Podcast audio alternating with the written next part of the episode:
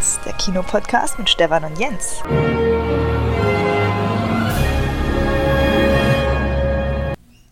Jens. Hilf mir, Stefan. Ich helfe dir. Das ist meine letzte Hoffnung. mega, mega Einstieg. Das ist ja geil. Ja, ja, wie, wie geht's im Film weiter? Ähm, ähm, ähm, ähm, ja, geiler Einstieg. Ja, ich bin der Last Hope, letzte Hoffnung, richtig. Wir sind die letzte Hoffnung. Wir sind Cinemotions und werden äh, mal das ganze Kinojahr jetzt aufrollen und, und, und alles nachholen, was wir nicht geschafft haben. Wir hatten wenig Zeit, ne? Das glaube ich, ja, meinst du mega, mega wenig, ja. Tut uns leid, Leute, aber jetzt sind wir wieder da. Jens Vögel auch. Eigentlich kannst du die Zuhörer mal den Namen von den Vögeln sagen, weil die sind, die sind ja mittlerweile Stammgast. Ja, ich habe die ausquartiert, aber die äh, flippen natürlich aus, wenn sie uns hören. Ja. Äh, das ist Susi und Strolch. Ernsthaft? Ja. Okay. Ähm, ja, schöne Grüße, Susi. Schöne Grüße, Strolch. Ähm, mhm. Wahrscheinlich ja, sind die einfach genauso aufgeregt wie wir, dass es weitergeht. Und äh, bin ich auch froh drum. Ja, warum hat man keine Zeit? Können wir es irgendwie, können wir einen Schuldigen ausmachen? Ja, einiges dazwischen gekommen. Erstmal finden wir kaum noch Tage, an denen wir zusammen frei haben. ja. Es ist wirklich so. so. Also können wir ja. Real Talk, Leute. Ähm, wir arbeiten nun mal im selben Kino und da geht die, die große Zeit der Blockbuster ist eigentlich seit, seit Anfang Oktober ist das ungebrochen und da ist ganz wenig Luft für was anderes und unsere Expertise wird gebraucht im Kino, würde ich sagen, ne? Genau. Ja. Und dann hatten wir aber ja einen Termin zusammen äh, im November und dann ist dir ja aber noch was dazwischen gekommen. Jetzt gibt es da irgendwie so, so einen Podcast-Gott, der sagt, nee, wartet ja. mal, die dicken News kommen erst noch. Was war denn da los? Na, da ist familiär ein bisschen was dazwischen gekommen. Ich dachte, ähm, dein, dein der Keller ist komplett überschwemmt worden. Was ja, war? das war ja auch noch, das kam ja auch noch dazu. Keller überschwemmt, dann musste ich nach Hause fahren, weil leider meine Mutter ein bisschen gestürzt ist. Die, da musste ich ein bisschen unterstützend eingreifen und ähm, dann habe ich mir noch, mir noch ein bisschen am, am Fuß selber was gebrochen gehabt. Beim Renovieren. Jetzt ja. hat jeder so das Bild von dir im Kopf, wie du da hängst in so einem Krankenbett, komplett vergibst mit dem Bein nach oben. Nee, und, äh, wie? das ist gar nichts gemacht worden, das ist nur getaped worden. Nur getaped. Toi, toi, toi, kann man da ja nur sagen. Und ähm, dann hast du für dieses Jahr deine Pechsträhne durch, würdest du sagen? Ja, oder? So, ja so einigermaßen. also, da hast noch Zweifel, dass da, dass da noch was kommt, vielleicht, ja. Kann ja noch ein bisschen was passieren, aber ich hoffe mal nicht. Jo. Nice. Mhm. Aber jetzt sitzen wir hier und wir haben uns den ganzen Tag genommen. Es ist Tag T-1 vor Star Wars Episode 9 der großen, dem großen Abschluss der Saga. Das wird sicherlich heute auch ein Thema, aber grundsätzlich wollen wir uns mal austauschen, was es Neues gab in allen Bereichen, die uns interessieren, also Film und Kino logischerweise. Und ähm, ja, komplett mal einen gemütlichen Schnack halten, nehmen euch damit und hoffen, äh, wir haben es nicht verlernt, genau. Also, Fakt 1, du bist verletzt, deine Mama ist verletzt und dein Keller ist überflutet. Gab es irgendwas Gutes? ähm, also aus, aus Frust habe ich mir tatsächlich vor zwei Wochen einen neuen Beamer gekauft, die Decker geschraubt und ähm, habe das Heimkino ein bisschen aufgerüstet. Ja. Du hast jetzt einen Beamer und das ist deine Frustabbaumethode, ja, ja? Richtig, so sieht's aus. Und ähm, wie kam es? Also sagst du so, jetzt, jetzt reicht's. Nee, jetzt kommt Leute, jetzt, jetzt ist egal. Oder hast du schon immer mal damit geliebäugelt oder braucht es bloß einen Auslöser? Oder wie war das, wie war das so ein Lustkauf oder was war das? Also, ich hatte ja viele Jahre schon mal einen in einer alten Wohnung. Ähm, und hier hat sich das irgendwie nie ergeben. Und dann haben wir das Schlafzimmer renoviert. Und dann hatte ich die Idee, im Schlafzimmer den zu installieren. Da konnte ich meine Frau auch davon überzeugen. Ähm, das hat aber mangels Tragfähigkeit der Decke und mangels Platz dann nicht funktioniert und dann habe ich sie überredet, dann doch im Wohnzimmer den ähm, aufbauen zu dürfen. Das haben wir dann auch gemacht. Und ähm, schon eingeweiht? Ja, ja, schon eingeweiht. Mhm. Viel getestet, rumprobiert, perfekte Einstellungen und ähm, momentan versuche ich noch verzweifelt den Gestank von der Leinwand rauszukriegen aus der Bude. Das ist wirklich extrem. Dieses äh, typische Neugeruch oder was? Oh, ja, ja, ganz, ganz extrem. Ja, gut, es ist keine teure Leinwand. habe erstmal so eine Übergangslösung und will mir irgendwann mal ein bisschen was anderes kaufen, aber ja, naja. Chemiegeruch. Geil, ich liebe das. Also, er ist doch der, ja, erinnert mich halt immer an neue Technik und neue, neues, neue Gimmicks, Ja. Gadgets. Wie ist denn das? Wie kommt denn der klar? Funktioniert der im Prinzip wie unsere Kinoprojektoren, bloß mit einer kleineren Kolben sozusagen oder funktioniert der anders? Das ist eine, eigentlich eine komplett andere Technik. Das ist, also es gibt zwei verschiedene Techniken in meinem Kinobereich. Das eine ist DLP. Habe ich schon oft gelesen. Was ist das? Das ist im Prinzip genau die Technik, die wir im, im ähm, wir haben doch auf Arbeit diesen Beamer, mit dem wir immer die Präsis machen, oben im Ähm, Büro. Ja, ja, ja. Das ist ein, das ist ein DLP-Beamer. Und, der hat ja ein ähm, normales Leuchtmittel ähm, drin, Kolben. Ja, Ja, ja. Genau, eine normale Lampe. Und ähm, der funktioniert aber mit so einem Farb Farbrad, also mit so einem RGB-Farbrad, Rot, Grün, Blau. Das dreht sich ganz schnell. Und da hat den Vorteil, du hast damit einen deutlich höheren Kontrast. Hm. Der Nachteil, du hast so ein Farbblitzen. Wenn du da empfindlich bist, ähm, kann das erheblich stören. Und ich bin da empfindlich, und deswegen habe ich mir ein LCD. Ja, das stört total. Ähm, deswegen eine andere Technik. Die andere Technik ist LCD. Das ist im Prinzip genau dieselbe Technik wie ein Flat, Flat TV. Ähm, nur auf dem Beamer hochgebrochen, äh, äh, hochgebrochen. Das ist halt ein LCD-Panel drin und eine Lampe. Und ähm, ja, Das klingt ja, ist ja, das ist ja vom Prinzip her was völlig anderes, ne? Das heißt, Mhm. warte mal, da ist vor der vor der Lampe ist ein LCD-Panel und dann geht da Licht durch, oder was? Genau. Okay. richtig, genau. Mhm. Und die klassische Frage ist ja mal extreme Weiß und extreme Schwarztöne. Ähm, ist da ein Unterschied? Ist das irgendwas besser als das andere?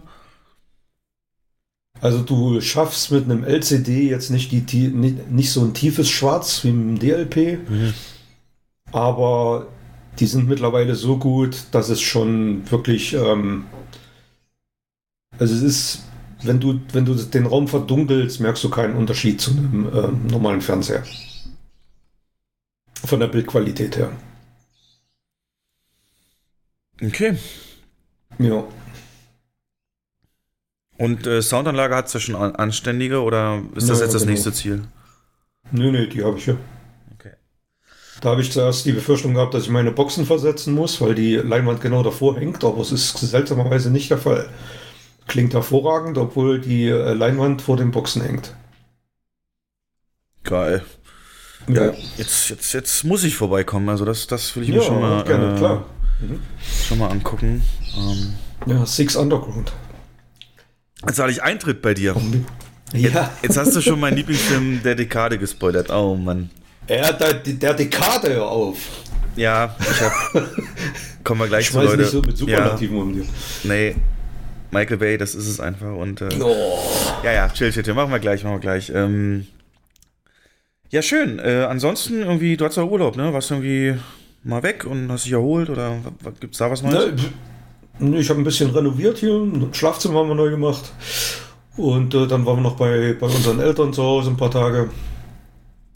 Jetzt Jo, geht's ja bald weiter. viel Hast zu ja tun gehabt. Pre- Pre-Weihnachtsurlaub. ja, das stimmt. Das ist immer, Leute, wenn ich Jens sage, aufnehmen, aufnehmen, komm, hast du das gesehen, hast du das gesehen? Mhm. Da ist irgendwie die, die Antwort äh, vorab immer schon, ja, Leute, wann denn? Wann denn, Stefan? Wann denn? Und das ist schon krass. Ja. Und ähm, ich möchte, dass du da nächstes Jahr mehr Zeitmanagement äh, äh, an, dein, an deine. Aber wo nächstes Jahr, ich will das jetzt mal, ähm, hast, hast du eine Aussage für mich wegen der Filmmesse in Köln? Das wird schwierig, weil Ende Juli ähm, Carola und unsere Freunde Urlaub bekommen. Hm. Es wird wahrscheinlich schwierig werden. Na gut. Es Versuch ist wie wert. jedes Jahr. Ja, es ist wie jedes Jahr. Wir müssen immer halt Anfang August nehmen. Deswegen habe ich ja gesagt, hm, Mhm. Ja, aber gut, dass du nicht gleich zugesagt hast und mir die ja, Hoffnung da. Na gut, da kann ich zumindest sagen, ich habe die Zeit. Ähm, Ich war Ende Oktober, ist immer so mein Standard Herbsturlaub, Anfang November. Und diesmal ging es schon wieder ins UK. Da habe ich ja letztes Jahr ungefähr genau um die gleiche Zeit ähm, schon verzählt von Edinburgh, Schottland und in dem Zusammenhang auch der Film, der damals rauskam, ähm, Outlaw. Da so ein paar Sets auch besucht und so weiter. Und diesmal wieder Schottland und äh, ein bisschen weiter oben Inverness als die Stadt. Die liegt natürlich am Loch Ness, logisch, ähm, das jeder kennt von ja, Nessie und, und äh, dem Monster von Loch Ness aufgrund dieses einen Fotos, was da entstanden ist. Und das habe ich mir gegeben, natürlich nicht wegen Nessie hauptsächlich, aber äh, einfach weil Schottland, die Highlands ähm, und ich kann es wieder nur wiederholen vom letzten Mal. Es ist grandios und die Landschaften, die du da hast, das, ich glaube, da muss ich, das muss ich nicht verstecken hinter Neuseeland, obwohl ich da jetzt nicht war, so Herr der Ringe-Style mäßig. Aber ich kann nur sagen, ähm, es, ich bin da verliebt und hat auch jetzt vom Lieblingsziel so überhaupt, hat das so ein bisschen die USA jetzt auch abgelöst, weil das ist äh, das Komplettpaket. Du hast ja dieses also überall, wo Englisch gesprochen wird, finde ich eh geil, ne? wegen Film natürlich auch, aber so generell ist das eine geile Sache, wobei Schotten da ja auch ihren ganz eigenen Akzent haben, der so lustig ist. Ähm, und aber hauptsächlich eben, eben wirklich die Architekturen, obwohl Inverness gar nicht so alt ist, meist aus dem 18. Jahrhundert, davor war vieles ähm, holzmäßig gebaut, weil das eben ja Highlands sind natürlich auch weit weg vom Schuss und ähm, dennoch aber wunderschön und habe natürlich auch mir die Tour gegeben entlang Loch Ness. Ich habe ja immer gedacht, das ist da einfach nur so ein bodenseeartiges Ding. Aber das ist ja äh, ein extrem Kilometer lang gezogener See. Ähm, 20, 25 Kilometer oder mehr. Und rechts und links hast du halt diese typischen Highlandberge und ähm, diese tief hängenden Wolken, dieses, diese kräftigen, die, diese Luft dort. Und das ist, oh, das, war, das waren Bilder. Dann, ja, ich, ist schwer zu beschreiben, aber ähm, um es kurz zu machen, Nessie habe ich nicht gesehen und die äh, Filmtourismus, äh, selbst da konnte ich mir aber geben. Ähm, es gibt die inneren Hybriden, das sind so Inseln äh, östlich, westlich von, von an der schottischen Küste. Habe ich so eine Tagestour mitgemacht. Und da zum Beispiel hat Ridley Scott schon mehrfach ähm, sich niedergelassen, unter anderem für Prometheus. Ähm, den hast du ja bestimmt gesehen am Anfang, die Szene. Die wenn, wollte ich gerade fragen, wahrscheinlich gar Anfang, ja. Wo sie diese wo die Schriften landen, entdeckt, genau. Mhm. Das ist äh, genau dort ähm, in so einem ganz markanten Steins, Gesteinsformation. Sind wir nicht sehr nah rangekommen, aber es war einfach wunderschön. Und dann sind wir zu so Wasserfällen gegangen, äh, wo man wirklich auch weit laufen musste und auch wieder rechts. Und ich, hab, ich konnte mir nicht satt sehen. Mein Handy, ich habe die ganze Zeit 360 Grad Aufnahmen von dieser Umgebung gemacht. Das ist, ich kannst du stehen und Mund auf und einfach nur starren. Das ist, ähm, entführt dich wirklich komplett raus ähm, aus dem Alltag und für jeden für jeden äh, auf jeden Fall ein Besuch wert. So eine liebevolle Stadt und, und eben nicht zu groß, nicht zu klein und, und ach, ähm, ja, Schottland, das als Ziel absolut zu empfehlen. Du klingst immer so begeistert, ne? Kannst du dir das als Alterswohnsitz vorstellen? Hundertprozentig. Hundertprozentig. Ja. Ähm, theoretisch könnte ich es mir sogar jetzt schon vorstellen, wobei meine Sprache da wahrscheinlich erstmal noch, da müsste man sich wirklich reinknien und das ähm, aufpolieren, das Englisch. Ähm, weil Kinos gibt's überall, ne? Und auch dort natürlich. Und ähm, da so ein Kinojob, das wäre so, glaube ich, mein Traum, ne? Am Tag da arbeiten, mhm. aber jederzeit so mal hier raus, mal dahin fahren. War super interessant, ähm, das so mitzukriegen. Ähm, aber generell sind die kleinen Unterschiede, auch im UK, weißt du, diese typischen äh, Steinhäuser da, Reihensiedlungen, äh, die du aus Sky Ritchie-Filmen und sowas kennst. Ähm, dann äh, ähm, die Bushaltestellen, würde ich sagen, das, ist, sind so diese, die sind zur Straße hin geschlossen, ne? Eigentlich super clever so, wenn es regnet, so, ne, kommt nichts rein, von, von Pfützen und so weiter. So eine, so eine kleine Sachen. Das Frühstück natürlich, also da muss man sich auf jeden Fall umstellen. Ähm, genieße ich jedes Mal, wenn ich da bin. Aber um so mal aufs Kino zu kommen, ich war dort im Kino. Ähm, tatsächlich im Kino unserer Muttergesellschaft und ähm, das war ein sehr interessantes Erlebnis, denn es ist ähm, in so einem Kommerz-Area, ähm, so, so ne, ne, ja, wie bei Einkaufszentrum. Ja, ja, Einkaufszentrum mit angeschlossen. Hm. Und die haben auch so eine Preisaktion, wie wir sie mal hatten, in Euro 5,99, war dort 5,99 Pfund halt. Und am Vormittag für Kids sogar 2,49 nur. Und das halt auch, ähm, ja, sonst für Erwachsene die 5,99 jederzeit. Und ich glaube, nur 3D hat eben diesen Aufschlag. Und hat aber bei mir, gut, ich war eben Urlaub, aber das Kino an sich war, da hat der Zahn der Zeit hatte schon auch dran genagt, ne? Das hat mir nicht so wirklich gefallen und vor allem die Diskrepanz mit den Essenspreisen. Ähm, wir haben ja schon einige Folgen gehabt, warum die äh, ja, so wahrgenommen oder so, so sind, wie sie sind. Aber dort war es zu extrem. Sogar für mich, der komplett in der Branche drin ist und die Hintergründe kennt, Jens. Ähm, wenn du 5,99 zahlst, ich habe dann für das Standardmenü, was die verkaufen, 13,49 bezahlt. Also fast das Dreifache. Äh, übersetzt das mal auf uns. Bei uns hast du nie, auch als wir den 5,99 Preis hatten, für das Standardmenü mit Popcorn, Getränk hast du nicht mehr als das Doppelte bezahlt als den Eintrittspreis. Mhm. Und das ist schon psychologisch eine echt krasse Hürde, wenn du auf einmal das Dreifache oder fast das Dreifache dann für das Essen bezahlst. Und das ähm, fand ich nicht wirklich durchdacht. Und äh, dann war es auch nicht mal gut, ne? Die haben ihre Nachos und machen den Käse auf die Nachos. Ich weiß, in Deutschland mhm. machen das auch einige Ketten, aber das geht einfach nicht. Ich will den tunken, ich will da. Aber hast du, hast du, hast du was gekauft? Ja, ja, ich habe mir das natürlich gegeben. Ja, siehst du, also, auch funktioniert. Ja, ich, das war ja. im Urlaub, eine Urlaubskasse. Ja. Und ähm, die, äh, die haben auch anderes Standardmenü. Bei uns ist ja das Standardmenü ne, Popcorn Cola. Die haben es tatsächlich so, du kriegst einen Snack deiner Wahl plus eine Süßigkeit deiner Wahl und ein Getränk. Und die machen keinen Unterschied, die haben kein Menü nur für, für Nachos oder so. Du kannst halt sagen, so der Hauptsnack, ne, Nachos Popcorn oder Hotdog in dem Fall, das pushen die da extrem. Hm. Und ein Snack aus den, aus den ähm, Regalen, also MMs oder eben Kekse oder was halt so auch wir auch in hm. diesen hm. Impulseinheiten drin haben. Ähm, plus halt ein Getränk. Oh, und das, ich habe zum ersten Mal im Leben Sprite Zero getrunken ne, weil ich das so gesehen habe, was sie mir da bringt, wurde mir zu viel, habe ich gedacht, nee, muss ich ausgleichen. Wie das, ne? Ich nehme drei Big Macs, aber eine Cola Light. Und ähm, die Sprite Zero, boah, das war Chlor, das war, das war. Gibst du mir einen Schluck von deiner Sprite, um diesen leckeren Burger runterzuspülen? Geil, ja. Mhm. Das ist ein leckerer Burger. ah, geiles Nörde, Genörde geht schon los, cool. Ja machen wir gleich noch viel, viel mehr. Aber hm. äh, ja. sag mal, ist das, ist das der Trend? Wird das, wird das der Trend, dass Kino, ähm, dass das Kinoerlebnis hinterhergeworfen wird und, und dann ähm, in der Gastro ab, ich sag mal, in Anführungsstrichen abgezockt wird? Das ist ja wie auf dem Kiez, ne? Wenn du in so einen Pornoschuppen reingehst, wirst du erstmal mit okay, gratis okay, damit, damit, hab jetzt, damit habe ich jetzt nicht gerechnet. und, dann, und dann kostet die Flasche Bier 20 Euro. Äh, ähm, das kannst, das kannst du mehr Erfahrung, aber. Ähm, vielleicht, soll, nee, vielleicht sollte man das mal probieren. Ne? Kostenloser Eintritt und dann. Okay, lass uns mal ein bisschen von der Struktur aufbrechen, weil ähm, wenn wir jetzt schon drin sind im Kinotalk, also kurz für euch Leute, was wir heute vorhaben. Klar, wir werden euch komplett mit den News versorgen, kommt noch, da ist einiges, einiges ähm, Interessantes für, für Film- und Kinofans, gerade was die Kino- Standort Deutschland und technische Ausstattung angeht, bin ich wahnsinnig froh, da mit euch drüber zu reden und mit dir, Jens. Ähm, dann ähm, Filmnews natürlich, aber eben auch die gesehenen Filme, Serien, kommt alles. Vor allem aber jetzt, weil du es gerade sagtest mit den Preisen. Ähm, es gibt da so ein Video im Internet, das regt mich total auf. Das sollten wir vielleicht mal kurz äh, dissektieren. Ähm, in dem Sinne, äh, es gibt so einen öffentlich-rechtlichen YouTube-Kanal, Valulis heißt der. Das ist so ein ähm, Kanal, der so ähm, Medienthemen ähm, auf heute Show-Art, möchte ich mal sagen, so versucht satirisch aufzubereiten oder auch sehr kritisch.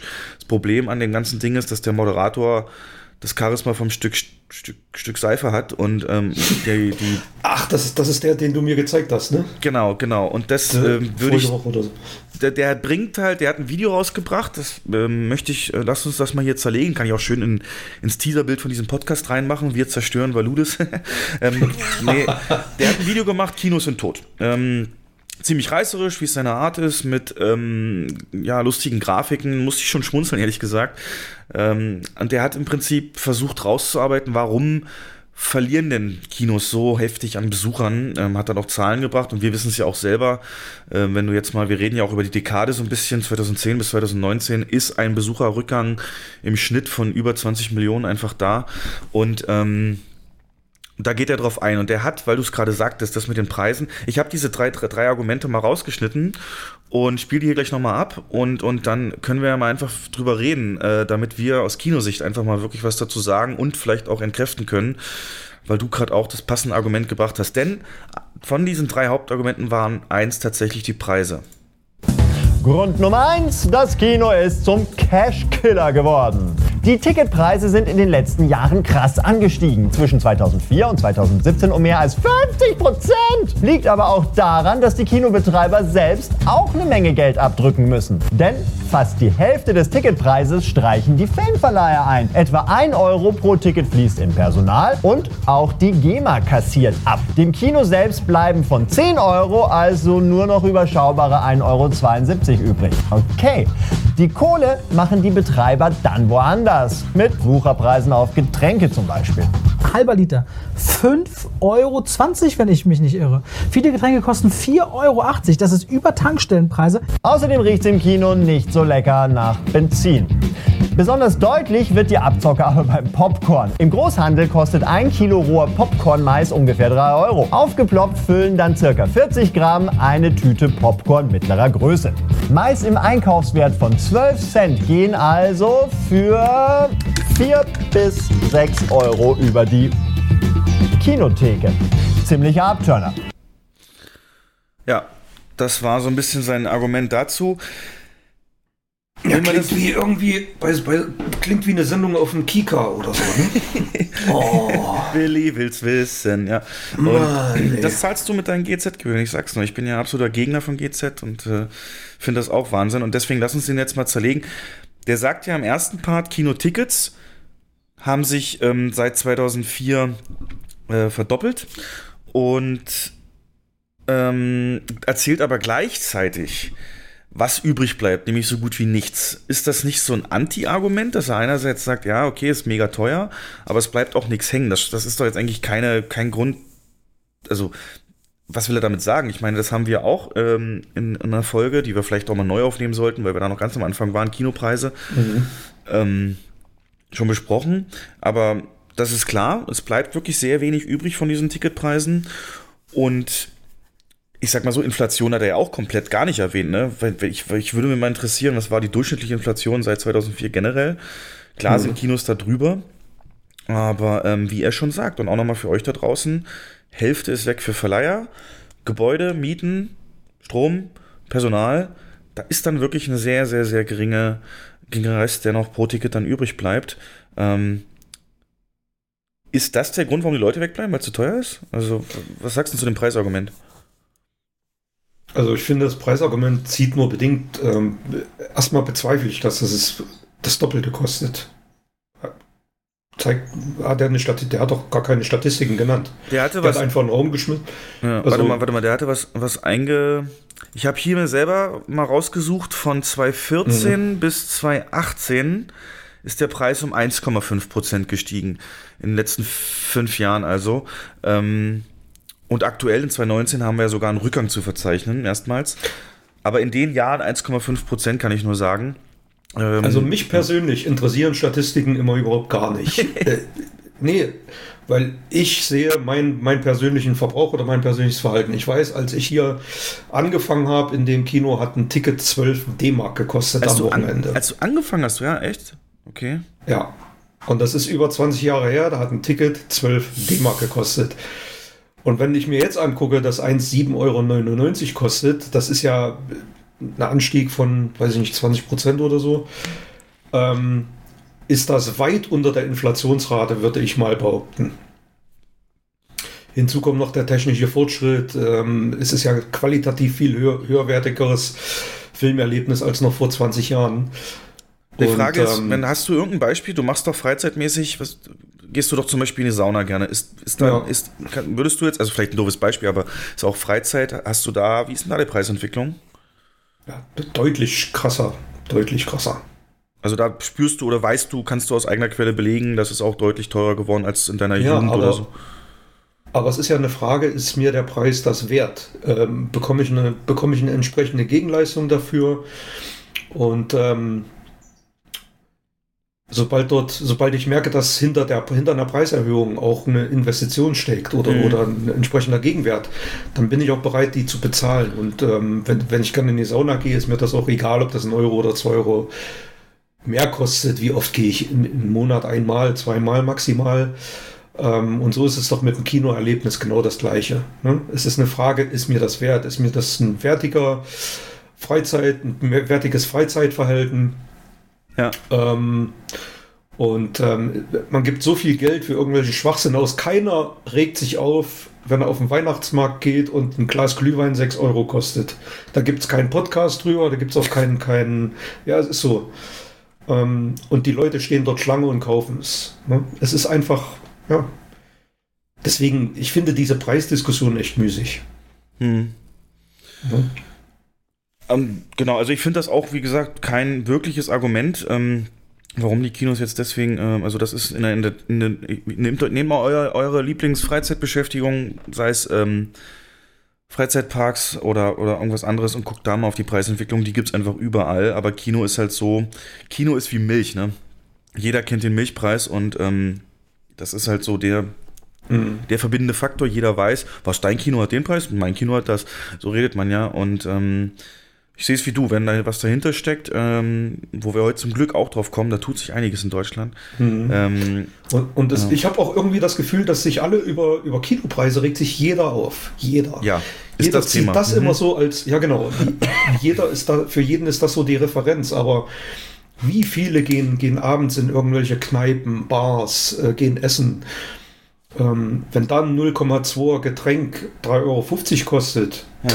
das ja. interessiert niemanden. Ja? ja? Und setzt doch das mal ins Verhältnis. Da ist doch für einen Liter 5 Euro ist doch da eigentlich sogar noch günstig im Kino. Mhm. Genau. Äh, Experiment für euch. Nächstes Mal Restaurantbesuch, rechnet den Preis für euer Getränk auf einen Liter hoch ähm, und guckt mal, was das dann kostet. Und genau nochmal, also klar ist Popcorn, da ist eine riesige Marge drauf, alles kein Geheimnis, aber es hat wenig mit Abzocke zu tun. Das ist alles ähm, wirklich das, was dann die Investitionen am Ende erst möglich macht, auch wenn es ein bisschen jetzt pro Kapitalismus und so klingt, aber irgendwo ist es ja so, es ist eine simple Rechnung, die aufgehen muss. Aber er hat ja noch mehr Argumente und hm. da bin ich mal gespannt, was du zu dem hier sagst auch für den Aufpreis für 3D-Filme. Denn der Hype um die 3D-Technologie ist vorbei. Mit 3D-Filmen haben die Kinos versucht, wieder mehr Leute anzulocken. Angefangen hat alles mit Avatar. Ausführliche Making-ofs zeigen, wie mit 3D-Technik und Sensoren eine neue Filmwelt entsteht. 2010 sah man deshalb noch optimistisch in die Zukunft. Wie 3D-Filme die Kinoverkäufe retten. Das Problem, die Besucher finden 3D gar nicht mal so geil. Zuletzt war in Deutschland 2D sogar wieder beliebt beliebter als 3D. Und immer weniger Kinobesucher wollen für diesen Scheiß Aufpreis bezahlen. Also überlegen sich einige Kinos neuen technischen Schnickschnack. Wie diese Action-Sitze hier. Da wird man durchgeschüttelt und angespritzt. Ja, durchschütteln und anspritzen oder wie Teenager sagen, macht man das nicht in jedem Kino? Ja, du merkst, die Gelder sind gut investiert für die Witzeschreiber. Mhm. Ähm, also, das ist ja ein schönes Thema. Zehn Jahre 3D. Die, mhm. ähm, genau, vor zehn Jahren mit Avatar ging es der Startschuss so ein bisschen. Das ist ein schöner Zeitpunkt, da mal ähm, zurückzublicken und ähm, das Argument hier mal so ein bisschen anzusprechen. Ja, Nerv 3D, ist es, äh, ist es tot? Ist es, äh, wie, wie schätzt du das ein nach zehn Jahren? Du hast ja komplett die Argument. Einführung mitbekommen und. Äh, hm. ja. Das Argument zieht für mich null. Und ich kann da sagen, warum weil jeder Gast die freie Wahl hat zwischen 2D und 3D. Jetzt auch wieder bei Star Wars, exakt viele 2D wie 3D-Vorstellungen. Jeder Kinderfilm wird in 2D und in 3D gezeigt. Es, der Gast hat die freie Wahl und solange es äh, genug Menschen gibt, die den Film lieber in 3D genießen möchten, solange hat 3D seine Berechtigung. Und 3D ist natürlich im täglichen äh, Aufwand exakt dasselbe wie in 2D-Vorstellungen, aber der höhere Preis wird schon gerechtfertigt durch ähm, A, einen höheren Wartungsaufwand. Also es gibt Wartungsverträge, mit zum, bei, bei uns ist es Sony. Es ist ähm, eine ganz andere Technik, die da eingesetzt wird. Die Filmabrechnung ist eine ganz andere, schon allein durch die Brille. Da gibt es also verschiedene Abrechnungsmodelle. Und ähm, da ist ein Aufpreis von 3 Euro für so einen Mehrwert ich persönlich, also ich, ich persönlich mag es. Ähm, jetzt nicht bei jedem Film, sehe ich den Mehrwert nicht unbedingt, aber bei sowas wie Star Wars würde ich 3D immer vorziehen. Und ähm, da ist es mir auch wert, die 3 Euro mehr zu bezahlen. Und wer das nicht mag, der guckt sich den Film halt in 2D an. Ich, ich frage mich, wo das Problem für den Typen ist. Hm, ich glaube, gefühlt werden, ist es so, dass man eben sagt, dass 2D nicht so häufig angeboten wird. Wir haben das ja ausgewogen und teilweise, Ja. ich hab, wir haben jetzt die Star Wars 9 Planung abgeschlossen gestern, ähm, habe ich so das Gefühl, ist es wirklich pari, wenn nicht 2D sogar ein bisschen mehr, ähm, da es auch Ist so ungefähr ist pari, ja. dass, dass ähm, es in, in fast keinem Kino können alle Seele 3D äh, zeigen, alle Seele, alle Projektoren, einfach weil es dieser Aufwand eben auch mehr ist. Und Mhm. ähm,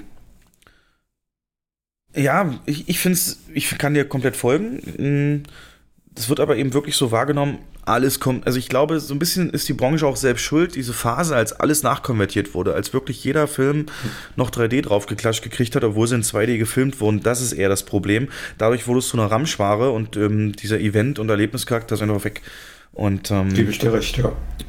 hätte man sich das aufgehoben, also der letzte gute 3D-Film, der letzte gute, wo sich wirklich gelohnt hat, ist, glaube ich, auch schon wieder zwei Jahre für mich persönlich her und das war Doctor Strange. Ich weiß nicht, hast du den 3, 3D gesehen? Und ähm, Ja. weißt du, bei sowas, wie du schon sagtest, so Space und, und Zaubern und, und, und Übersinnliches, da ist es natürlich wie gemacht dafür. Aber es wurde halt wirklich fast jeder Film irgendwie konvertiert und das war ein bisschen viel dann. Ähm, kannst du dich noch, würdest du vom Bauchgefühl, die Eiskönigin jetzt war ein Riesenerfolg und haben wir auch beide Varianten gezeigt. Mm, wa- War, war da die Nachfrage gefühlt für dich in eine oder andere Variante höher? Also erstaunlicherweise, also wir wissen ja schon, dass die Nachfrage bei 2D, gerade bei Kinderfilmen, höher ist. Das hat einfach auch preisliche Gründe, weil Familien dann ähm, eher bereit sind, natürlich ein 2D-Produkt zu wählen, weil es günstiger ist. Bei Eiskönigin funktionieren aber auch die 3D-Vorstellungen, finde ich, hervorragend. Also wir haben da eine sehr gute Auslastung. Und ähm, obwohl die sehr nah an der 2D, an, an den Uhrzeiten liegen, ähm, ja, also ich kenne jetzt die genauen Zahlen nicht. vom Gefühl. Hm. Müsste man mal gucken, aber Vom Gefühl nimmt sich's nicht, ne? Ja, nimmt sich nicht viel. Nee. wie du es gesagt hast, ich gebe auch recht. Ich meine, 3D ist mh, für die Industrie, glaube ich, jetzt nicht abgeschrieben, aber auch nicht mehr der Hype. Ähm, du hast es ja letzte Mal oder so erwähnt, es werden nicht mal mehr 3D-Fernseher hergestellt oder die meisten Hersteller Mhm. ziehen sich davon zurück. Ähm, zu Hause muss man aber eben auch ganz klar sagen, ist es einfach wieder noch was anderes. Und ähm, da ist einfach falsch mit umgegangen worden. Ganz klar, dass, äh, Mhm. klar, dieser, du hast sofort, oh, kostet wieder ähm, 3 Euro mehr, wofür denn eigentlich? Aber klar, dass man das nicht transparenter gemacht hat, wie das, ähm, wie das funktioniert, ähm, der Aufwand. Aber, aber wer sagt denn, dass nicht irgendwann nächstes Jahr oder weiß ich nicht, in zwei Jahren, wenn, wenn zum Beispiel Avatar 2 rauskommt, dass nicht wieder irgendein Hersteller anfängt, 3D anzubieten im Heimkino, ähm, im TV-Bereich mit irgendeiner Innovation. Und ähm, das, also für mich ist es nicht tot, es, für mich im Heimkinobereich schläft es momentan nur. Äh, der, der Beamer, den ich habe, der hat zum Beispiel eine 3D-Funktion, das ist wirklich fantastisch. Der Nachteil, der Nachteil ist, ähm, und das hält wirklich viele davon ab, zu Hause 3D zu nutzen, sind diese scheiß Shutterbrillen. Ähm, mit Batterie, ne? ne, mit Batterie, die sind relativ teuer in der Anschaffung. Deswegen hat, äh, ich habe mich damals auch für einen Fernseher entschieden, der Polarisationstechnik hat. Da kann man die stinknormalen Pullfilterbrillen aus dem Kino verwenden. Okay. Und äh, da macht auch ein 4K-Fernseher Sinn, weil er dann in 3D so eine Full-HD-Auflösung bietet. Also für jedes Auge ein 2K-Bild.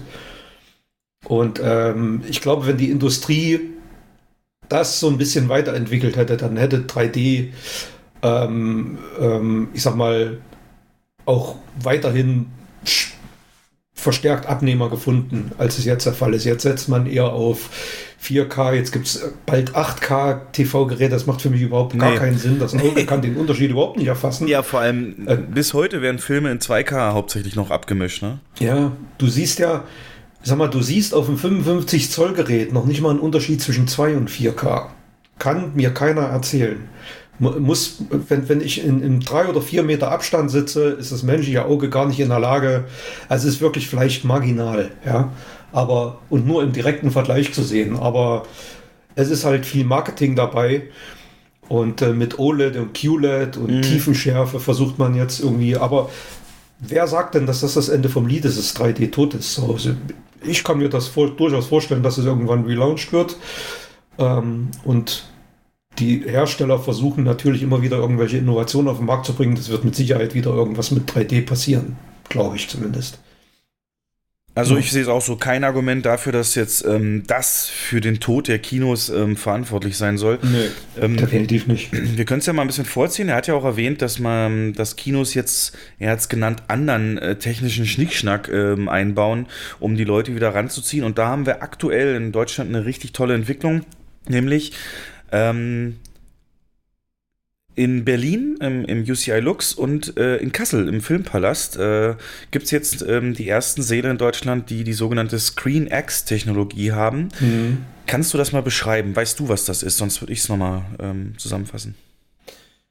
Du sitzt, also um es mal einfach zu beschreiben, du sitzt im Saal, guckst von auf deine Leinwand, siehst dort den Film und hast links und rechts eine erweiterte Leinwand nochmal, die so in, in einem, weiß ich nicht, 45 Grad Winkel angebracht mhm. ist, glaube ich. Ähm, die, das ist vorn wie so ein Trapez, muss man sich das vorstellen. Und es gibt halt links und rechts eine Leinwand, die geht ein bisschen konisch nach hinten. Und äh, wie das technisch funktioniert, das würde ich gerne mal wissen, würde ich mir gerne mal vor Ort ansehen. Ähm, und dort wird halt so die Illusion erzeugt, dass dieser Film auf drei Leinwänden läuft. Du siehst halt, wenn jetzt, also im Film zum Beispiel ein Auto von links nach rechts fährt, dann siehst du das vorher auf dieser linken Leinwand ankommen und dann auf die Hauptleinwand fahren und auf der rechten Leinwand dann wieder aus dem Bild raus. Ähm, wie das funktioniert, weiß ich nicht, weil die Filme sind ja nur mit einer Kamera gedreht. Ähm, ich könnte mir vorstellen, dass es, kennst du, wenn im, auf einem 16 zu 9 Screen so ein alter 4 zu 3 Film läuft? Ähm, dann hast du nur diesen Kasten in der Mitte, ja. Hast du nur den Kasten in der Mitte als links und rechts schwarze Balken. Einige TV-Sender machen links und rechts so graue Balken und verzerren das, das äh, Bild auf der linken Seite nach links und auf der rechten Seite nach rechts, sodass du so diesen Eindruck hast, dass das Bild formatfüllend ist. Und vielleicht ist das ja so eine ähnliche Technik, ne? dass man so den äh, so einiges von, der, von den Bildinhalten dann auf diese linke Leinwand mit projiziert. Aber wie genau das funktioniert, kann ich ja nicht sagen, weiß ich nicht. Mhm. Ne? Ja. Man Ähm, muss sich das so vorstellen, es gab schon mal in den ähm, 50er, 60er Jahren gab es eine, eine Kinotechnik, die hieß Cinerama. Das ist im Prinzip eine Weiterentwicklung. Also auch da hat man, da hat man den Film sogar mit drei Kameras gedreht Mhm. Und dann auch mit drei Projektoren wieder abgespielt. Und das war dann so eine, so eine stark gekrümmte, sehr, sehr breite Leinwand, Bildformat 3 zu 1. Ähm, so ähnlich muss man sich das vorstellen. Ja. ähm, ist das Schnickschnack oder hast du, was hast du für ein Bauchgefühl dabei? Ähm, muss ich dir ganz ehrlich sagen, will ich mir erst eine Meinung ähm, erlauben, wenn ich es mir angeguckt habe. Mhm. Ähm, sei mein Gast. ähm, Ja. ich habe ja jetzt wirklich das Glück, hier in einer Stadt zu wohnen, in Kassel, äh, die dieses Kino jetzt hat, das eben neben Berlin jetzt in Deutschland das eben anbietet und werde es mir sicher das angucken. zweite in Deutschland. Ne? Das zweite in Mhm. Deutschland, genau. Die werden es ein bisschen später, oder Be Berlin läuft schon und die machen es jetzt ein bisschen später. Sind noch mitten am Umbau, gab es Eigentümerwechsel und die haben halt jetzt gesagt, wir gehen in die Vollen. Also es waren recht runtergekommene Cinestar, äh, zwar eins der größten Häuser Deutschlands, aber komplett runtergekommen und auch hier in der Stadt ähm, mit dem Image, oh nee, und siffig und dreckig und nicht so Mhm. gemütlich. Da sind die Leute immer zu dem anderen Kino gegangen, was auch noch in Laufreichweite ist, was aber vorher schon in, in Sitze und, und, und alles Mögliche investiert hatte. Ähm, und jetzt gehen die halt über dieses technische Ding. Jetzt, ich frage mich auch, also ob das, wir hatten ja mal so eine Folge Kinoseele, wo wir auch drüber geredet haben, ob das jetzt Gimmick ist und du hast das schöne Beispiel gebracht, Mhm. irgendwie eine Achterbahnfahrt ist mal cool, aber so ständig musst du es halt nicht haben und äh, das, das ähm, würde jetzt nicht dafür sorgen, dass du jetzt sagst, oh geil, in Screen X äh, werde ich mir den jetzt angucken. Aber interessantes ähm, Modell. Ich bin sehr gespannt. Die haben jetzt mit Jumanji in, in, in Berlin geworben, der neue. Mhm. Der muss das wohl schon bieten. Und ja, wenn das, äh, mein, wenn man jetzt böse ist, kann man sagen, Cinerama hat sich ja nun nicht wirklich durchgesetzt. Nee, Aber gar nicht. Ähm, dass da Innovation ist und so würde ich es nennen, nicht nur Schnickschnack, sondern Innovation für Filmliebhaber, die alles, was einen Film immersiver macht, finde ich, kann nur gut sein. Eben auch äh, wie 4DX, ähm, das waren diese Wackelstühle, von denen er erzählt hat. Mhm. Das ist auch in Kassel jetzt eingebaut. Ähm, eben wirklich haben wir auch, wie gesagt, in der Folge ausführlich besprochen, nicht nur wackelnde Stühle, sondern mit allen möglichen, mit, mit, mit Wettereffekten, Windeffekten, äh, ja, dieses klassische Rütteln und ähm, wenn Massagemotoren, also die so pieken können praktisch am Rücken und, und Sitzfläche mhm. und so, dass da der Film eben mit abgemischt ist. Und äh, zusätzlich übrigens, um das mal abzuschließen, Kassel auch noch eine IMAX-Saal. Also in Deutschland gibt es mhm. ja eh verdammt wenig IMAXe. Also eigentlich nicht mal mehr in es Berlin. Es gab jahrelang gar keinen. Ja. Mhm. Außer in, in diesem Technikmuseum Sinsheim. Oder, die, sind, die sind vor ein paar Jahren alle pleite gegangen, weil sie, weiß nicht, ob, ob sie falsch ähm, gewirtschaftet haben, viele Investitionen, keine Ahnung.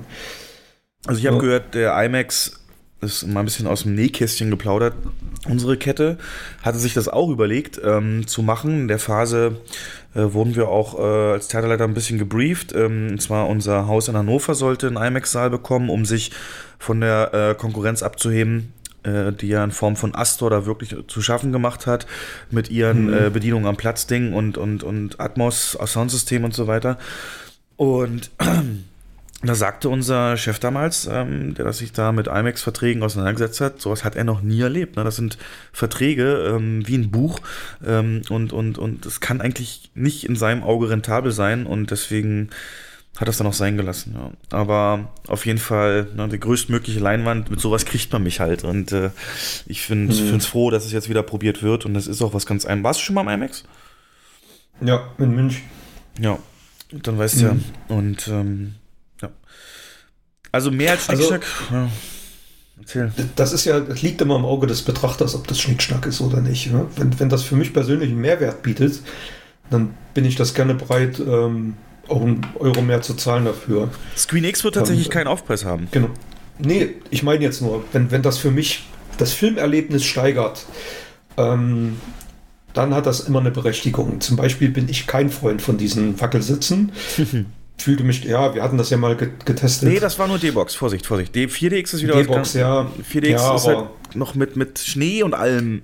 Ja, und Wind. Aber D-Box ist ja die Light-Variante davon. Ja, genau, genau, ja, ja, schön Und ähm, das war, ja, ich fühlte mich da eher abgelenkt vom Film, brauche ich nicht. Ähm, alles, was das Bild, Bild und Sound für mich besser macht, ist primär das Wichtigste. Und ein gemütlicher, vernünftiger Sitz reicht mir aus, ich, da muss ich nicht bewegen. Ganz oldschool. ähm, gut, haben wir das auch. Also, wie gesagt, 3D ähm, und äh, Schnickschnack soll alles am Ende der Immersion dienen. Dann hat er noch was versucht zu argumentieren. Weiteres Problem des Kinos, Zuschauer auch zu Hause, bestes Entertainment. Zu Hause kann man gucken, was man will und muss sich nicht mit irgendwelchen Trotteln im Saal rumschlagen.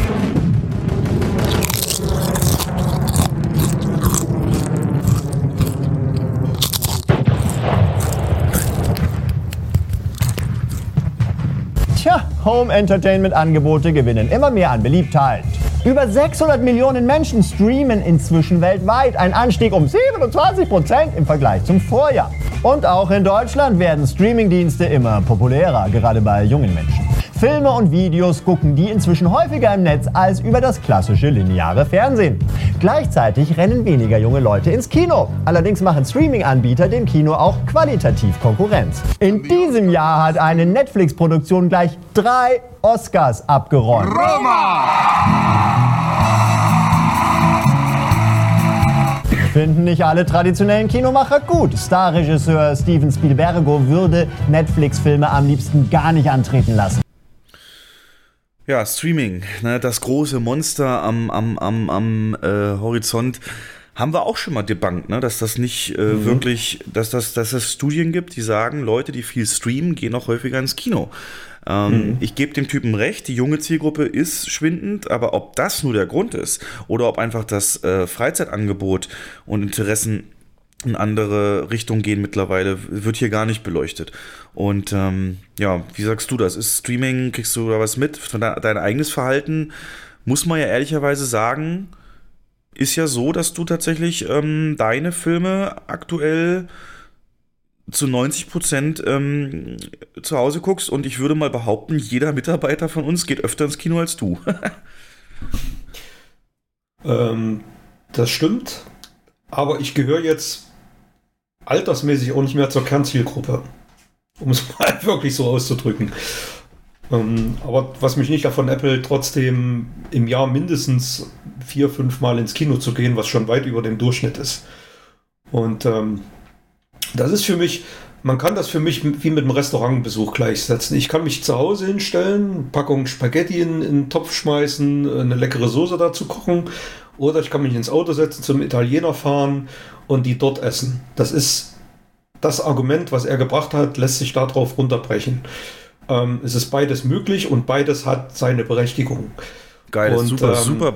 Klasse, das habe ich noch nie gehört, Jens. Also den, den, Gedanken Ja. hatte ich noch nicht. Toll. Hm? Ja, es ist ja so. Ähm, Im Restaurant wäre ich bedient, mu- muss nicht spülen, ähm, bekomme qualitativ hochwertiges Essen, ähm, kann mich bedienen lassen, kann mit meiner Frau da ein bisschen Glas Wein dazu trinken, kann wieder nach Hause fahren, mich auf die Couch setzen, Ende. Und so ist mit dem Kino doch genau das Gleiche. Ähm, es ist einfach ein Freizeiterlebnis, ein Freizeitverhalten wie ein Restaurantbesuch. Und ähm, ob ich den Film jetzt zu Hause gucke oder im Kino, hängt, von, hängt bei mir von der Stimmung ab, ob ich mit Freunden was unternehmen will ähm, oder mit meiner Frau was unternehmen will, etc. Also da, Mhm. da spielen doch viele Faktoren rein. Und äh, die, diese Pauschalisierung, die ist für mich totaler Bullshit. Wer sagt mir denn, dass in, in drei, vier Jahren die Streaming-Anbieter keine Probleme bekommen, weil sie sich so verzetteln? Es gibt ja wirklich mittlerweile, jedes Studio hat irgendwie einen Streaming-Dienst jetzt angekündigt. Jetzt kommt Warner noch raus mit einem Streaming-Dienst. Ähm, äh, was noch? Ach, kommt, kommt da jetzt irgendwie drei neue. Jetzt kommt irgendwie noch RTL Pro 7 mit einem. Ja. ähm, Aber wie du sagst, ähm, das Kino, das Gruppenerlebnis oder wie schön, Ja. ich finde dein Beispiel klasse, ne? Das Essen, was du kriegst im Restaurant, ja, das ist ähm, wertiger, genau wie eben die Leinwand und der Ton im Kino, aber du kannst es eben auch selber machen und dann eben ein paar Abstriche zu Hause einnehmen und, und zu Hause, ganz ehrlich, ab, ab vier Leuten wird es ungemütlich auf der Couch und äh, als Gruppe guckst du da natürlich ähm, eher im Kino. Also klasse, wow, diesen, diesen Link habe ich noch nie gesehen und äh, mal hast du Lust auf das eine und mal auf das andere, ja. Perfekt. richtig, genau. Geil. Das ist doch wirklich mit allem so. Ob ich jetzt äh, lieber ins Freibad gehe oder, oder lieber ein paar Kilometer fahre, um, um am, im See zu schwimmen. Äh, Ja. ne, es ist persönlichen Vorlieben sind das, was zählt. Und ähm, man sollte doch niemanden, weiß ich nicht, den Kinobesuch madig machen oder absprechen, dass, dass er Lust hat, ins Kino zu gehen. Ähm, Also wie gesagt, klar, wenn jetzt ja. Ja, also gewisse Filme wie jetzt zum Beispiel Six Underground oder, oder Irishman, ja, da bist du gezwungen, die auf, auf Netflix zu gucken, weil die nicht ins Kino kommen. Ja. Oder weil sie nur einen bedingten Kinoeinsatz haben im Fall von Irishman. Ähm, für mich, es ist damals schon so gewesen, schon vor, vor 20 Jahren, als diese, diese Raubkopierer-Kampagne lief, war es erwiesenermaßen tatsächlich so, dass die Leute, die am meisten Raubkopien gezogen haben, die waren, die am häufigsten ins Kino gegangen sind. Mhm. Da gab es ja Untersuchungen dazu. Und das ist, das ist genau das, was du, genau dieselbe Statistik, die du jetzt auf die Streaming-Nutzer äh, anwenden kannst. Das sind Filmfans und die gehen zu besonderen Filmen gern ins Kino. Und man mal so eine Adam Sandler-Komödie oder ähm, eine Serie, die guckt man dann im Stream.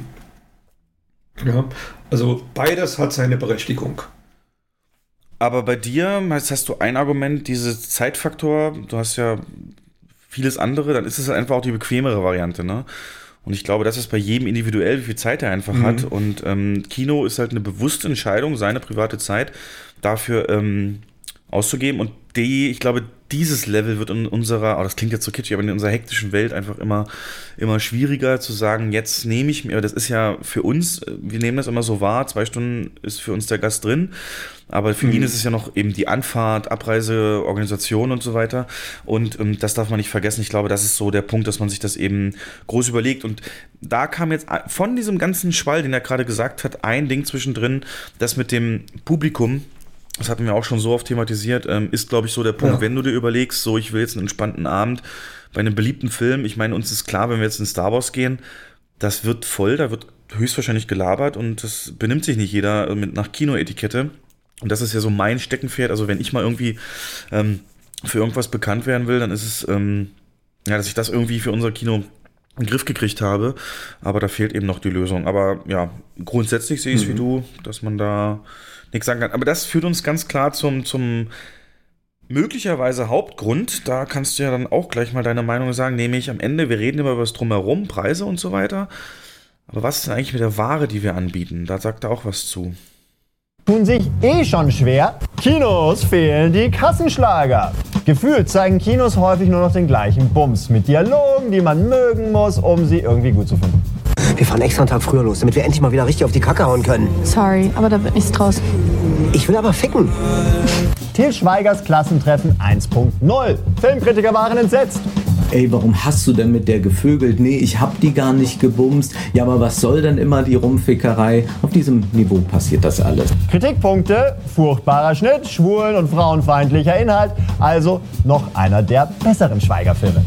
Die Filme, die im Kino noch ziehen, sind alte Bekannte. Hier ein Blick auf die Top 5 der Kinofilme 2019 zeigt König der Löwen, Avengers, Endgame, Joker, Pets Du, Drachenzähmen leicht gemacht 3.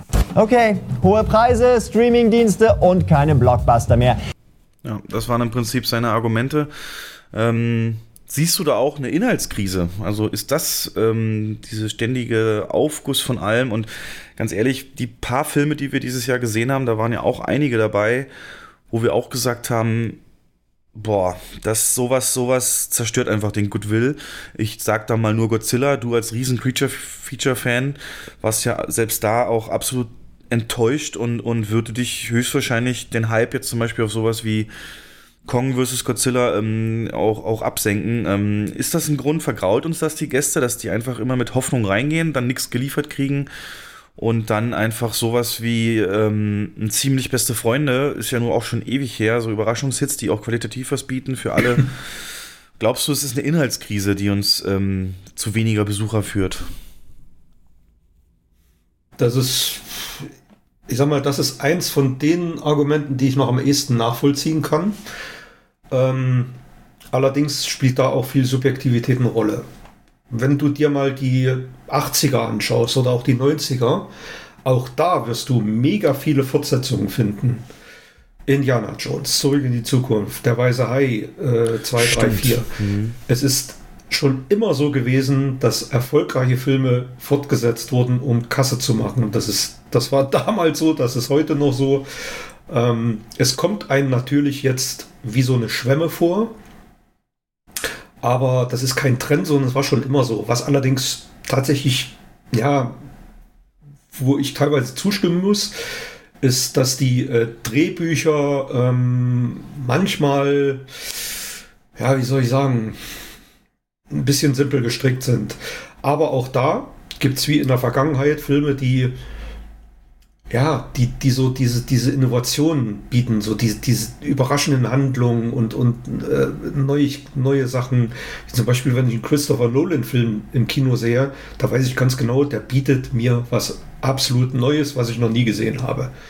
Und solche Sachen gibt es halt immer noch. Und das ist gut so. Ähm, aber das ist jetzt, also aber bes besonders viele, äh, dass es jetzt so eine Fortsetzungsschwemme gibt, ähm, mag sein, aber wie gesagt, der Trend, der war eigentlich schon immer da. Also es gab schon immer. Hm. Gutes Beispiel wieder, dass du da mal die Perspektive aus den anderen Jahrzehnten mit reinbringst. Habe ich auch so noch nicht gesehen. Interessant.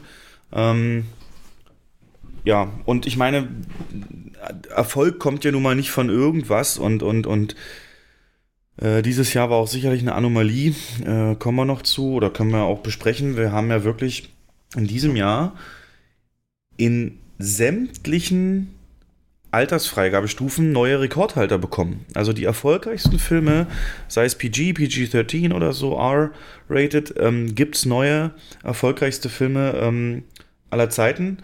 Und ähm, also um das mal zu untermalen, ne? also Toy Story haben wir eben für die ganz Kleinen, dann gab es den König der Löwen PG-13 und ähm, Joker im R-rated-Segment ähm, war ja wirklich ähm, ja die die Blockbuster überhaupt und ähm, sind ja entweder Superhelden oder Remakes äh, oder Fortsetzungen. Aber ganz ehrlich, wenn die, wenn die schlecht wären, schlechte Filme wären, dann wären die nicht so erfolgreich geworden. Also irgendwas müssen die ja haben, Hm. außer Nostalgie, ne? Denke ich mal.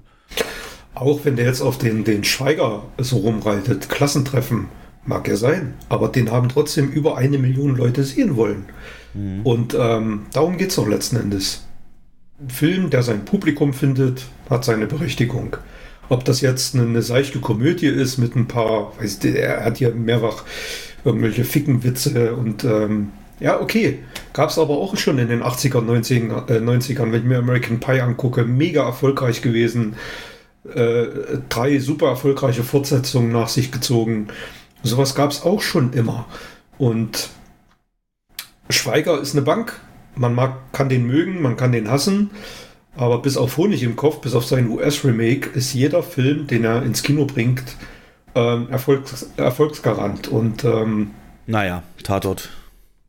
ja, will ich jetzt mal ausklammern. Aber Ich weiß, was du oder meinst. solche Filme wie jetzt das perfekte Geheimnis, das ist doch Mbarek, nun, ja. über, überlegt, ne, das ist äh, letzten Endes ist es auch ein Aufgussfilm, weil der ist schon mehrfach verfilmt worden, wird aber trotzdem vom Zuschauer als äh, neu innovativ angenommen und ähm, das ist es doch, was Kino ausmacht. Solche, solche äh, Stories, gut geschrieben, schön, äh, gute Schauspieler, die Leute gehen aus dem Saal raus, sind zufrieden, haben einen tollen Film gesehen.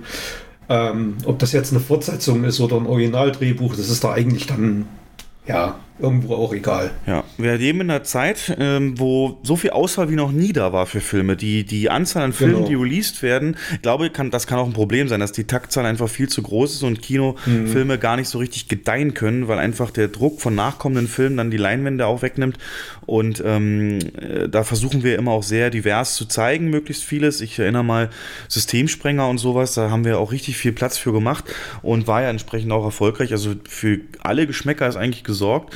Und ähm, dieses Gucken auf diese 5 Millionen Filme und so, ganz ehrlich, wir wären genauso ähm, wahrscheinlich zufrieden, wenn wir halt weniger Millionenfilme hätten, aber viel, viel mehr so 900.000er oder eine Million Filme und nicht Ja. diese ganz großen und dann hätten auch die Leute mehr Geschmack äh, von. Und, ähm, Und guck dir, guck dir diese Nischenfilme an. Guck dir zum Beispiel hier Lebercase Junkie oder sowas oh, an. Wahnsinn, ja. Es ist doch, ja, so, solche Sachen nennt er in seinem, äh, in seinem Video nicht. Und, ähm, das ist auch ein das ist doch- Remake oder, oder, oder so ein ja, aber das ist doch, das ist doch das, was Kino ausmacht. Das, diese, diese überraschenden Hits und ist doch einfach nur, ist doch schön. Ja, und das so schlecht zu reden, ja. Mhm. Ja, weil halt das, das, ja, Menschen sind Aufmerksamkeitstiere und so. Du kannst es Ja. ganz einfach machen, Jurassic World, ne, das ist so das, was er beschreibt. So, das ist so dieses, in meinen Augen, so typisches Beispiel für so, ähm, ja, lazy äh, Geld verdienen Mhm. mit einer Marke. Aber da gibt's halt auch Gegenbeispiele, so viele. Und ähm, die Auswahl ist da, Leute. Und ja, ähm, damit hängt es dann eben auch zusammen, Genau. wofür investiere ich meine Zeit. Und ich weiß zum Beispiel, dass ich im nächsten Christopher Nolan äh, sitze ich Tag 1 drin ne, und werde mir da ähm, die Gedanken drüber machen. Ja. Aber nach seiner Logik dürfte es keinen weiteren Mission Impossible geben, dürfte es Ja. keinen weiteren Bond geben, keinen, keinen nächsten Star Trek. Ja. Ähm, aber es ist genau das, was die Leute sehen wollen. Ja. Und ähm, zwischendrin mal was Schönes, Neues, Innovatives, lockert die ganze Sache auf. Aber man geht auch ins Kino, um sich zu unterhalten. Und äh, eine wirklich gut gemachte Fortsetzung oder ein gut gemachtes Remake ähm, ist auch was Schönes. Ähm, das würde mich ja, da können kann ich gleich mal ein Thema von meinen News vorziehen. Ähm, dieses Jahr ist ja Disney verantwortlich für wirklich die meisten der Top Ten Filme. Ähm, nicht nur hier, sondern weltweit. In, in manchen Ländern haben wurde Avengers Endgame überholt von, von, von, von, von Eiskönigin oder anderen Disney-Produktionen.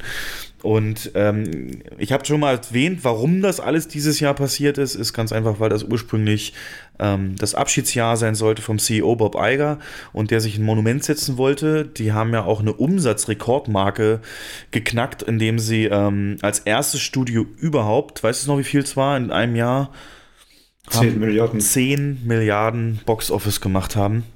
Und ähm, das sind Werte, die hat man so nicht gekannt. Und natürlich die Kulmination, ne, wir haben von so vielen Marken, Franchises, Remakes, Live-Action, Da, da hat er sich eben ein Denkmal gesetzt und Star Wars kommt ja auch erst noch raus. Mhm. Mhm.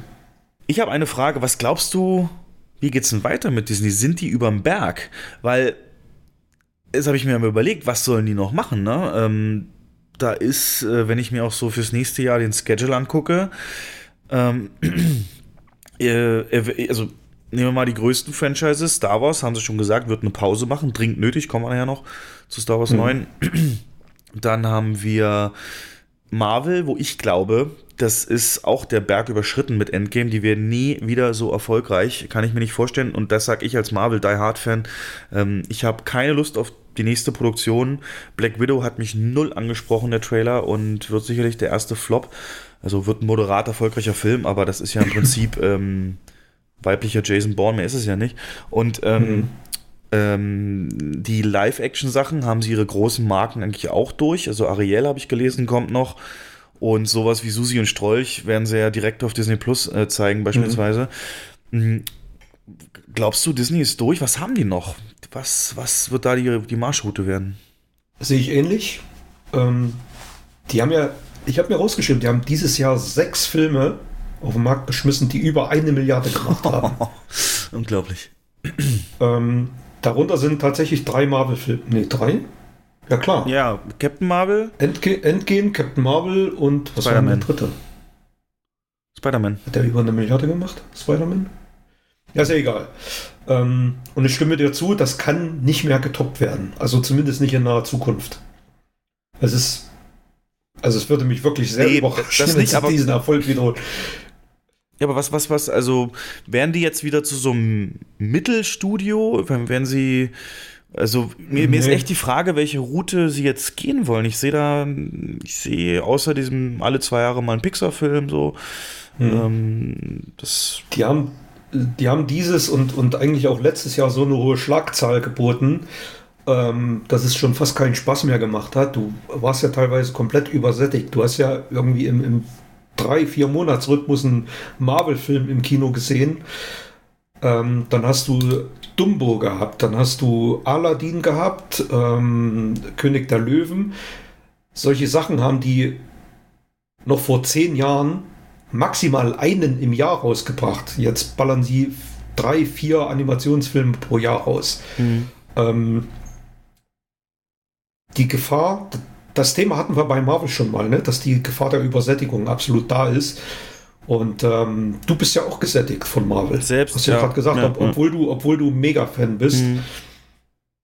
Und ähm, ja, die werden mit Ariel mega erfolgreich sein. Und ähm, aber ich kann mir nicht vorstellen, dass diese, diese wahnsinnige äh, ähm, dieses Tempo, mit dem die Filme veröffentlichen, das können die gar nicht durchhalten auf lange Sicht. Nee, nee, nee, nee. Kann mir nicht vorstellen. Also wenn die da unter 20th Century Fox nicht noch irgendwas in der Pipeline haben, was sie jetzt übernommen haben, dann wird es echt schwierig. Also die werden nicht ja, haben ja schon ein bisschen was angekündigt. Ähm, Planet der Affen in ja. neuen haben sie angekündigt. Und, äh, aber gut, das sind keine, keine Filme, die jetzt die Milliardenmarke überschreiten werden. Bin mal gespannt. Sie werden die Macht bleiben und äh, Mhm. aber auch sich jetzt stark einfach auf Streaming verlagern und da auch viel reinpumpen. Müssen wir mal gucken. Mhm. Richtig, genau. Apropos, äh, Bob Iger hat ein Buch rausgebracht, jetzt nicht seine Memoiren, so ein kleiner Rückblick auf seine Zeit bei Disney, The, ähm, the, the, the Ride of My Life oder so, ähm, wo er so ein bisschen erzählt aus seiner Führungsperspektive, wie das alles so lief. Und da hat er übrigens ähm, auch beschrieben, wie es dazu kam, dass er George Lucas überredet hat, ihm LucasArts zu verkaufen.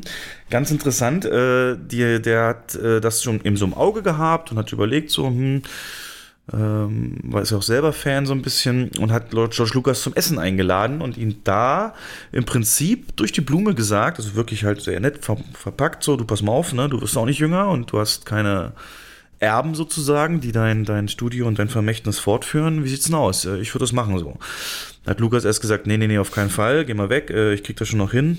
Hat sich dann aber nach ein paar Monaten zurückgemeldet und gesagt, du pass auf, lass noch mal hinsetzen.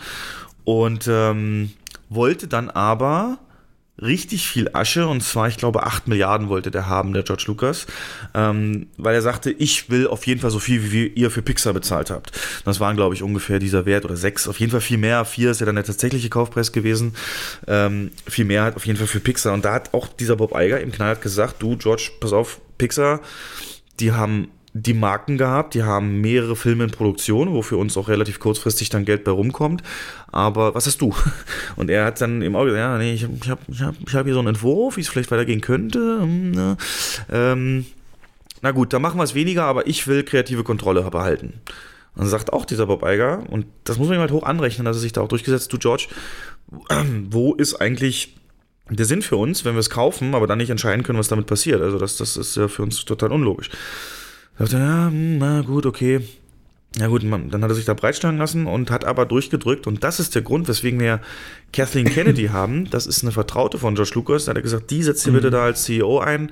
Und die sollte so ein bisschen der, die, das, das Hintertürchen sein, über das George Lucas dann noch ähm, was zu sagen hat in, in dem Bereich und ähm, hat auch seine Entwürfe für die Episode 7 bis 9 eben mitverkauft, aber da wissen mhm. wir auch, wurden, da wurde drüber gelacht und dann weggeschmissen.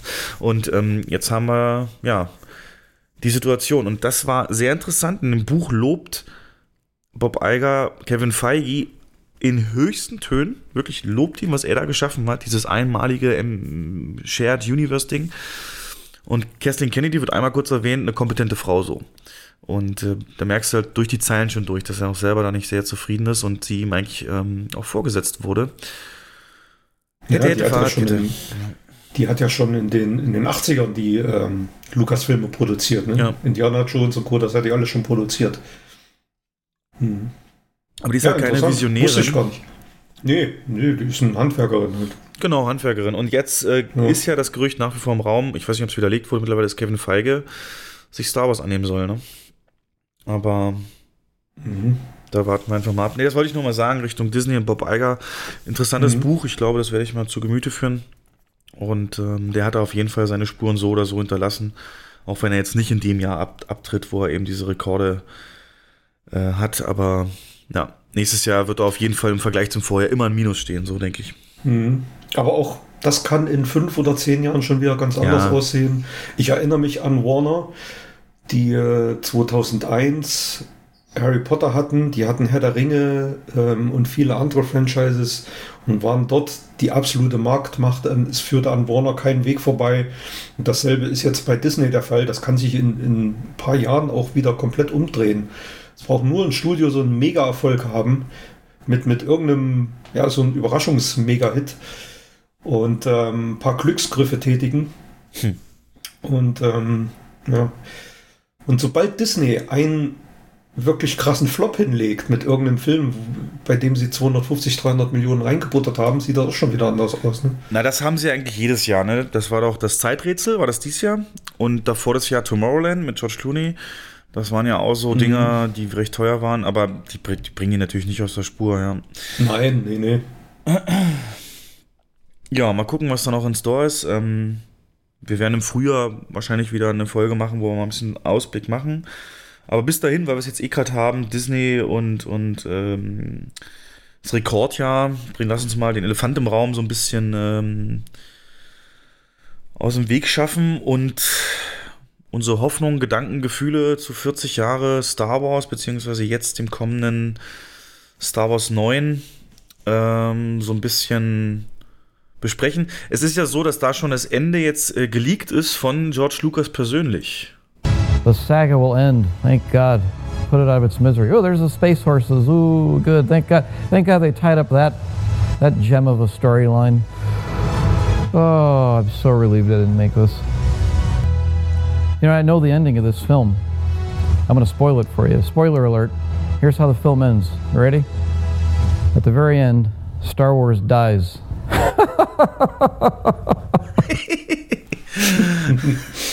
Eine phänomenale Parodie. Äh, George Lucas reagiert auf den Star Wars 9 Final Trailer. Ja. Ähm, ja, in the end, Star Wars dies. Ähm, ja, gibt's bei YouTube zu sehen, kann man nur jedem empfehlen, sich das mal reinzuziehen. Ja. ähm, sehr, sehr lustig.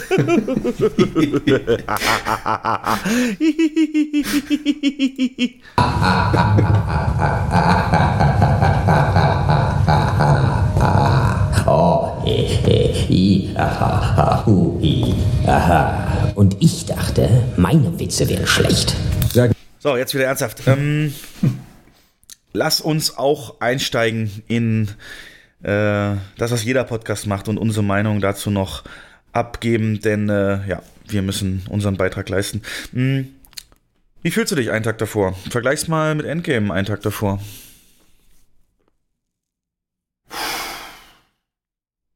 Oh, das ist echt schwer. Ich muss aber sagen, dass die Vorfreude merklich gestiegen ist bei mir. Also ich freue mich wirklich. Bin auch gespannt. Ähm, gar nicht so sehr um die Handlung, sondern wie es umgesetzt wurde. Ja, Was meinst du, technisch jetzt oder Drehbuch? Nee, oder? Nee. Ja, Drehbuch, weil wir sind uns ja darüber einig, dass äh, Episode 8 eher so, ein, so ein Tiefpunkt war. Äh, Der hatte seine großen Momente, aber so im Ganzen, im Großen und Ganzen war er doch eher enttäuschend. Und ich hoffe, dass J.J. Ähm, Abrams mit Episode 9 ja, so das, das ähm, Kunststück gelingt, das wieder nach oben zu ziehen. Warum ja. sagst du Kunststück? Und ich bin, ich, bin da recht, ich bin da recht zuversichtlich. Ja, weil das schwierig wird. Weil ähm, Ryan Johnson in Episode 8 ähm, ja, ich will jetzt nicht sagen, viel kaputt gemacht hat, aber doch einige Drehbuchentscheidungen getroffen hat, die es schwierig machen, den Handlungsfaden wieder aufzunehmen, der ursprünglich angedacht war. Ja. Sei es, sei es Snoke oder sei es die, die, wie, wie Luke sich entwickelt hat oder wie Luke dargestellt wurde am Anfang als verbitterter alter Mann, der irgendwie sein, sein, sein Lichtschwert da in, ins Meer wirft. Ähm, das sind ja Entscheidungen, die wirklich nur Johnson getroffen hat, die J.J. Abrams jetzt zugibt, niemals so getroffen, also niemals so gemacht hätte oder umgesetzt hätte. Ja, der hat ja. ihm, das kommt jetzt auch immer mehr raus, er hat ihm auch ähm, seine Ideen und was er da ausgelegt hat mit Episode 7, hat er ihm, hat er ihm Johnson gegeben. Und mhm. der hat das äh, komplett ignoriert. Und mittlerweile, die Narrative ändert sich ja mittlerweile auch und Johnson wird immer weniger angegriffen äh, in dem breiten äh, Mainstream-Feld jetzt. Einfach weil er sich das eben getraut hat. Da gehe ich natürlich auch nicht mit und ich schäme mich auch jetzt noch. Ich habe damals im Kino, habe ich gelacht, ne, als er das Lichtschwert da über seine Schulter geworfen hat. Ich habe mich da mitreißen lassen vom Herdentrieb, obwohl ich, ähm, ne, ich konnte erst hinterher sehen, was für ein Schaden da entstanden ist. Aber jetzt nochmal allgemein. Hm, ich habe gestern noch ein schönes YouTube-Video gesehen dazu, dass das mhm. eben so ein bisschen mit Endgame mal gleichsetzt. Und also, du hast häufiger, viel häufiger in der Vorberichterstattung entweder diese super, super Hype-News, wo du richtig sehen kannst, dahinter steht Disney. Ähm, so, ähm, äh, ist sensationell, wird wahrscheinlich der erfolgreichste mhm. Ticketverkäufe, 50% mehr als Endgame, blub, blub, blub. Mhm. Wo man aber sich dann auch immer ins Kontext oder die Hintergrundinfos sich genau angucken muss. Bei diesen Ticketverkäufe-News zum Beispiel war die Info von einer Plattform, die es noch nicht so lange gibt wie diese etablierten äh, Ticketanbieter. Und eine neue war das, die natürlich noch gar nicht so lange am Markt ist und bei Endgame natürlich noch nicht so bekannt war wie jetzt und deswegen so eine äh, Zahlen dann stehen. Oder ähm, diese Geschichte mit dem Drehbuch und John Boyega, wie er es im Hotel vergessen hat, das ist halt safe eine safe eine Fake News, also das ist never ever so passiert. Das machen die, um mhm. halt im Gespräch zu bleiben, weil ganz ehrlich, wenn ich da, also angenommen, du putzt so einen Hotelraum, ne, so, hm, hm, oh ja, hm, Bettdecke, ja, guck ich mal hier, oh, da liegt was. Hm. Star Wars 9, was? Hm, hm, hm, okay. Was, was würdest du machen, ganz ehrlich? Würdest du das mir geben, damit ich es bei eBay verkaufen kann? Und selbst wenn, also ganz ehrlich, da wurde so gesagt, jeder Schauspieler kriegt immer nur ein Drehbuch, wo nur seine Parts drinstehen und so weiter, dass die ja nicht alles wissen. Never ever ist das passiert. Und selbst wenn in der heutigen Zeit hätte das, man sich das abfotografiert, das wäre schon längst im Internet gelandet.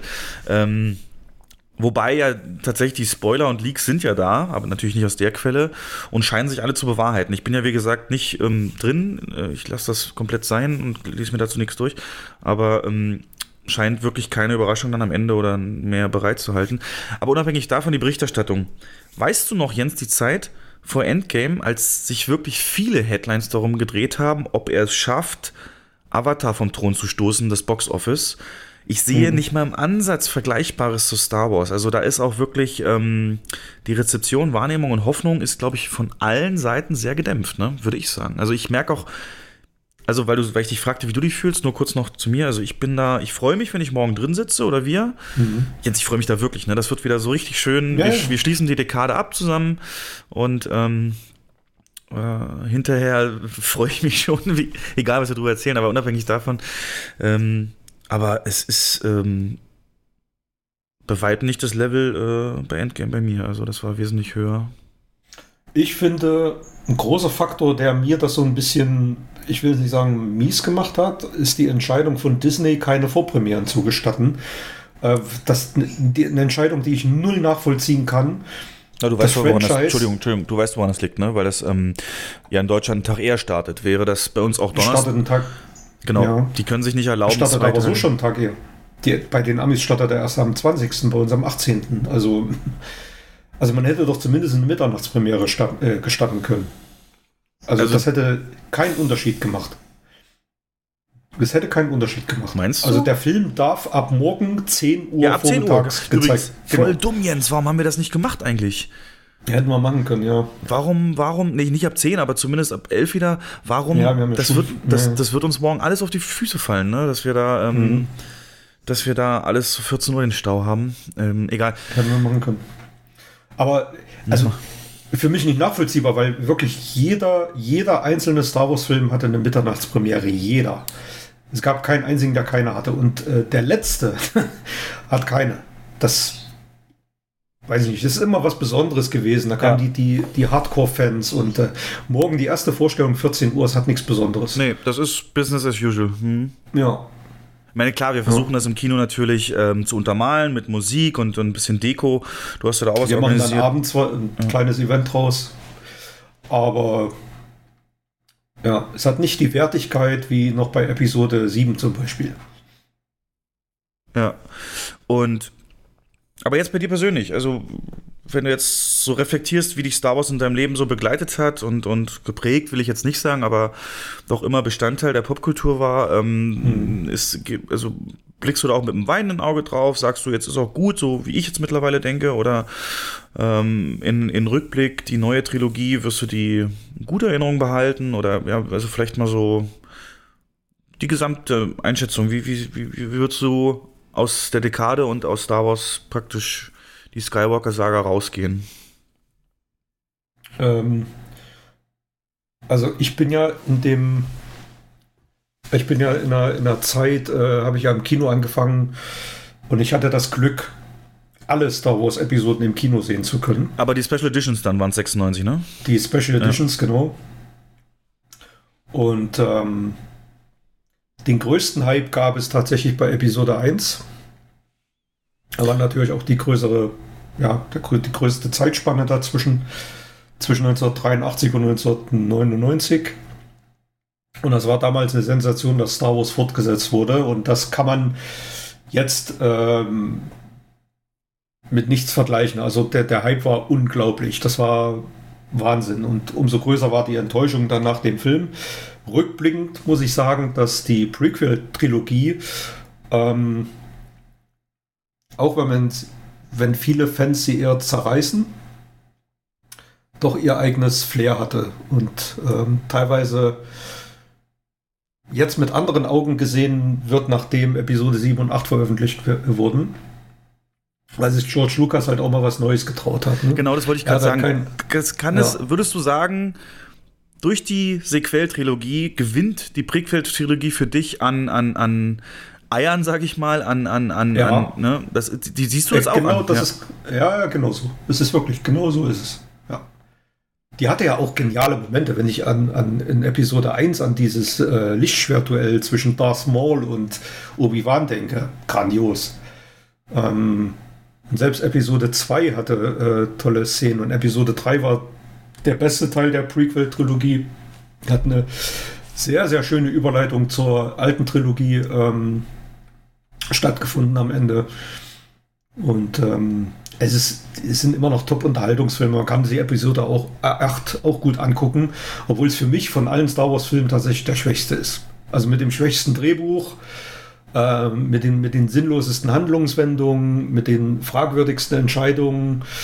Ähm, kannst du aus Episode, aus den neuen Filmen, kannst du außer äh, Ray, Finn und Poe, sag mir mal drei Charakternamen.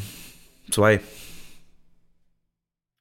Äh, äh, äh, BB-8 und ähm, ähm, na, Jetzt wird schon schwierig. Ja, das ist halt das Krasse. Du, worauf ich hinaus will, ja. ist, ne, aus Star Wars könntest du mir wahrscheinlich sogar noch jeden aus der Kantine nennen, wie der heißt. Und ja. äh, ähm, ich glaube auch, Star Wars war einfach so ein Film, wie man so sagt, der, der perfekte Sturm, der Perfect Storm. Ne? Da war hat alles gepasst. Die Zeit war reif, New Hollywood, ähm, mhm. die, die The Thema, der hatte Kollaborateure, kennt man ja die Geschichten, der hat ganz, ganz viel Hilfe von seinen Kollegen gehabt, seiner Frau und all. Und ähm, das zusammen hat das eben erst möglich gemacht. Und ähm, im Nachhinein, ich würde jetzt mal so weit gehen, ich sag mal, Return of Jedi, äh, Rückkehr der Jedi-Ritter, ist ähm, kein guter Film. Also ist wirklich im Verhältnis zu Star Wars, den ersten beiden, ist der schwach schon. Und da merkt man schon, da mhm. hat er eben immer mehr die ähm, Kontrolle hat er da selbst übernommen. Und ja. Und jetzt. Aber du hast da, ja, du, hast, du hast vollkommen recht, äh, fällt mir jetzt gerade auf. Du kannst, ich kann wirklich, also selbst kleinste Nebenrollen hatten, sind, sind Kultfiguren. Greedo, ja, Bundu Boba Baba, Fett. Ja, ja. ja Fett, es mhm. sind, ja, es sind Kultfiguren. Und ich stimme dir zu, ähm, Rückkehr der Jedi-Räder war der schwächste. Und ich habe mal einen Artikel gelesen, und das trifft wirklich zu.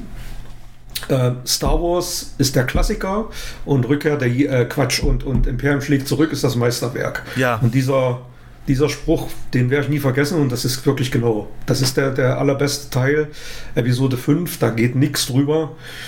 Es ist wirklich ein Meisterwerk, was da gemacht wurde, ist grandios. Und ähm, die haben es ja wirklich ja. probiert, das zu reproduzieren. Irvin Kirschner, der Regisseur von Imperium, ähm, war ja vorher auch nicht für Actionfilme bekannt, gar nicht. Und hatte auch gar mhm. nicht so große Filme. Und das haben sie jetzt mit Ryan Johnson eben versucht, dort zu reproduzieren, bringen ein eigenes Ding da rein, aber es ist halt eine völlig andere Richtung gegangen. Und dann eben auch dieses, was sagst du zu dem Hauptkritikpunkt eigentlich, dass Star Wars die neue Trilogie einfach so heftig auf Nostalgie setzt. Ähm, ich werde da mal kurz ausholen zu, kannst dich mal kurz zurücklehnen oder ihr. Ähm, es ist so, ich habe einen richtig tollen YouTube-Kanal, einen richtig tollen YouTube-Kanal entdeckt, Patrick H. Willems heißt der, der, der macht äh, Video-Essays, wirklich Essays ähm, über Popkultur und äh, über Filme. Und, und das aber auf eine Art und Weise, die ich so noch nicht gesehen habe. Wirklich fundiert, unterhaltend, ähm, sehr sympathischer Mensch, äh, der das aus Blickwinkeln betrachtet, mit vielen äh, Querverweisen und, und Gedanken zu Metaebenen und, und wirklich zu jedem Thema, was mich interessiert. Unter anderem hat der, also jetzt ziehe ich natürlich hoffentlich nicht in Diskredit, aber der hat zum Beispiel einen Zweiteiler gemacht über Michael Bay. Den habe ich auch auf unserer Cinemotion-Seite schon verlinkt, kannst du ja gerne mal angucken äh, bei Facebook. Ähm, äh, warum er in seinen Augen verkanntes, äh, warum er ein Künstler ist. Der wird ja immer so verschrien und so weiter, aber für das, was er macht, ist er einfach der Beste und bringt zum Beispiel Beispiele für diesen 360-Grad-Kamerafahrt äh, um die Helden rum, wie sie aufstehen, dass, dass das eben viele Filme selbst das kopieren versuchen, aber so ein Auge, so ein Taktgefühl wie er, dass, dass das eben keiner hat und, und ähm, auch seine politischen Botschaften, äh, Militärgut und so weiter und woher das kommt, dass er in jedem Film so Szenen drin hat von, von Midland, USA, hier äh, Texas und Farmen und so weiter. Ähm, das wird richtig geil da gemacht, aber das macht er eben zu allem. Star Wars, Ghostbusters, wirklich alles. Und ähm, da gibt es auch ein, ein Video eben verlässt sich Star Wars zu sehr auf Nostalgie und das ähm, analysieren sie zum Beispiel ähm, beim Star Wars finalen Trailer. Der hat mir Gänsehaut gemacht, in erster Linie wegen der Musik und ich spiele jetzt mal kurz die Musik ein und danach die Analyse dazu. Ähm, nur, dass du mal ein Gefühl kriegst, wie krass ähm, die Nostalgie da eigentlich drin ist, obwohl sie fast nichts ähm, äh, fast nichts ähm, wirklich, äh, die, die, die Songs fast nichts mit dem zu tun haben, was man da sieht. Also erst nochmal der Ausschnitt, der so gänsehautig ist. What, uh, what are you doing there, 3PO? Taking one last look, sir. At my friends.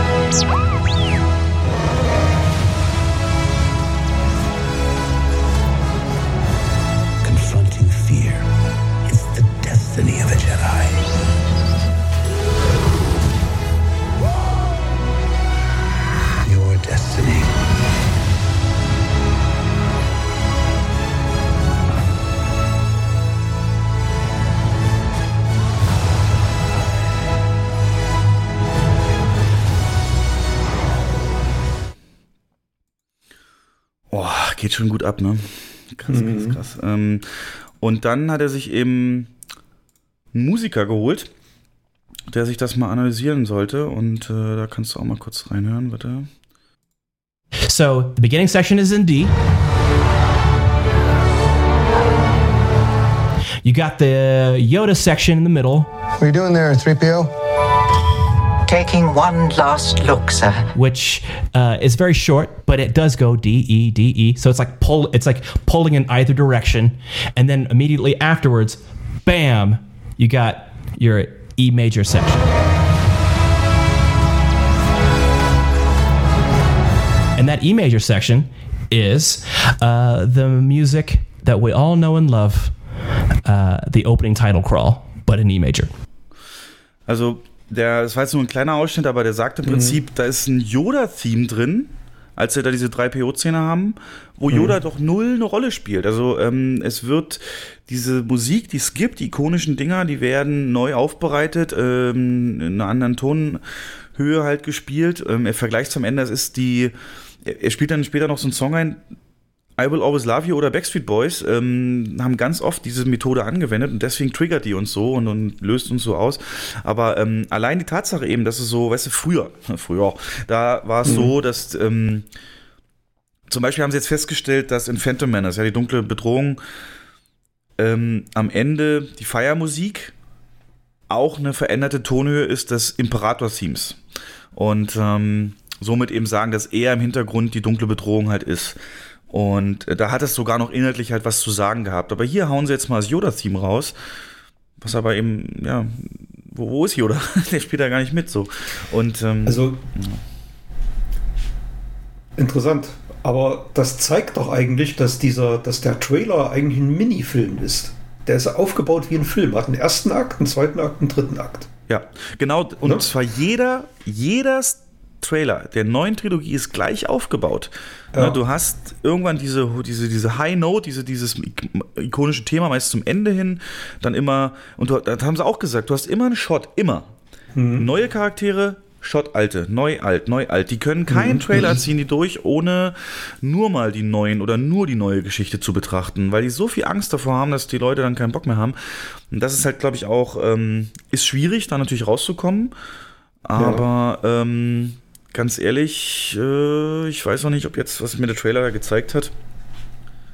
Ja, Space Horses. Also es ist ein, ja, es ist ein schmaler Grad, weil du musst natürlich die, die Hardcore-Fans bedienen, die mit Star Wars groß geworden sind. Ähm, genauso wie, äh, sag mal, ein 12-jähriges, 13-jähriges Kind.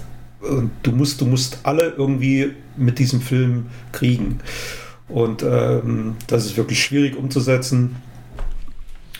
Aber Was ist denn ja, also deine, mich deine hat- Hoffnung? Was, was, was wünschst du dir von Star Wars 9? Was, was wünschst Also- du dir, damit du persönlich da rausgehst? Damit du sagst, das ist ein Ende.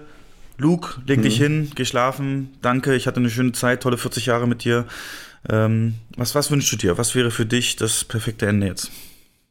Also ich war sehr angetan von Episode 7. Der hat mich, ähm, hat mich gehabt, hat mich sehr positiv ähm, erwischt. Kritikpunkt, ja, man könnte sagen, es ist ein Remake von Episode 4. Ist es irgendwo auch. Ähm, aber das ist genau das, was mir persönlich gefallen hat. Und wenn der in diese Richtung geht, ohne, ohne zu sehr Episode ähm, äh, 6 zu remaken, ähm, wirklich Überraschendes bereitzuhalten und mit, mit einem äh, wirklich knaller Ende aufzuwarten, was alle Fans befriedigt und auch die, die jetzt mit der neuen Trilogie groß geworden sind, dann bin ich zufrieden. Ja, ich will ein Retro-Feeling haben, ich will aber auch Neues entdecken in dem Film. Und alles, was ich so gelesen habe, ähm, ist das auch genau das, was, äh, was uns morgen geboten wird.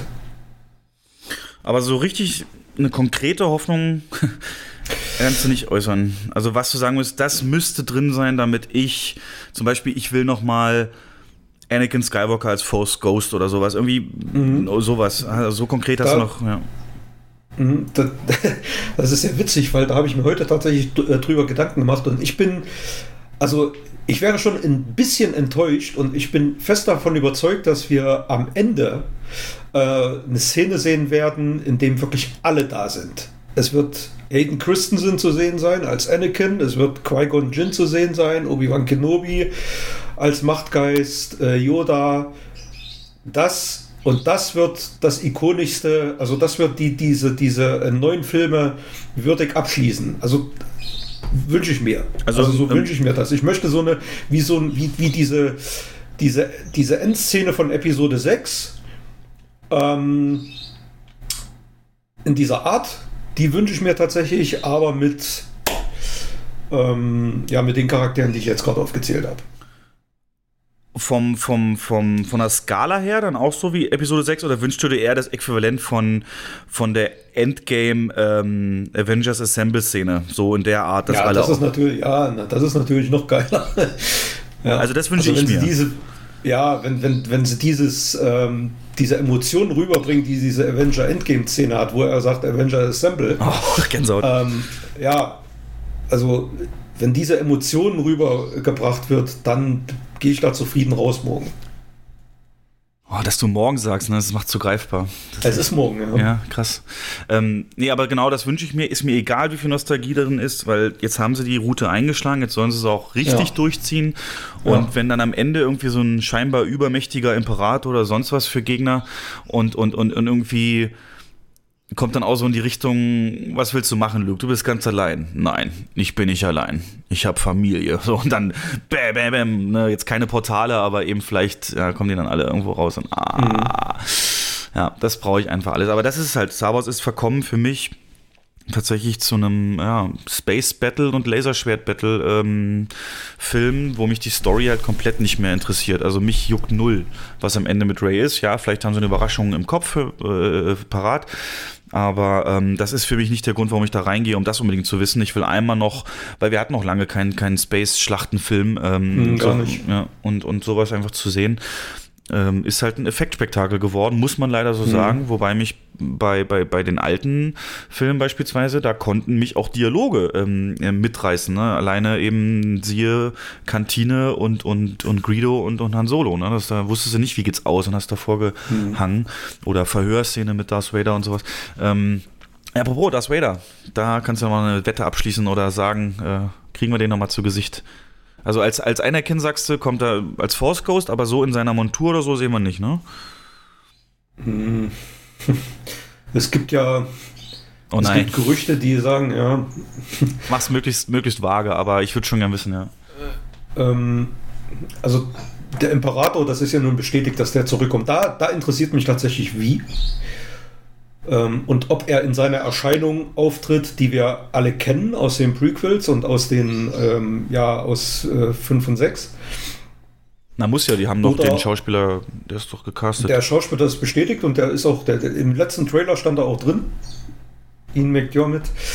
Aber es kann ja auch bedeuten, dass er nur seine Stimme leiht. Ach so.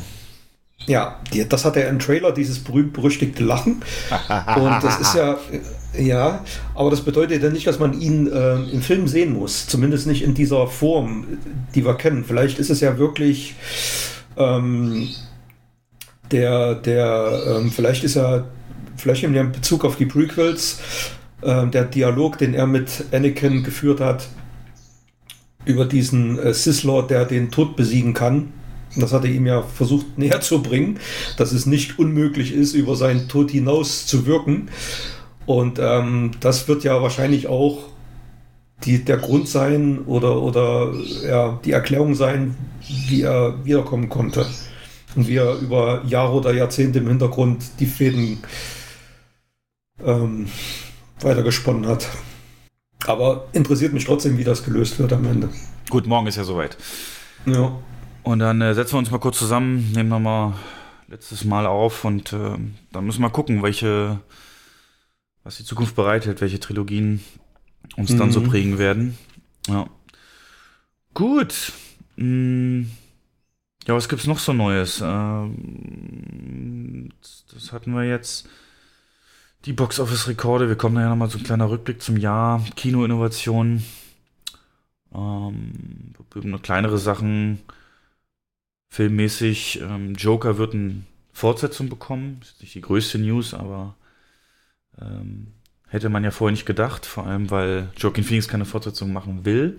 Mhm. Ähm, Star Trek 4 hat einen, äh, einen Regisseur gefunden in Form von in Form von äh, dem Fargo-Regisseur Noah Hawley, der hat die Fargo-Serie auf Netflix in Szene gesetzt. Ähm, könnte eine ganz interessante Richtung gehen. Und dann, ja, erzähl. Ähm, das hat mich tatsächlich überrascht, weil noch vor wenigen Wochen klargestellt wurde, dass Star Trek erstmal nicht mehr im Kino stattfinden wird, sondern nur noch auf dem, ähm, äh, im Stream oder auf dem Fernseher. Und ich bin sehr positiv überrascht, dass es wieder ins Kino kommt. Freut mich. Ja, mit der alten Crew auch. Also Ja. Chris Pine, mega Ja. Dude, mega Dude. Mm. Ach, hier habe ich noch was zu Star Wars. Tatsächlich, äh, das habe ich vorhin vergessen. Also, jetzt bitte nicht zynisch sehen, ne? Das ist jetzt alles, ähm, das ist alles jetzt ähm, ernst zu nehmen. Es gab ja wieder, muss man sagen, ähm, relativ auch durch die Newsseiten gejagte Info. Was, wie, wie mache ich denn, dass es jetzt nicht zynisch klingt? Also ich spreche es mal so aus. Also es gab wieder einen mega Star Wars-Fan, der wegen irgendwas kurz vorm Tod stand und auf keinen Fall so lange lebt, ähm, bis der Film released und hat halt sich an Disney gewandt und gesagt, hier, ich würde ihn gerne mal vorher gucken so. Und das haben Mhm. sie ihm auch gewährt, den Wunsch. Und das ging halt auch durch die Presse und Medien und Internetforen und so weiter. Super Move, super cool für ihn und ich, ich freue mich da auch wirklich und ähm, es ist schade, dass Menschen so jung von uns gehen müssen. Ähm, ich möchte aber mal eine Gewissensfrage stellen an dich, ähm, in der praktisch ähm, Regelmäßigkeit, wie das bei solchen großen Filmen war ja bei Endgame auch so ähm, vorkommt. Fluch der Karibik. Da auch, das habe ich gar nicht, das habe ich nicht Ja, mitbekommen. da gibt's, da gibt's, da gibt's äh, Bilder, ähm, wo Johnny Depp als Jack Sparrow verkleidet dann noch ins Krankenhaus geht. Ähm, ja. Ähm, Gewissensfrage, ist das wirklich Nächstenliebe oder ist das Marketing? Oder ein Mix aus beiden? Ein Mix aus beiden. Wenn es nur Nächstenliebe wäre, würdest da, du davon nichts in der Presse lesen. Ähm, es besteht ja überhaupt null Grund, das öffentlich zu machen, wenn es nur Nächstenliebe wäre.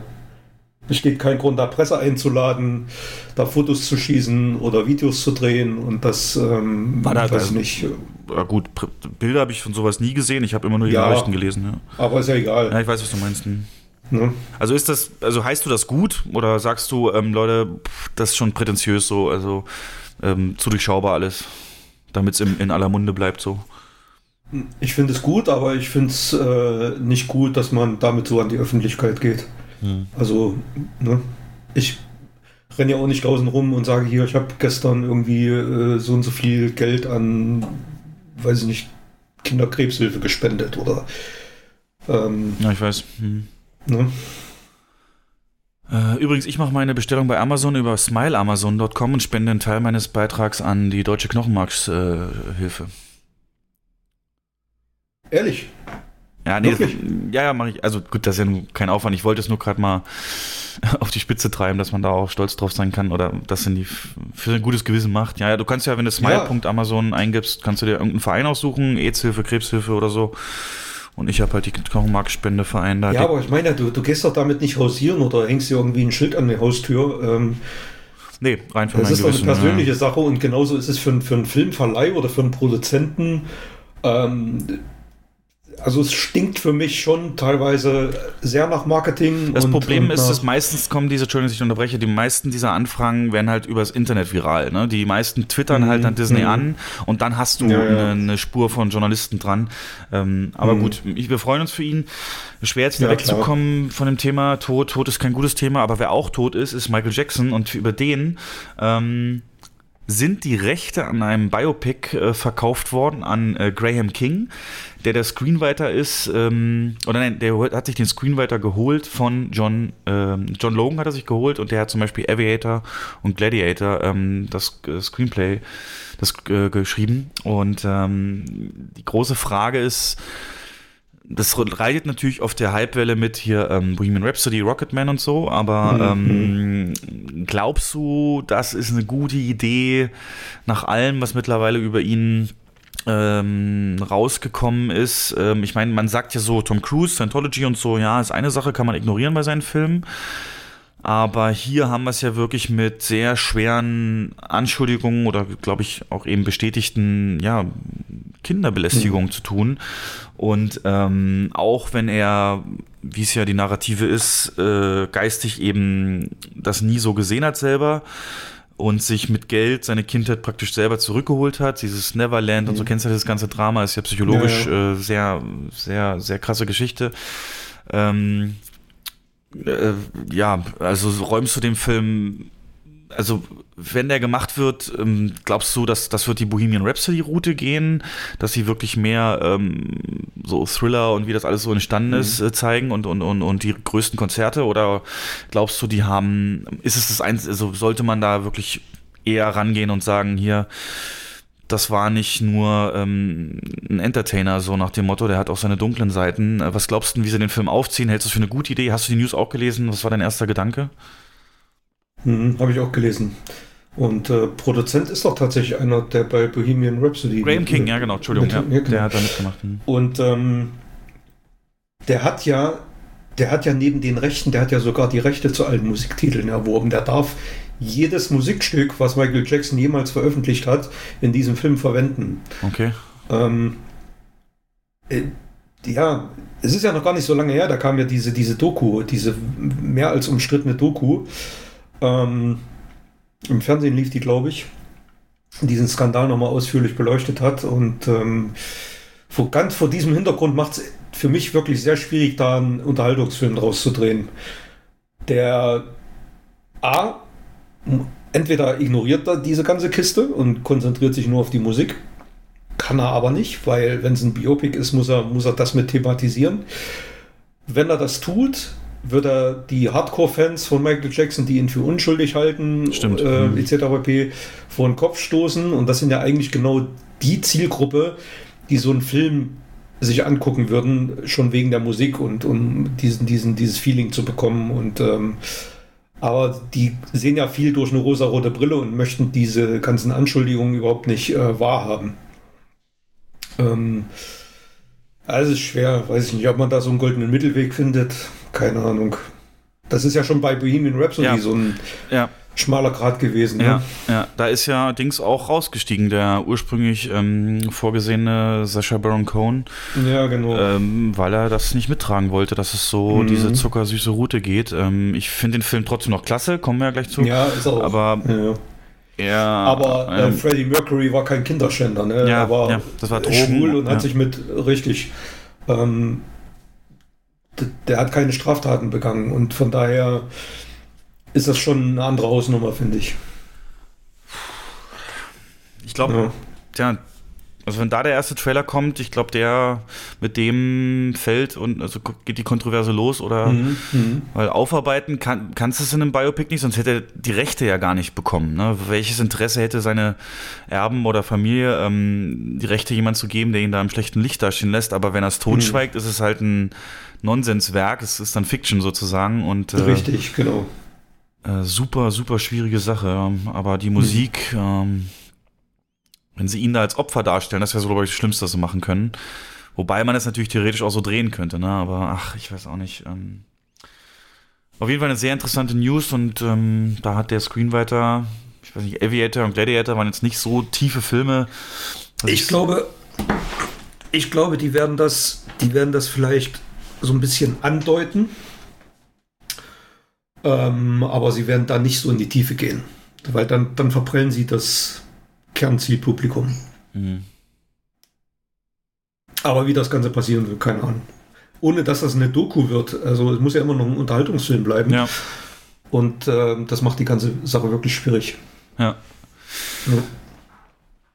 Gut, hier habt ihr es zuerst gehört ähm, und wir halten euch auf dem Laufenden, wenn da was rauskommt. Und ähm, ist das große Dilemma Entertainment-Branche ähm, und die Menschen dahinter sind nicht immer Engel. Und äh, ja, mal gucken, wenn das, ja, die Profitgier, ob das überwiegt oder nicht, werden wir sehen. Mhm. Mm, Ich habe jetzt nicht mehr viel, beziehungsweise eher im Filmbereich noch. Ähm, äh, auch jetzt schwer wieder die Kurve zu kriegen, aber unabhängig davon äh, gibt es zwei Franchises, die ähm, in zwei Jahren oder anderthalb, muss man ja mittlerweile sagen, Fortsetzung bekommen. Und da gibt es einen ganz interessanten Zufall, beziehungsweise Zufälle weiß man nicht, deswegen will ich da mit dir drüber reden. Und zwar haben John Wick 4, der 2021 äh, starten wird, und Matrix, welches ja auch in eine Fortsetzung gehen wird, nämlich die Matrix 4. Auch wieder, ich glaube, zumindest einer der Wachowski-Schwestern macht da wieder Regie. Ähm, jetzt beide das identische Release-Datum bekommen, 21. Mai 2021. Und ich stelle mal die Theorie Raum, das ist ein und derselbe Film. Ähm, du hast in John Wick natürlich alle Anlagen, der überlebt da Sachen, die er eigentlich nicht überleben könnte, der ist ähm, mit seinen äh, Fähigkeiten weit über, über normalem Level, präzise und alles. Er, er ähm, schlägt sich halt zwei Stunden da rum und, und schafft das alles. Du hast äh, Morpheus praktisch ähm, tatsächlich als Lawrence Fishburne's Rolle in Matrix. Scheiße! Oh Gott. Ey, das, Tatsache, ey, das kommt mir jetzt erst. Du willst jetzt darauf hinaus, dass John Wick in, in der Matrix äh, äh, sich abspielt, oder was? Also die Theorie, die ich äh, kenne oder ja, die jetzt verkaufen will, ist, dass ähm, in Nachteil 3 äh, äh, gibt es ja diesen Frieden zwischen, zwischen ähm, äh, Maschinen und Menschen. Ja, und ja, ja. Ähm, äh, trotzdem gibt es ja immer wieder einen Auserwählten. Und dieser Auserwählte wird aber, weil es eben Frieden gibt, ähm, probiert er nicht, da irgendwie Leute zu befreien oder, oder rauszuholen oder sonst was, sondern muss in irgendeiner anderen Form beschäftigt werden, ohne dass er eben weiß, dass er der Auserwählte ist. Und das ist eben John Wick, dass er da, ähm, ja. Und ähm, ja, ich weiß nicht. Also geil. Das wäre natürlich der Oberhammer, wenn das wirklich so wäre, wenn, die, wenn diese beiden Sachen zusammengeführt werden würden. Ja. Ist das. Nee, äh, was hat denn John Wick für ein, für ein. Was steht denn da für ein Studio dahinter? Das ist Oh, das- auch Warner, ne? ist das auch Warner? Oder? Also ich gucke mal. Also Matrix ist Warner. Lionsgate, zu wem gehören die? Hm, äh, nee, meins doch, nee. Ne, Lionsgate ist ja meistens nur der. Nee, das ist Studio Kanal. Das ist nicht Warner. Ja, oh, aber ist nee, also natürlich- ja, das ist halt weit hergeholt, aber es würde halt extrem passen. Und ähm, ähm, einer von den beiden wird Platz machen, das ist sicher. Ja, ja. Äh, fragt sich nur, wer wird zuerst, äh, zuerst, das war, ist wie damals, weißt du noch, als ähm, Captain America Civil War und, und, und ähm, Batman gegen Superman hatten denselben Starttermin eine Zeit lang. Und dann ist ja auch Mhm. einer äh, dann weggegangen. Aber das finde ich lustig, so Ju- als. Jumanji 2 hat ja auch denselben wie, wie Star Wars 9, eine Zeit lang, ne? Na, das haben sie aber durchgezogen. Also ich glaube, das Ja. war genau wie vor zwei Jahren. Jetzt haben wir auch Jumanji. Äh, gegen wollten die den nicht sogar am 18.12. ausstatten Achso, lassen? ja, die wollten ursprünglich direkt dagegen gehen, ja. Ja, genau, deswegen. Ja. Ähm, apropos Jumanji, da kann ich noch die, die, die, die, äh, die eine Story aus dem Urlaub bringen. Äh, ich war dann in so einem Pub äh, in, in Inverness und äh, es gibt eine berühmte Schauspielerin, die aus Inverness kommt und das ist die Nebula, die Karen Gillan, die kommt aus diesem kleinen Highland-Ort und ähm, in diesem Pub sind halt auch diese Fotos, ne, wer hier schon mal war und natürlich, logischerweise, war sie da auch schon mal. Ähm, also die hat es wirklich geschafft, ein ganz klassischer Lebenslauf, ne, vom, vom Theater dort vor Ort nach London, Filmschule, ähm, ähm, Schauspielschule und dann oder erst Edinburgh, dann London und dann eben entdeckt worden und jetzt ist sie da in einem 2 Milliarden Film, fast 3 Milliarden Film Mhm. drin gewesen. Mir war das lange Zeit gar nicht bewusst, dass es dieselbe Schauspielerin ist. Ja, ne? Ja, ja, Mhm. ja, bis ich das realisiert habe. Ich meine, wenn es dann weißt, siehst du es, aber ähm, die hat übrigens auch erzählt, dass sie ähm, in einem Interview jetzt zu Jumanji äh, da oben in Inverness, ich, es ist halt so geil, wenn du dann da warst, dass sie da in der, in der Schultheatergruppe und in der, in der örtlichen Pantomime-Gruppe so, Verein, äh, nicht aufgenommen wurde, weil sie anscheinend zu schlecht war. Ne? Und die, die Message halt dahinter, jo, ähm, äh, streng dich an, kämpf dich durch. Und dann hat sie ihm geschrieben, dass er dann irgendwann doch noch beim Eden Court äh, Theater aufgenommen wurde. Und dann, da stand ich halt davor. Ne? Da stand ich davor und habe Mhm. das schottische Nationalgetränk Nummer zwei getrunken, einen Iron Brew, das ist ein Softdrink, ähm, den es nur in Schottland gibt. Sehr, sehr krass ähm, äh, Geschmack, so kennt, man so in der Form nicht, aber unabhängig davon, ja, so hier durch diese Türen ist Karen Gillan gegangen und äh, in diesem Pub war sie und hat auch die Schauspieler anscheinend an ihre Heimatstadt geholt, so als Pressetour. Und äh, ja, das nochmal kurz äh, zu Jumanji und, und meinem, der Verbindung irgendwie hast du ja immer Real Life, dann, das liebe ich ja so, wenn, wenn, wenn Orte das eben verbinden. Aber jetzt, wie kommen wir zu Jumanji? Genau, die legen sich mit Star Wars an, weil das vor zwei Jahren sehr gut geklappt hat. und äh, ähm, scheint ja dieses Mal, also die haben es in den USA geschafft, ähm, Frozen von der Spitze zu vertreiben und sind vor zwei Jahren gegen Last Jedi sehr gut gelaufen. Ein wahnsinnig gutes Ergebnis, glaube aber nicht, dass sie das schaffen werden zu wiederholen. Wie kommen wir jetzt drauf? Wir haben das aber schon, hat sich schon angedeutet. Ne? Wir hatten ja die, die ähm, Preview und die war deutlich unter den Erwartungen. Ja. Letzte Woche Mittwoch. Also hatten wir wirklich ja, bis kurz vorher noch irgendwie vier oder fünf verkaufte Tickets. Das war ähm, eher enttäuschend. Er läuft solide, Ja. aber er läuft lange nicht so gut wie der erste vor zwei Jahren. Ja, ja, ja, ja. Ähm, ja, reizt mich auch nichts. Ne? Das ist halt so ein. Nö. Also, Mhm. wenn ich mir die Kundschaft angucke, das sind, so doof wie es klingt, das sind am Wochenende die Papas, die ihre Kinder sehen, so, ne? Und dann Ja, mit denen was machen genau. und. Äh, ja. Mhm. Ja. Kids, Team. Ja, was wollte ich? Also, äh, apropos nächstes Jahr, vielleicht nochmal ganz kurz. Ich freue mich jetzt schon, weil ich habe eine News zu einem Film, der nächstes Jahr Anfang direkt kommt, ähm, zu Sam Mendes 1917, dieses erste Weltkriegsfilm. Ich wusste nicht, dass Roger Deakins die Kamera macht und dass er aus einem One-Shot besteht. Das ist ein Film, ein Weltkriegsfilm, der aus einem einzigen Cut, so, äh, Take sozusagen entsteht. Ewige Kamera, so, so Birdman-mäßig, weißt du? Und ähm, ich liebe, liebe Kamerafahrten. Und ähm, je länger, je besser, desto mehr kriegt man mich. Das hat für mich artistisch, stilistisch was, das mich komplett abholt. Und ich bin jetzt noch mehr gehypt auf diesen Film als ähm, auf, auf erstmal im Januar die anderen Releases, die mich so reizen. Knives Out ähm, oder Bad Boys. Ähm, Mhm. Wusstest du das, dass der Meister aller Nee, Kameraleute ähm, das als One-Shot und äh, ich sag Roger Deakins, ne, Gott, was Beleuchtung, was, was, was ähm, Bilder angeht.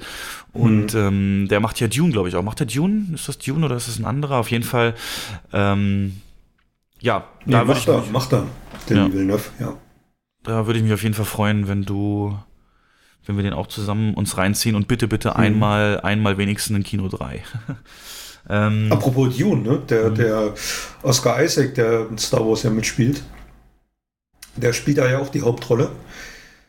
Und er hat jetzt ein erstes Interview zu Dune gegeben und ähm, hat gesagt, dass die Verfilmung stark am Buch wäre, aber er benutzt die Worte schockierend und furchterregend.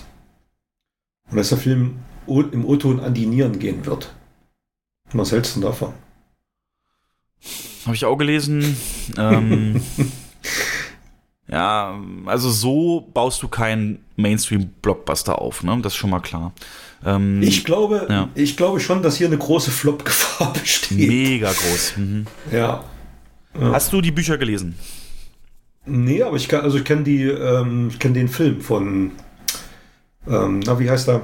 87? David Lynch, ne? Ja, zwei- Äh, 82, 83. Kyle MacLachlan, James Stewart. Mhm, genau. Ähm, Patrick Stewart. Patrick Stewart. Ähm, äh, muss ich sagen, habe ich Trauma von diesem Film. Ich habe den in, ich habe ich hab, ich hab den als Kind gesehen irgendwann mal. Mhm. Und, oder zumindest Teile, wie sie so Vater mal gezeigt oder was, auf jeden Fall sehr jung. Und der hat mich verstört als Kind. Insbesondere, was ich so immer als Albtraumbild so ein bisschen im Kopf habe, ist halt dieser Baron Harkonnen, dieser Dicke. Ja, ja. Und diese eine Szene, wo er da wo so übelst viel Blut und irgendwas und, und, und irgendwas, weiß nicht, was da platzt und explodiert. dem die Augen eindrücken, Kopf zerquetscht. Ja, so. ja.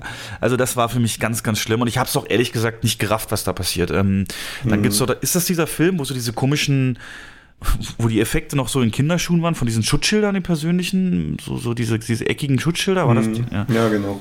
Oh, das, das, also ich habe mir gar keinen Rein drauf machen können und soll ja auch sehr schwer verständliches Buch sein.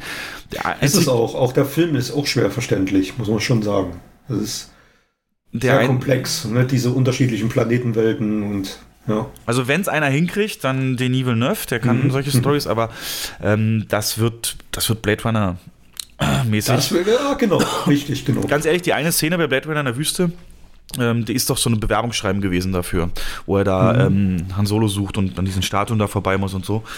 Ähm, Also aber, wenn ich mir den, ja. den originalen Dune mal anschaue, dann wegen seiner wirklich fantastischen Optik. Also die, die ähm, Weltraumszenen und mit, die, mit diesen riesen Sandwürmern, das ist wirklich absolut absolut beeindruckend. Ja, aber dann, die dann, dann, reduzierst, dann reduzierst du es aber wieder auf ein, auf ein Ja, äh, ja, Effektefeuerwerk. ist es. Ja, also wie gesagt, es ist eine anspruchsvolle Handlung, die aber wirklich garniert ist mit, ähm, mit einer beeindruckenden Optik. Aber ohne diese Optik wäre der Film ähm, für mich zu, äh, zu schwer, sage ich mal. Zu schwer zu verdauen. Und so ist er guckbar. Aber ich bin wirklich gespannt, wie, äh, wie das umgesetzt wird. Ja, Grüße gehen raus an meine Generation, die höchstwahrscheinlich den Bezug zu Dune hat, ähm, wenn sie dann computeraffin war, auf das Computerspiel. Dune 2 in erster Linie, eines der ersten Echtzeitstrategiespiele. Daher kenne ich tatsächlich ähm, den Dune-Lore, die Geschichte, ähm, kenne die drei äh, Fra Fraktionen, oder sind es nur zwei, Atreides, Harkonnen und ähm, im Spiel gibt es noch eine dritte, so eine grüne Fraktion. Ich glaube, die haben sich dazu gedichtet. Daher kenne ich auch die, die, die Sandwürmer, die waren da die Riesengefahr für deine Truppen und wurden immer angelockt durch Vibrationen. Und ähm, ja, Con waren halt so die Military-Style, Atreides immer so die Noblen.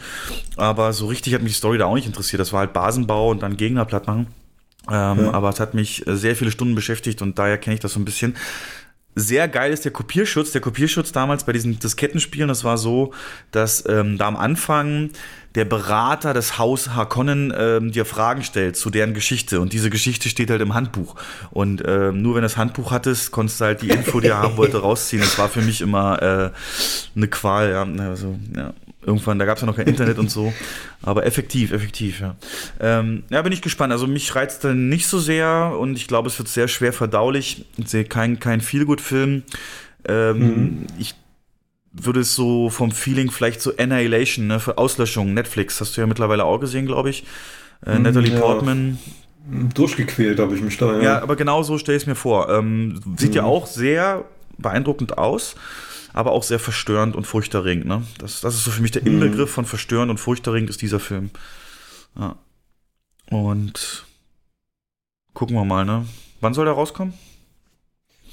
Äh, am äh, Ende Dezember nächsten Jahres. Stimmt, haben wir ja in der Vorschau. Mhm.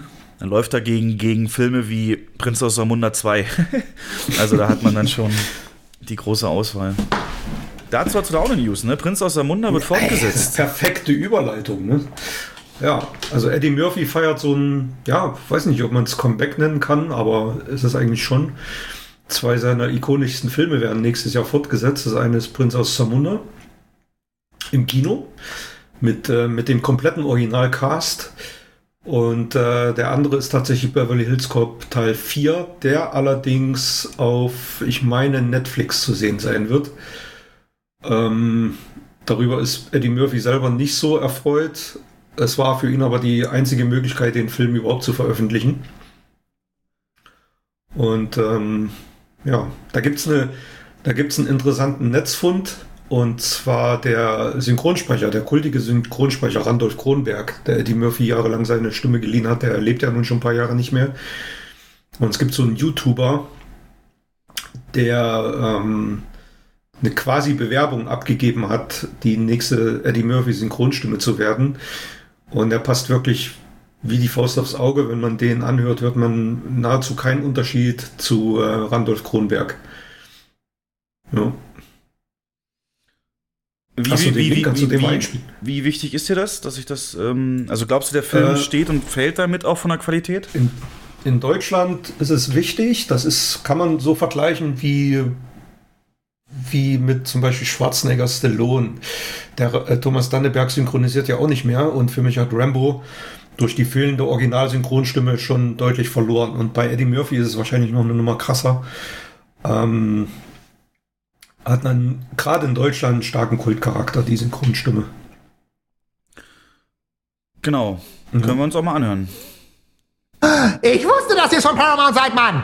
Ich wusste es vom ersten Moment an, als ihr durch diese beschissene Tür gekommen seid. Ihr seid hier wegen dieser beschissenen Stimmgeschichte, weil ich nicht so klingen soll wie in den 80er Jahren, sondern dieser andere Typ soll's machen, Mann. Aber da mache ich nicht mit, da habe ich keinen Bock drauf, Mann! Das Aber wir beide sind doch von Warner Brothers, Mann. Warner Brothers, oder? Und warum kenne ich die Visage von diesem Typen von Paramount Pictures? Ich habe ihn schon etliche Male gesehen, Mann. Das ist ein totaler Lackaffe. Ich jetzt hör kenn doch mal seine auf zu Visage, ich kann mich ganz genau daran erinnern. Ich werde diesen Film nicht machen, wenn ihr mich auf den Arm nehmt. Was hast du für ein Problem? Willst du es mir ins Gesicht sagen? Wenn wir doch sagen, wir sind von Warner Brothers, das ist Thomas. Was ist das eigentlich für ein Clown? Was hast du da, Mann? Hey, hör auf, mich Ich weiß, du bist anzufassen. Mann. Ach, du kannst Ach, mich ja, mal. du kannst mich mal, Wirklich. Mann. Ich will diese Stimme, die ihr gerade hört, wieder haben. Und wenn ich sie nicht kriege, dann werde ich überhaupt Okay, gar nichts machen, Mann. hör auf zu schreien, okay? Ich werde Wie keinen geht's ja Film drehen. zu? Nein, ich werde keinen Okay, Film drehen. ja, ich wir sind von Paramount Pictures. Hör, hör doch mal auf zu schreien. Wir sind wirklich von Paramount Pictures. Du hast recht und wir sind hier, weil wir wissen wollen, was mit dem vierten Teil von Beverly Hills Ich sage dir ist. ganz genau, was damit passiert, Mann. Ich werde diese Scheiße nicht drehen. Speziell, wenn ihr mich auf den Arm nehmen wollt. Ich werde ihn nicht drehen, solange ihr mir nicht sagt, dass ich wieder meine alte Stimme haben kann. Meine deutsche Stimme, so wie sie jeder kennt von den 80er Jahren, von den ganzen Beverly Hills Cop-Streifen, Mann. Ich werde das nicht drehen. Ich werde diesen Film nicht machen. Ihr könnt mich mal gerne haben. Und speziell dieser Typ hier. Ich werde den Film nicht machen, Mann. Krass.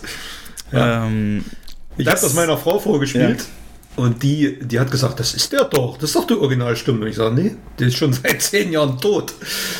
Äh, Die hat keinen Unterschied festgestellt. Ah, Mann, ey, als das, als die Welt noch simpler war als Kind, ne, und das, das äh, Ja. gezeigt wurde von meinem Vater, das war immer so, dann so Schauspieler so irgendwie charakterisieren und mein Vater so, ja, das ist ja die Murphy, der spricht ganz schnell. Und das ist seitdem heute, ey Mann, Ja. ist das Ernst wirklich? Und ähm, ja. Er ließ es von meinen Lippen ab. 5000 Dollar. 5000 ja. Und ähm, äh, ja. Ja, ich finde es genial. Der Typ ist wirklich äh, Hobbysprecher. Der macht allerdings auch Werbespots. Ähm, das macht er ta tatsächlich beruflich, aber synchronisiert hat er noch nicht. Der heißt Christopher Carazzoni oder so ähnlich. Ähm, kann man mal googeln. Und äh, der hat auch ein Video online gestellt, in dem er Sylvester Stallone synchronisiert, was ich finde nicht so gut gelungen ist. Da hat er auf den Rambo-Trailer gesprochen. Aber für Eddie Murphy wäre der die perfekte Wahl, wie ich finde. Ja. Findest du denn Prinz aus Zamunda 2 generell für eine gute Idee? Hm, schwierig. ah, ich weiß nicht. Was ist denn der Satz, wenn du, wenn du den Film mit einem Zitat äh, jemand in Erinnerung rufen würdest? Welches würdest du nehmen? Mal sehen, ob wir da gleich ticken. Oh. Der kleine Prinz Der ist kleine jetzt Prinz sauber ist jetzt sauber, ne? 100%. ja, ja, ja. Ach, geil. Ähm, weil das ist ja, weißt du, in den 80ern, klar, ich meine, aber da waren die USA einfach im Weltbild noch was anderes. Ne? Das war der Exporteur Mhm. der Kultur, das war irgendwie alles noch ein bisschen optimistischer, klar, Kalter Krieg und so und auch die Brennpunkte und Slumviertel haben sie ja auch gezeigt und alles, aber grundsätzlich alles um Aufbruch und, und, und doch irgendwie positiv. Ich finde, das bringt auch wieder ganz krass dieses 80er-Flair rüber und ich liebe es auch im Winter, wenn es dann da, wie es dann da spielt. Und ähm, aber jetzt, ne, wenn er jetzt, äh, jetzt ist das ja mehr oder weniger, kann das nur sowas werden wie Borat. Äh, nee, Quatsch, ähm, doch, wie, doch, doch, ne, Borat, wo er dann in die USA kommt als, als aserbaidschanischer Dings. Ist doch Borat, ne? Mhm. Ähm, Also eigentlich gibt es ja, gibt's ja kaum noch ein gutes Haar in den USA, ne? Politisch ähm, Mhm. erst recht nicht und, und viele andere. Deswegen wird es auch, ähm, weil wir gestern erst den neuen Top Gun-Trailer gesehen haben, ne? Das, Oh genau das ist mir auch durch den Kopf gegangen, dass Gott. der Film das sehr schwer haben wird. Glaube ich. Lass uns das mal vorziehen, was sagst du? Also, ähm, Der, der Trailer ist äh, handwerklich perfekt gemacht. Perfekt, ja. Also, perfekt, ja. ja, wirklich perfekt. Aber der Film wird es schwer haben. Wegen seiner Thematik. das ist wieder Militärporno, ne? Das ist. Äh, Richtig, genau. ja. Und ähm, da werden viele keine Lust drauf haben. Aber. Aber ja, auch wieder, Jens, auch wieder dieses Nostalgie. Ganz ehrlich, Mhm. in der zweiten Hälfte gab es fast identische Shots, wie er auf dem Motorrad fährt und wie er da Mhm. den Football hochwirft gegen die Sonne. Ähm, fast eins zu eins so eben übernommen, dass ich diese Filme da, ja, ist auch die Frage. Aber- aber, ja. Kann, kann, kann das sein, dass die, äh, dass die, die Filmindustrie momentan so ein bisschen die 80er im Visier hat? Zamunda, Beverly Hills Cop, Top Gun. Ghostbusters. Nächstes Jahr äh, Ghostbusters. Ja. Ähm, Habe ich, Ähm, hab ich letztes Mal schon erzählt. 30 Jahre Nostalgie-Zirkel. Stimmt, Ähm, du hast recht. Ja, Ja. Das ist jetzt soweit und die 90er gehen ja auch schon los mit, mit, mit Captain Marvel. Also Ja. das ist ja dann in der nächsten Dekade dran. Und da kann ich da endlich mitreden, aber die, ähm, ja, klar, klar. Das, äh, wobei hier, ja, also ich bin auch zufrieden, wenn ich diese tollen Bilder bekomme, aber ich bin sehr gespannt, wo storymäßig hingeht. Das ist mir noch nicht so wirklich Mhm. klar. Und äh, Tom Cruise als alter Lehrmeister. Äh, hier siehst du ihm auch an, dass er älter wird, finde ich erstmal so richtig. Ähm, aber was er dann Ja, wieder er geht zeigt. mittlerweile an die 60, ne? Ja, das ist schon krass. Das ist schon richtig Ja. krass. Aber hat immer noch die, fährt immer noch mit den Mit-20ern auf dem Sozius durch die Gegend. Naja. Oh, und die Musik-Remixe, die finde ich immer am besten. da, da, da. Oh, herrlich. Ja, Ähm, Faltermeier macht ja auch wieder die Musik, ne? Ja, Danger Zone wird, äh, Kenny Loggins äh, wird safe auch vorkommen. Ähm, Und apropos Nostalgie, Ghostbusters war ja auch Trailer. Mh, Da habe ich jetzt nicht so den Hype-Bezug zu wie du, aber auch da Mhm. habe ich eine Analyse gesehen, die auch sagen, es ist so unglaublich, wie auf einmal Nebensätze, die ähm, im Original vorkamen, auf einmal zu einem Storypunkt oder zumindest zu einem zu einem Ding aufgebauscht werden, das auf einmal eben diesen Kultcharakter unterstreichen soll. Und zwar Mhm. haben sie da so ähm, in, äh, in der Hütte von, von in dieser Gartenhütte von, wie heißt der? Der Spengler, heißt der so? Egon Spengler. Ja. Mhm. Sieht man halt die Kamera, wie sie da über diesen Tisch fährt und da, hast, da, da sind dann halt Proben von, von, von, von, von, von äh, Mikroben und, oder, oder, oder eben Pflanzen oder und das gibt halt dann im ersten Teil oder in einem der Teile so einen Nebensatz, wo die Sekretärin ihn fragt, was machen sie eigentlich in ihrer Mhm. Freizeit und er sagt so, ja, ich züchte das und das. Ich sammle Sporen und Schimmelpilze. Sporen und Schimmelpilze und dann siehst du in dieser Hütte, siehst du Sporen und Schimmelpilze, ganz genau. Ja, ja. Und, Obwohl äh, das im, im ersten Teil tatsächlich nur Drehbuch äh, Witze waren, ne? Diese ganzen Sprüche, das, das hat sich alles Dan Aykroyd mit, mit Harold Ramis aus, äh, ausgedacht. Wie, also Und, spontan ähm, oder, oder war das Drehbuch? Ja, ja, klar, das Okay. ist. Das, ne? Ja. Und jetzt ist auf einmal Ja. eben Bestandteil des Sets, ne? Richtig, genau. Ich find's genial. Ich find's super. Ich bin Ja. ja riesengroßer Ghostbusters-Fan. Also. Was sagst du denn zu dem Trailer dann? Ghostbusters 1 ist übrigens der allererste Film, den ich jemals auf Video gesehen habe. Oh. Ja, das ist Ja, immer was das ist- Besonderes. ja. Ja. ja. Da hast du keine Ähm, schlechte Wahl getroffen. Es hätte schlimmer kommen können. Genau. Ghostbusters 1 und der zweite war der Weiße Hai 4, weiß ich noch. Oh Gott. So gar nicht, dass es Ja. bis dahin geht, ja. Mhm. Oh, du kannst auch das Geräusch, wie es da reingezogen wird, so eine Kassette kennst du auch noch, ne? Und.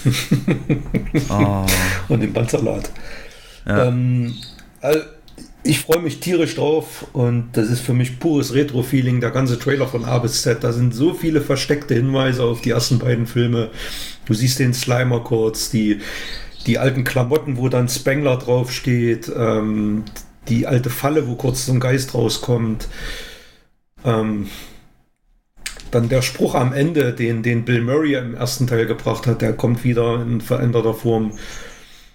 Das Einzige, was man noch nicht sieht, man sieht keinen einzigen von den Originalschauspielern, aber das ist, glaube ich, mal die große Überraschung, die sie uns Die aufheben werden, die gehen, das hat auch diese Analyse gezeigt, die gehen jetzt exakt die Star Wars Episode 7 Route. Du hast ja im Teaser zu Episode 7 auch erst so einen Haufen neues Zeug gesehen und am Ende doch diesen At the Light. Und dann kommt der Millennium Falke in seiner, in, auf dem Wüstenplanet. Ähm, und hier war es halt der Ecto 1 am Ende, der diesen, Richtig, wo, wo dann genau. da rauskommt. Das ist genau das gleiche, ne? Erst das Neue. Deswegen im nächsten Trailer hat er gesagt, wird safe äh, so sein, auch wieder neue Szenen und so weiter, aber am Ende gibt es den Chewie, wir sind zu Hause Moment äh, mit den alten. Naja, wird definitiv kommen. Der Harold Ramis, der ist ja nun leider schon gestorben, der den Spengler gespielt hat. Und äh, wenn man sich die Frisuren der Kinder anguckt, dann sieht man ganz genau, dass es wahrscheinlich seine Enkelkinder sind, die dann in diesem Landhaus leben. Ähm, und äh, ich bin ja der festen Überzeugung, dass Spengler als Geist auftaucht. Das wird so der große Aufhänger des Films sein. Was glaubst du, wird der Böse Bösewicht? Oh, schwer zu sagen, weiß ich nicht, keine Ahnung. Ähm, das haben sie auch vorher gesagt. Das wird wieder der. Wie? Der Sul oder so. Ähm, dieser, der, der so ein bisschen aussieht, äh, also ich kenne den Film zu schlecht, der, der Bösewicht, der ähm, im Original so ein bisschen äh, David Bowie-mäßig aussah. Wie heißt der? So, so exzentrisch, so dieses. David Bowie-mäßig. Ja, dieser eine Bösewicht, so mit diesem. Ach, ist auch egal. Ähm, Gozer. Ja, genau. Der wird es. Ähm, irgendwie haben sie da dieses, haben sie da im Trailer so einen, so einen Plan von so einem Penthouse. Und da steht drüber. Ja, genau, genau. Ja. Du siehst ja auch im Trailer ganz kurz den Höllenhund, wie er auf dem, aufs Auto springt. Vermutlich wird er das sein, ja. Aber ja, ganz das wird er nicht. vermutlich sein. Ja. Ach je. Ja, ich hoffe, ich hoffe mal, dass er diesen, dieses verkorkste Remake, Reboot mit den ähm, ja. weiblichen Darstellern, äh, dass er da mit dem Boden aufwischt. Ja. Und aber auch, aber auch Ghostbusters Afterlife. In Deutschland heißt er übrigens Afterlife. Nee, Quatsch, in Deutschland heißt er Ghostbusters Legacy. Ernsthaft? In den USA After, ja, total bescheuert. Ähm, der wird's trotzdem, obwohl ich Nerd bin und Fan bin, ähm, wird's trotzdem schwer haben, glaube ich. Es ist sehr lange her, dass die Filme im Kino liefen. Ich habe äh, keine Film-News mehr. Hast du noch was zu filmen? Nö. Ich habe höchstens noch, ähm, aber es sind keine wirklichen News, dass tatsächlich ähm, George Miller, der mit Waller im Clinch lag und schon ähm, längere Zeit vorhatte, Mad Max fortzusetzen, dass er jetzt bestätigt hat, dass Mad Max 5 und 6 kommen werden. Die werden also gedreht und werden wohl auch in den nächsten zwei, drei Jahren im Kino zu sehen sein. Also ich bin ja ehrlich, ich habe den nicht nochmal geguckt seit dem Kino, ne? Ich, der wird abgehypt, das weiß ich, aber ich habe ihn nicht mehr gesehen. Doch, ich schon. Ich habe den auch auf Blue. Ähm, und ich fand ihn super. Gut, dann würde ich sagen, gehen wir mal in die Kinobranchen-Ecke und äh, gucken uns mal an, was es da Neues gibt. Die geschilderten Ereignisse beruhen auf wahren Begebenheiten.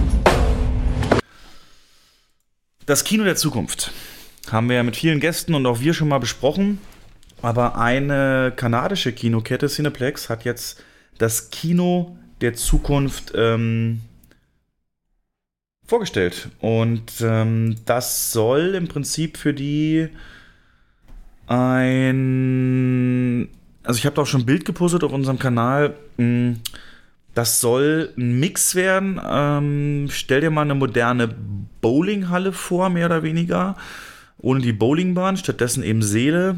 Und aber eben, du kennst das ja, aber gerade bei diesen großen Teilen gibt es ja immer noch drumherum Billardtische und Dart und Airhockey und, und, und ähm, Fancy Bars und äh, Musik und, und, und so weiter.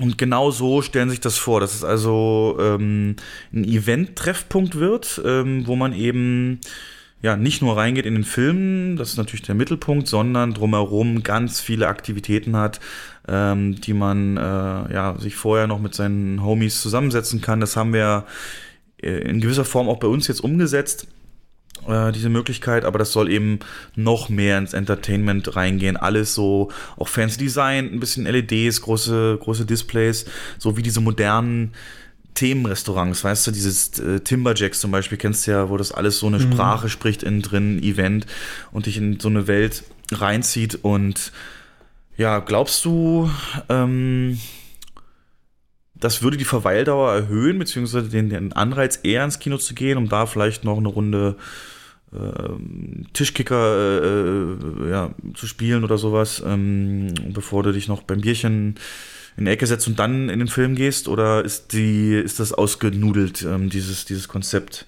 Braucht man eher mehr Ruhe und Entschleunigung? Also Kino ist ja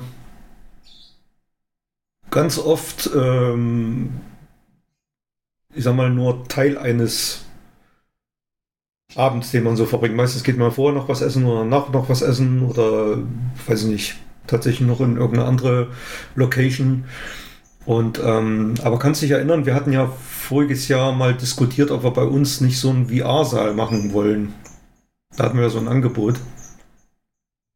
Und ich weiß nicht, geht, soll das in diese Richtung gehen, dass man da so mehrere äh, äh, verschiedene Aktivitäten anbietet? Oder ja.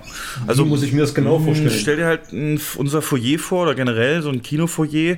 Du hast halt aber mh, Ecken, Bereiche, wo du, wo du, wo du ja so eine typischen typischen Samstagabend-Aktivitäten eben auch machen kannst. Ähm, wenn jetzt, gibt ja auch viele Restaurants, die sowas anbieten, nebenbei noch. Ähm, Hm, ja, die, die Schiene soll das gehen. Hast du das Bild gesehen, zufällig sogar? Auf Ja, Habe ich gesehen, ja, aber wahrscheinlich- wahrscheinlich, also wenn man sowas machen, also wenn man sowas macht, dann muss man es konsequent machen. Da muss man auch wirklich eine große ähm, große Kinderspielecke zum Beispiel machen. Das ist nachmittags die Kids länger und die Familien, wie, wie so einen kleinen Indoor-Spielepark.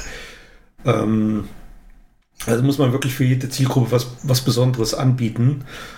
Und ähm, da muss man aber auch natürlich den Platz dafür haben. Ne? Mhm. Also in einem normalen Kinofoyer ist das schwer möglich. Im kleineren schon. Ich glaube, ich glaube, was einen nicht umbringt, macht einen lustiger. Nein, äh, ich glaube, dass ähm, es, ich glaube, wenn wir in unser Foyer einen richtig massiven großen Tischkicker stellen würden, würden wir in der Stadt bekannt sein als das Kino mit dem Tischkicker.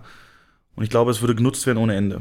Oder nimm mal da diesen, wir haben in unserem Kino, das ist ähm, ein langer Hauptgang und ähm, dann geht so T-förmig, äh, in der Mitte des Kinos gehen noch zwei, zwei, zwei, zwei ähm, Flure sozusagen ab, breite Foyerbereiche und, und, und da mhm. könnte man diese komplette eine Ecke zwischen den Kinos 2 und 3 bei uns ähm, könnte man so Dinger hinstellen. Ich glaube, das würde ohne Ende genutzt. Du würdest die Eltern mit Kindern viel mehr ansprechen. Mhm. Ähm, du hättest, ja, ich glaube, dass, dass, die Bar würde dadurch profitieren. Ähm, ist die Frage. Aber grundsätzlich sagst du, noch mehr Entertainment braucht es oder braucht es nicht? Oder, oder ist das, ähm, weil, ja, also nur so ein grobes da, Fazit. Also wenn es Sinn, wenn, Sinn macht, ja. Äh, ich, in meinem alten Kino, in dem ich gejobbt habe, äh, in meiner Heimatstadt, da hatten wir Spielautomaten im Foyer. Ja, na gut, das hat schon so ein verruchtes ähm, Image, aber ich weiß, was du meinst. Verruchtes Image, aber ne, also ich sag mal so klein und klein ist das schon so einigermaßen dieselbe Richtung. Äh, das hat auch funktioniert. Also die, die haben da halt vor zehn Minuten, Viertelstunde zu früh gekommen sind, haben sich da hingestellt und haben da an, an den Automaten gezockt. Es geht ja darum, die Zeit totzuschlagen zum Film oder vielleicht dazu animieren, eher die Gäste eher ins Kino zu holen, dass sie vorher noch was verzehren oder noch einen Drink zu sich nehmen und dann halt noch ein bisschen Freizeit im Kino verbringen. Und nach dem Film ja genauso. Dafür ist ja so eine Kinobar auch gedacht. Ja. Schwer zu sagen. Ich weiß es nicht. Also die junge Zielgruppe, von der wir ja immer sprechen, die auch rückläufig ist, ähm, das würde die auf jeden Fall zurückholen. Und meinetwegen, es gibt ja auch Spielautomaten mit Stil, gibt es ja auch. Ähm, mhm. Weißt du, ey, wie geil wäre das, jetzt mal im Ernst, ähm,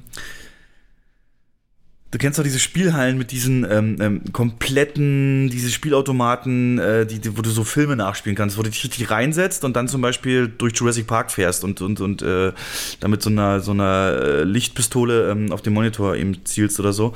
Ähm, mhm. Wie geil wäre das, so, ein, so einen Automaten da zu haben, so einer, so einer, so einer Dschungelecke beispielsweise thematisch. Also ich glaube, dieses komplett dieses Thema erzählen, dieses Geschichte erzählen, das, das, das wird gut ankommen, wenn man eben, und so, so spricht sich auch rum, oh, ich habe wieder Bock auf den Automat oder ich will mal, ja, ich fordere dich heraus zum Tischkickern und ja.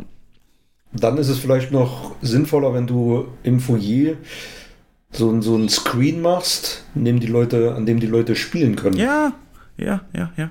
Ja. So, äh, also so ja, ja. Spiele, die mit Film zu tun haben. Oder wie wir es halt aktionsmäßig gemacht haben mit, mit der äh, VR-Lounge, dass man da Virtual Reality nachspielt in, in Star Wars-Form oder solche Sachen. Ähm, dass man sowas fest installiert. Das macht Sinn, ja. Interaktion, genau. Den Leuten eine Interaktion bieten, bevor sie passiv, sag ich mal, im Film sitzen, dass, dass die, die Freizeit mehr aktiv fördern. Ähm, das, das glaube ich, ähm, ja, kann, kann die richtige Richtung sein. Und alleine, habe ich, glaube ich, letztes Mal schon erzählt, diese, diese Monitore, die fast jedem Kino hängen, wo, wo, wo, wo Poster und, und Trailer laufen für kommende Filme, die könntest du mit Touchscreen versehen und, und dann da interaktiv irgendwelche Fotospielchen und so weiter machen, äh, wo mhm. du halt dein Kopf aufgesetzt wird auf irgendeinen Schauspieler irgendeine Figur. Oder Making oder Making Offs, ne? Dass ja. man irgendwie so, ein, so einen Monitor macht, wo man zu Aber gut, das, Neustart Making Off zeigt. Ich finde, Making Offs zerstören oft die Magie. Die gucke ich mir immer gerne erst hinterher an. Ja, zumindest, ja, richtig. Ja, zumindest vorher. Ja. Gut, ähm, dann gab es einige äh, Kino-News, die auch die ganze Branche betreffen. Da gab es jetzt mehrere äh, Kongresse und, und, und, und Versammlungen von, von Verleihern, von Kinobetreibern und so weiter. Und ähm, die überlegen sich natürlich auch alle, was ist das Wichtige fürs Kino der Zukunft. Und ich lese dir mal hier ähm, die Ziele der Branche und so ein paar Gedanken vor. Und dann kannst du auch mal gucken, ob wir das dem Herrn Valulis schicken und zu sagen, ey, der, wir machen doch was. Ähm, also es geht hier um äh, die Besucherzahlen für nächstes Jahr, dass wir in dieses Jahr wieder die 100 Millionen knacken werden. Und jetzt kommt das Zitat, was nicht heißt, dass nicht noch Luft nach oben wäre. Und genau in diesem Sinne referierte auch die HDF-Vorstandsvorsitzende Christine Berg vor den Verleihpartnern zum Ziel 120 plus. Die Rede ist natürlich von Besuchern in Millionen. Aber die Verleiher sagen natürlich ganz klar, dafür muss man auch das Richtige tun.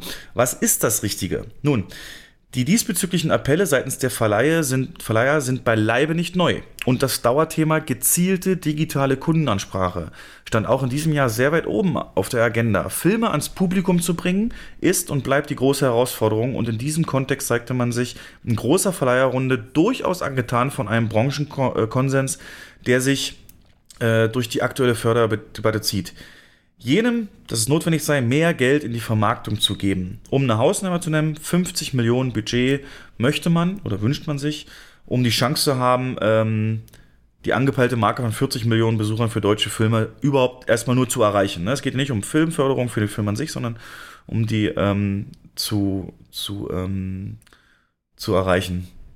Mhm. Parallel dazu blicke man auch positiv auf Initiativen von Kinoseite, wie die Genossenschaft Kinomarkt Deutschland, die einen guten Ansatz verfolge. Denn auch denn, wenn die Diversität des deutschen Kinomarkts grundsätzlich zu begrüßen sei, könne es ein Verleiher im Sinne der gemeinsamen Arbeit mit aus Kundendaten gewonnenen Erkenntnissen nicht leisten, mit 400 bis 500 Unternehmen einzeln zu kommunizieren. Insofern sei es im Interesse aller, diesen Vogel zum Fliegen zu bringen. Hm, ich gucke, ob noch was Interessantes hier drin steht. Ja, hier, das ist auch interessant für uns als Multiplex-Betreiber. Der VDF stehe laut Klingsporn in der Frage einer Förderung, die die Branche in ihrer Breite erreiche, ganz an, Seite des, ganz an der Seite des HDF. Nicht, dass man sich gegen eine, gegen eine Förderung von Arthouse-Kinos aussprechen wolle. Ähm, und der VDF-Geschäftsführer verpasste bei seiner Rede zum abendlichen Empfang nicht die Gelegenheit der York-Gruppe und namentlich Georg Kloster nochmal ausdrücklich zum Delphi Lux und dessen Gewinn der Spitzenprämie beim Kinoprogrammpreis zu gratulieren. Dass das Delphi Lux ein absolut tolles Kino sei, heißt aber nicht, dass es nicht auch andere tolle Kinos gäbe und dies auch abseits dessen, was man als Arthouse definiere. Ähm, das finde ich halt gut, äh, kommen wir gleich nochmal zu, ähm, dass diese Klassifizierung ähm, ein bisschen, ein bisschen auch weg muss. Ähm, es könne, so sein Fazit, schlicht nicht sein, dass ein Kinotypus über ein neues Förderprogramm zu viele Mittel abziehe, die ansonsten einer Förderung der Kinolandschaft in ihrer ganzen Breite zugedacht seien. Ergo der Appell, wir müssen das Kino in seiner Gesamtheit sehen. Kino ist per se ein kultureller Ort. Ähm, deswegen verbunden damit die Blicke, äh, die Bitte, den Blick zu weiten. Genau. Ähm, oder andere Ansätze. Die Online-Buchungsquote wird hier genannt. Die stagniert seit drei Jahren bei rund 20 Prozent. Äh, wobei man das natürlich, so Konstantin Geschäftsführer, ähm, auch durchaus differenzieren muss, denn diesem Mittelwert stehen gänzlich unterschiedliche Quoten in den einzelnen Häusern gegenüber. Und gerade dort, wo man die Reservierung konsequent abgeschafft und durch eine reine Kaufoption ersetzt habe, legen die Online-Quoten doppelt so hoch und höher. Ähm, wenig Sympathie zeigt der VDF-Vorstand in diesem Zusammenhang für die weiterhin gängige Praxis, Vorverkaufsgebühren zu erheben. Aber ganz gleich, ob monetäre oder technische Hürden, es werde dem potenziellen Gast nach wie vor äh, viel zu oft nicht leicht genug gemacht. Wobei wir bei Kampagnen bzw. Maßnahmen werden, ähm, die auf die Konten Kundenansprache und Reichweitengewinnung einzahlen sollen. Die Branchenkampagne Das Kino läuft bei uns und das bundesweite Kinofest. Wie effektiv können diese sein? In beiden Fällen ist es zu früh, um das zu beantworten. Ähm, aber mit den Ideen ist man auf dem richtigen Weg, schreibt man hier. Ähm, ja, also verschiedene Ansätze. Was mich wundert, dass das, ähm, äh, dass das hier so derart in den Mittelpunkt gestellt wird. Ähm, Kundenansprache, digitale Kundenansprache und äh, Online-Quote äh, erhöhen. Das scheint ja irgendwie den Verleihern verdammt mhm. wichtig zu sein. Das ist bei uns gar nicht so im Fokus, ne? Also, das ist für uns ja kein Schwerpunkt. Ähm, wie, was denkst du darüber? Also nehmen wir erstmal die Online-Quote. Fändest du es gut, wenn es generell nur noch Tickets zum Kaufen gibt und keine Reservierung mehr? Würde uns das was bringen? Oder dem Gast? Ähm, ja, wird es. Vielleicht, vielleicht jetzt nicht in der, im, im wenn man es jetzt nicht aufs komplette Programm ausweitet, aber wenn ich mir unsere Metropolitan Opera zum Beispiel anschaue, ähm, wenn ich Entscheider wäre, ich würde keine Reservierung zulassen. Ich würde nur Vorverkäufe zulassen. Wenn ich ein Konzertticket kaufe, kann ich es auch nicht reservieren. Und ja, du siehst ja, was bei der letzten, wir hatten, wir hatten, glaube ich, 17 verkaufte Karten und irgendwie 70 oder 80 Reservierungen drin, von denen dann die Hälfte abgeholt wird. Ja. Ähm, und der Saal ist voll. Es besteht für keinen mehr die Möglichkeit, ein Ticket zu kaufen, solange diese Reservierungen drin sind. Also da, weiß ich nicht, da sollte man irgendeinen anderen Weg finden. Das ist nicht mehr zeitgemäß, wie ich finde. Also aus Gästesicht Ähm, würde dir das, ähm, das würde dir doch so eine komische Art der Verpflichtung auch einreden. Ne? Jetzt habe ich das Ticket, weil du kannst es natürlich stornieren, das geht natürlich, aber eben meist nur vor Ort oder eben Mhm. über online sich dann nochmal einloggen. Ähm, ist natürlich aufwendiger, als wenn du einfach nicht zum Film kommst, ne? Einfach nicht hingehst. Also Mm, man muss das ja, unterscheiden, ist- glaube ich, ja. aus Kinosicht und aus Gästesicht.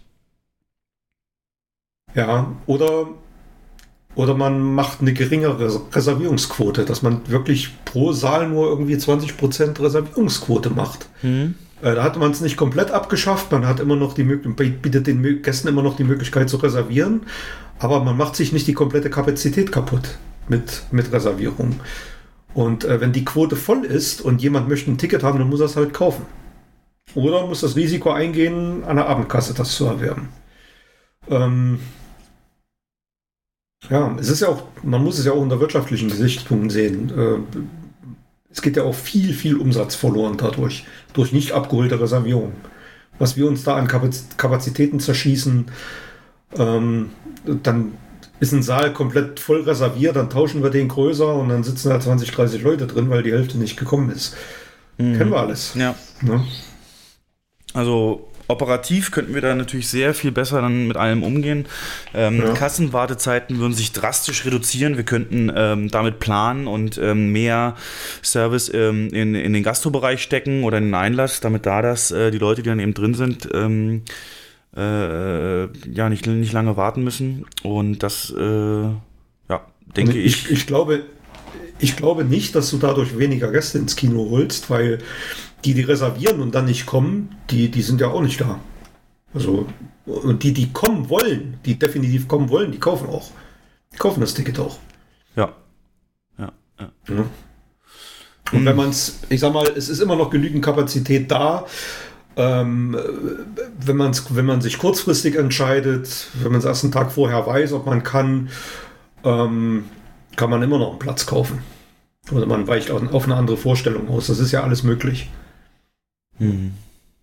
Und äh, die Kundenansprache an sich, findest du, ähm, also dass es da, dass wir da nicht genug tun, also im Sinne von, also Marketing wird ja für Filme praktisch durch die Verleiher übernommen und alles, was du Mhm. siehst an Filmwerbung, ist durch die eben auch geschaltet.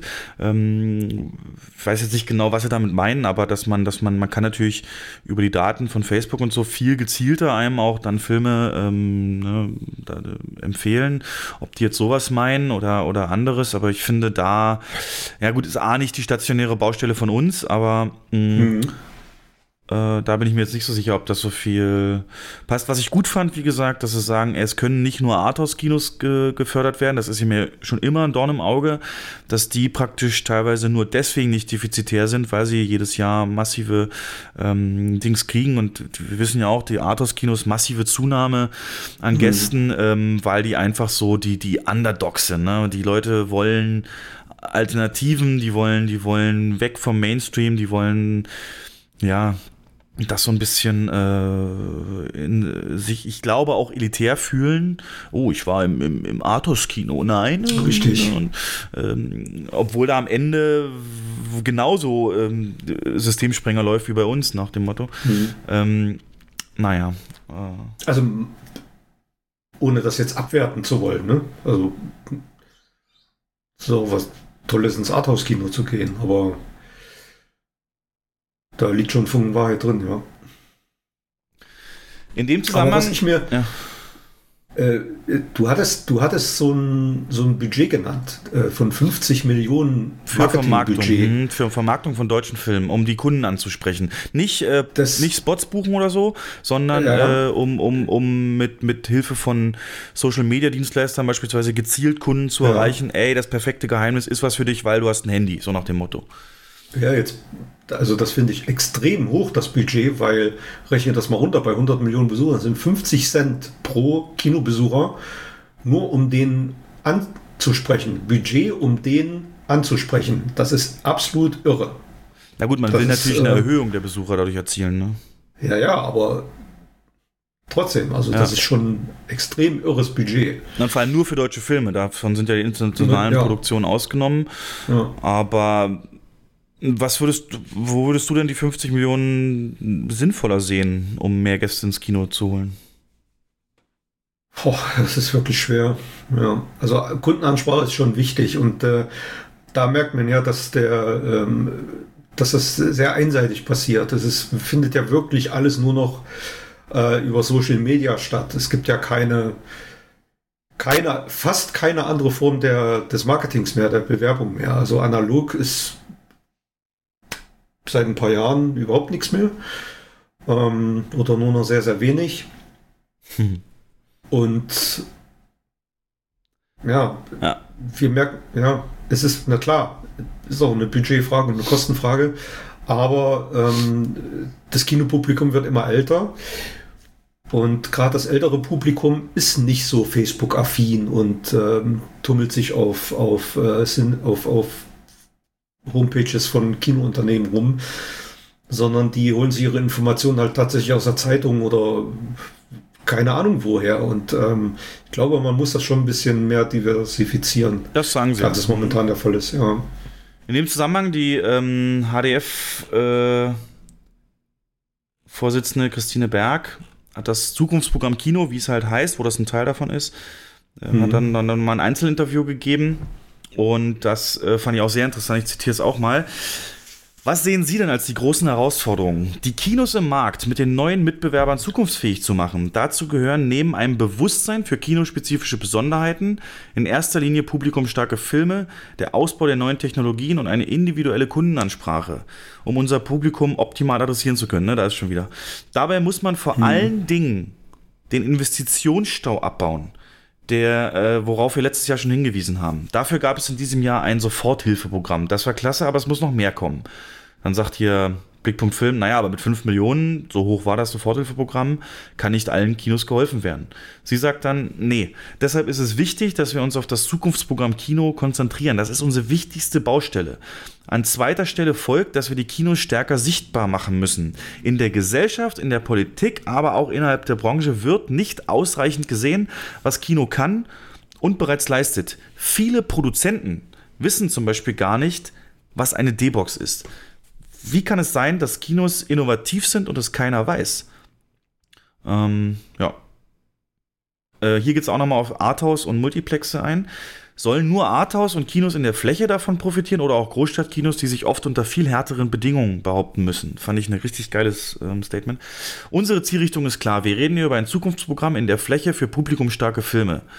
Das Soforthilfeprogramm galt nur für Orte unter 25.000 Einwohner. Das muss man öffnen und ein anderes System finden. Es ist erstaunlich, dass bisher nur von den kleinen und großen Städten gesprochen wird. Da wird völlig außer Acht gelassen, dass es auch mittlere Städte in der Fläche gibt, wo Kinobetreiber den gleichen Herausforderungen ausgesetzt sind. Äh, Frage sagt wieder Blickpunkt Film, sodass auch Kinoketten mit einzelnen Häusern davon profitieren können. Sie sagt, Tatsache, Tatsache ist doch, dass in vielen größeren und kleingemeinen Ketten das einzige Kino vor Ort betreiben. Äh, Sie leisten damit ihren Anteil zu flächendeckenden Zugang zum Kulturgut Film. Und wir dürfen nicht vergessen, dass es gerade die HDF-Mitglieder sind, also die Ketten und sowas, die für hohe Besucherzahlen sorgen. Die Kinolandschaft teilt sich längst nicht mehr streng in Arthouse oder Mainstream auf. Die Grenzen verschwimmen auf beiden Seiten und man sieht immer öfter Crossover-Programme. Inzwischen zeigt auch das Kino, auch ein Kino, das man als Mainstream oder großes Haus bezeichnen würde, die gesamte Bandbreite. Ne? Von Systemsprenger bis Joker zu Ich war noch niemals in New York ein perfekte Geheimnis. Es muss doch darum, darum gehen, dass Kinos gut ausgestattet werden und wieder mindestens 120 Millionen Besucher im Jahr anlocken. Dann geht es hier noch um Sperrfristen, ähm, sehr interessantes Interview, kann ich ja dann auch mal, auch mal ähm, verlinken. Leberkiss-Junkie-Phänomen, ähm, deutscher Film, also richtig geiles Interview. Ähm, ja, und das ist äh, Crossover zu unserer letzten Folge. Ne? Da habe ich ja auch gesagt, in Frankreich gibt es diese Trennung erst gar nicht. Arthouse Ja, und ja. Ähm, Arthouse und, und, und, und Mainstream. Und ich glaube, das ist der Weg. Und ähm, dass man das so streng aufteilt, war ein Fehler oder kann so nicht beibehalten werden. Ja. Irgendwas dabei, was dich jetzt überrascht hat? Oder sagst du, nee, hat sie recht, die Frau?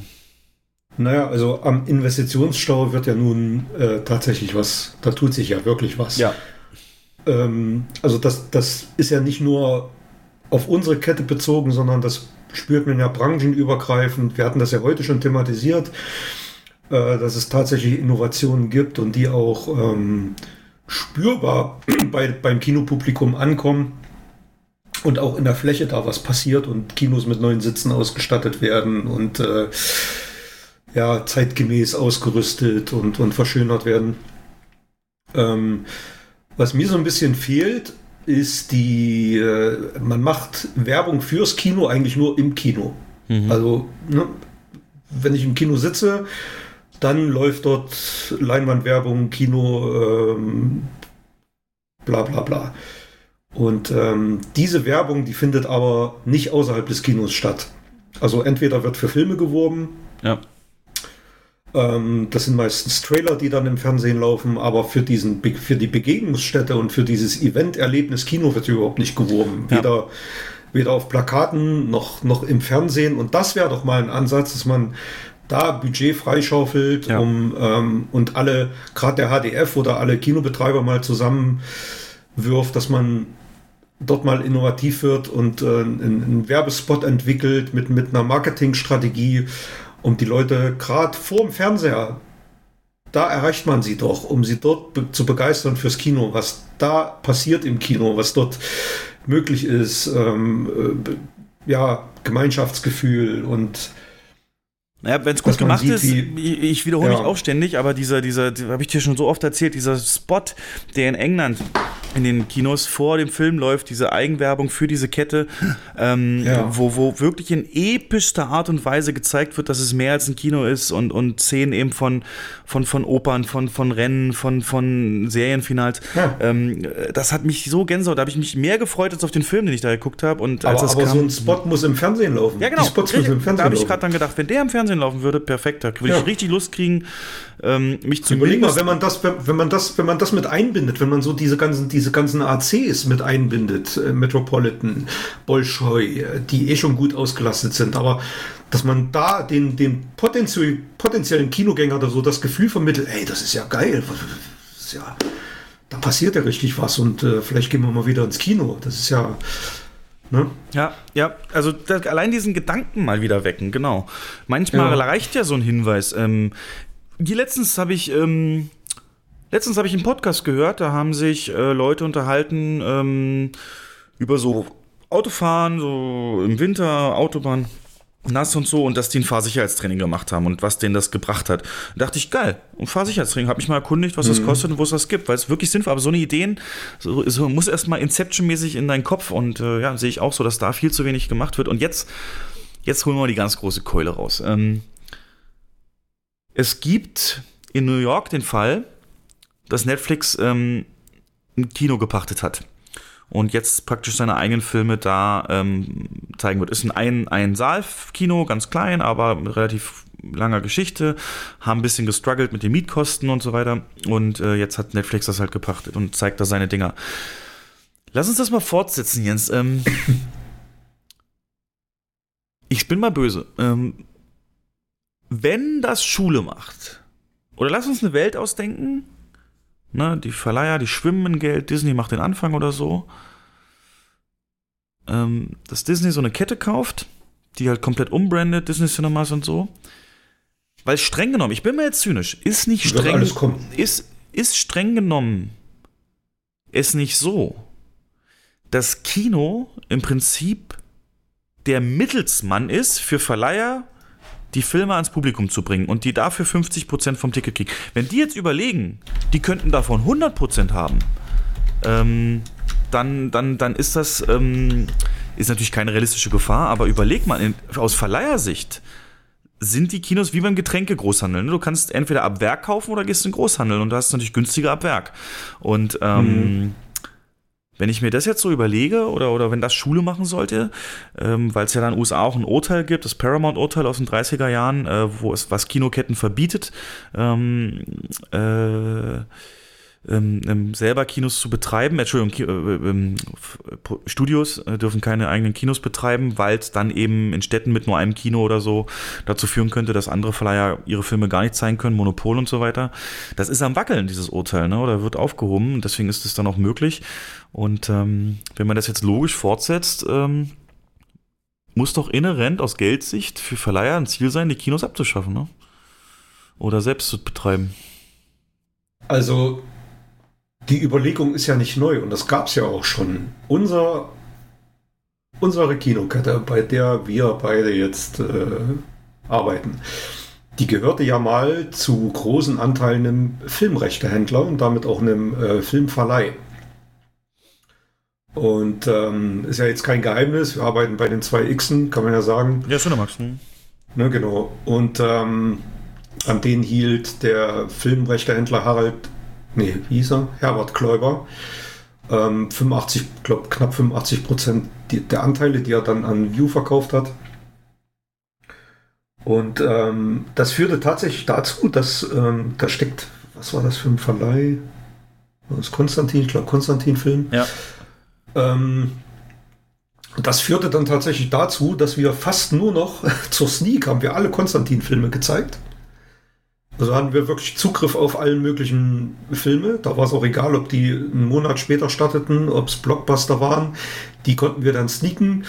Ähm, die bekamen natürlich auch im Programm besonderen Platz eingeräumt und die mussten dann auch im großen Saal laufen. Und ähm, also das ist schon, es hat schon Auswirkungen. Und ich ich finde das gar nicht so abwegig, wenn du jetzt diesen Gedanken weiterspinnst, dass Disney irgendwann mal ins äh, Filmgeschäft einsteigt und sich irgendwie eine Kette unter den Nagel reißt, halte ich für absolut plausibel und nachvollziehbar, dass das irgendwann passi passieren wird. Ähm, das ist eigentlich eine logische Konsequenz, weil den, den Streaming-Markt werden sie jetzt von hinten aufrollen. Ähm, und das wird den ihre Marktmacht natürlich noch weiter stärken werden. Das Thema ja heute, was macht Disney in den nächsten fünf oder zehn Jahren? Vielleicht ist das ja eine Methode, um ähm, ja eine Methode, um die die ähm, ähm, den den Peak, den sie jetzt haben, dann abzufangen.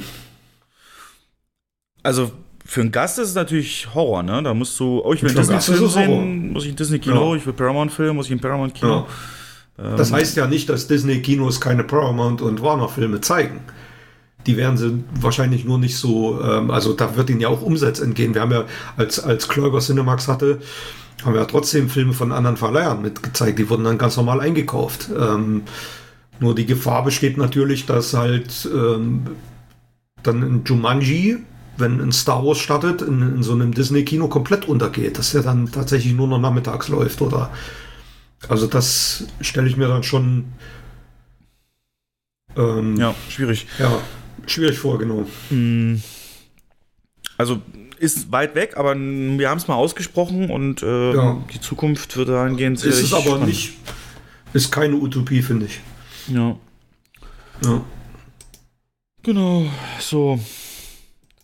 Ja, dann bin ich eigentlich auch mit den Branchen-News durch. Meine, wichtigsten sind jetzt schon älter, also andere, dass zum Beispiel die Prestigestätte ähm, Sinister Berlin-Potsdamer Platz äh, schließen wird, ähm, weil nach 20 Jahren der Mietvertrag nicht verlängert wird. Oder Mhm. auch ähm, das älteste Kino Deutschlands mittlerweile wegen zu hohen Mieten ähm, schließen muss.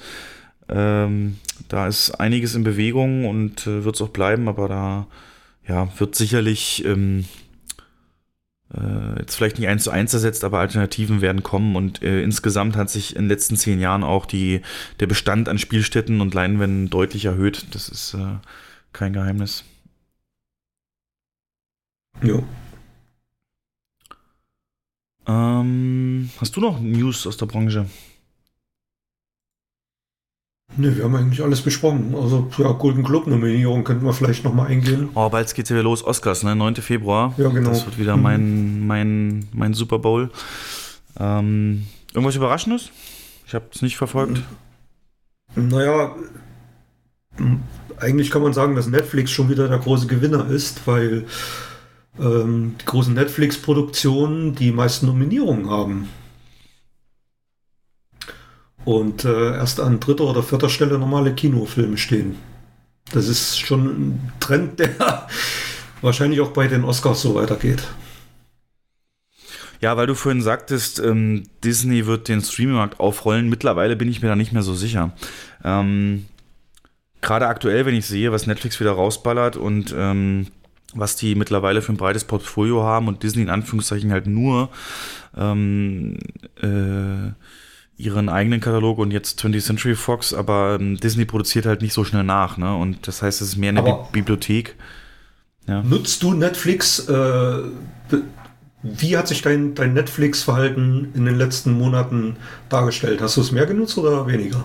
Also ich merke total weniger. Echt? Bei mir deutlich weniger Okay, geworden. krass. Na gut, liegt bei mir dran, ähm, also ich guck's täglich, und sei es zum Einschlafen, Folge Mhm. Family Guy oder so, aber ähm, es ist so tatsächlich, ich habe ganz oft, ich weiß nicht, ob du es kennst, ich komme abends nach Hause, mache den Fernseher an und schalte, ich habe ja so eine Favoritenliste, da sind auch nur, glaube ich, 30 Sender so, die wichtigsten halt, ähm, Mhm.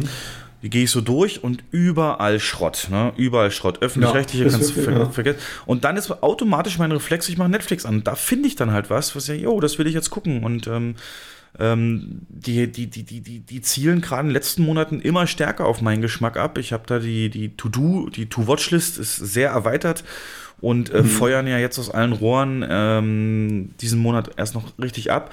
Aber auch ihre Eigenproduktion, gerade im Bereich Doku, ähm, alles tausendmal besser, als was du bei, bei N24 und so siehst. Das war so, so, so ironisch. Letztens N24 mache ich dann Videotext an, gucke, was kommt da. Und dann wirklich 21 Uhr, äh, Hitlers letzte Stunden, 22 Uhr Hitlers Leibarzt, Hitlers Berater. ja, genau. Guido, Guido Knopp analysiert Hitler. ja, ja, ja, genau. Und Ja. Äh, das kann man sich da nicht mehr geben. Und da ist es halt wirklich dieses Diversifizierte. Ich kann nach meinem Geschmack dann Mhm. suchen, kann pausieren, wenn ich das will, ähm, habe eine bessere Bildqualität. Also das ist bei mir tatsächlich, hat das, hat das deutlich zugenommen. Und ähm, Disney. hat Netflix zu wenig Klassiker irgendwie. Also die haben, die haben für mich einen zu geringen Filmstock drin. Das ist, Na gut, aber dafür hast du doch im Endeffekt deine Blu-ray-Regale. ja, das stimmt auch. Ja. Ich habe ja, ich habe ja ein Sky-Abo, weil das relativ günstig war, weil das bei mir den Kabelanbieter abgelöst hat und äh, es vom Preis her identisch war. Und Warte die haben kurz. wirklich einen sehr schönen. Ich habe hier, ich habe hier, ganz kurz, Entschuldigung, dass ich unterbreche, aber die, die, bei Netflix ist ja oft so, dass die, der Suchalgorithmus ist jetzt nicht so unbedingt top. Ich habe eine Seite, äh, de.flixable.com. Da kannst du das ähm, sortieren. Sag mir mal eine Jahr bis Jahr Zeitspanne, wann du Klassiker verorten würdest. Von Jahr bis Jahr, das kann ich hier einstellen. Dann gucke ich mal, ob vielleicht das nur nicht gefunden wird durch dich. Ähm, wann, wann geht das so, wann sind so die meisten Klassiker, die dich interessieren, entstanden? Von wann bis wann? Mm, mach mal 55 bis 68. 55 bis 68. Und dann gehe ich mal auf Filme. 55. 68. So, ja, ein bisschen was tut sich. Ich habe gesehen, die haben jetzt ein paar Edgar Wallace-Filme mit drin. Genau, und, Edgar äh, Wallace, der bucklige ja, das hat- Gorilla, der hm. Hexer, Vertigo ist drin, die Teuflischen, die Hexe und der Zauberer, Easy Rider, Mary Poppins. Tatsächlich 14 Titel nur. Hm. Ja. Okay, gut. Aber ja, für so ältere Da- Filme, ja, das ist halt, da Ja. bist du nicht die Zielgruppe, ne? Ja, ja, ja. Das ist ja auch nicht schlimm. Aber da finde ich, ist Amazon ein bisschen besser aufgestellt, obwohl auch da ähm, muss man für viele Filme dann noch ein bisschen ähm, was extra abdrücken, wenn man die anschauen will. Und ja. Auf jeden Fall sehe ich da, ja, sehe ich die nicht auf dem absteigenden Ast. Die haben sich jetzt gefestigt, an denen kommt keiner vorbei. Okay. Und ähm, ich würde es mittlerweile wirklich vermissen, die Möglichkeit zu haben, da drauf zu klicken und äh, mir dann, was ich kann, ich letztens hatte ich ähm, Kaminfeuer wollte ich haben, weil ich äh, mit der Freundin auf der Couch ähm, äh, ein Buch gelesen habe. Und dann habe ich ja Kaminfeuer gesucht und äh, ja, dann habe ich da, selbst das haben die, ne? So nach dem Motto und, und aber Mhm. jetzt äh, auch die Filme, die sie im Rauch bringen, kommen wir dann jetzt gleich zu. Was ich halt, was ich halt sehr komfortabel finde bei mir, ist es halt auf dem Sky Q Receiver mit drauf. Da ist eine Netflix-App direkt drauf und äh, muss kein anderes Gerät anmachen. Das ist der richtige Weg, wenn, wenn sich so die einzelnen Anbieter äh, so ein bisschen zusammenschließen und man eine größere Auswahl hat. Das finde ich ganz angenehm, dass man nicht sich jeden, jeden Scheiß zulegen muss und irgendwie 20 HDMI-Eingänge braucht, um ja, Fire, TV Stick, ne? Sag ich dir nur. Ja, ja. ja. Das wird sich ja dann zeigen, Disney Plus Ende März. Ähm, aber nochmal, wie kommst du darauf, dass der Service den Boden aufwischen wird? Die anderen Streamer. also? Ja, also das ist ja, das ist ja das äh, erklärte Ziel von Disney Plus. Ja, ist vielleicht ein bisschen hochge hochgepokert, aber du hast schon recht, die haben im Prinzip ein sehr begrenzte, sehr begrenztes Portfolio an ähm, auch an Repertoire. Also, Na gut, die ganzen alten Sachen Das- hier, Zauberlehrling die oder was. alten Sachen, ja. Und das passt schon und auch für Familien, denke ich, ne, wenn du so dem Kind äh, Ja. da was zeigen willst, musst du es haben. Aber die liefern halt nicht in dem Tempo nach und ähm, Avengers und das, so. dafür sind sie halt noch deutlich günstiger. Ne? Also ja, das ist halt Kampfpreis zum Einstieg, klar. Kampfpreis. Ja. Und Nö, mich haben Was sie in letzter ich- Zeit also richtig so gut die- unterhalten. Ja, das Optimum wäre natürlich, dass sich mehrere Anbieter zusammenschließen würden, dass man einfach die ganzen Angebote unter einem Dach veröffentlicht. dann von mir, ja, dann von mir aus auch ein bisschen teurer macht, äh, das- dann soll das halt 12, 13, 14, 15 Euro kosten. Und man kann Angebote von Netflix, Amazon und Disney Plus ähm, komplett abrufen unter einem, unter einem Dach. Also das wäre so die Idealvorstellung. Ah, das ist ja, Ja. genau der, der, der Kreis, der sich schließt in den USA. Da gibt es Ja. ja, ähm, in den USA gibt es ja mm, diesen, diese Kabelfernsehen ist ja in den USA nicht das, was wir haben, sondern Cable ist äh, in den USA genau das. Früher gab es tausende Fernsehsender, die alle Geld wollten und dann gab es eben Mhm. Kabelfernsehanbieter, die haben die zusammengefasst und jetzt kaufst du halt meistens mit dem Internet zusammen so ein, so ein, so ein Kabelfernsehenanbieter und äh, hast eben alle diese Sender und jetzt, das wäre halt lustig, wenn es genauso wieder kommt, ne? 1000 Ja, Streaming-Services ist ja- und dann bist Mhm. du wieder da, wo es losging am Ende. Andererseits, Jens, wer soll alles gucken? Ne? Wer und wann ja, soll wer alles soll gucken? das gucken? Aber so, so ähnlich ist es ja bei Sky. Ich meine, die, die verschiedenen Unteranbieter wie Fox Channel, Universal Channel und, und äh, 13 Street, da stecken ja überall auch Studios dahinter und Filmverleiher, die ihren eigenen Kanal haben und die bietet halt Sky an oder Kabelanbieter, regionale Kabelanbieter haben die halt mit drin.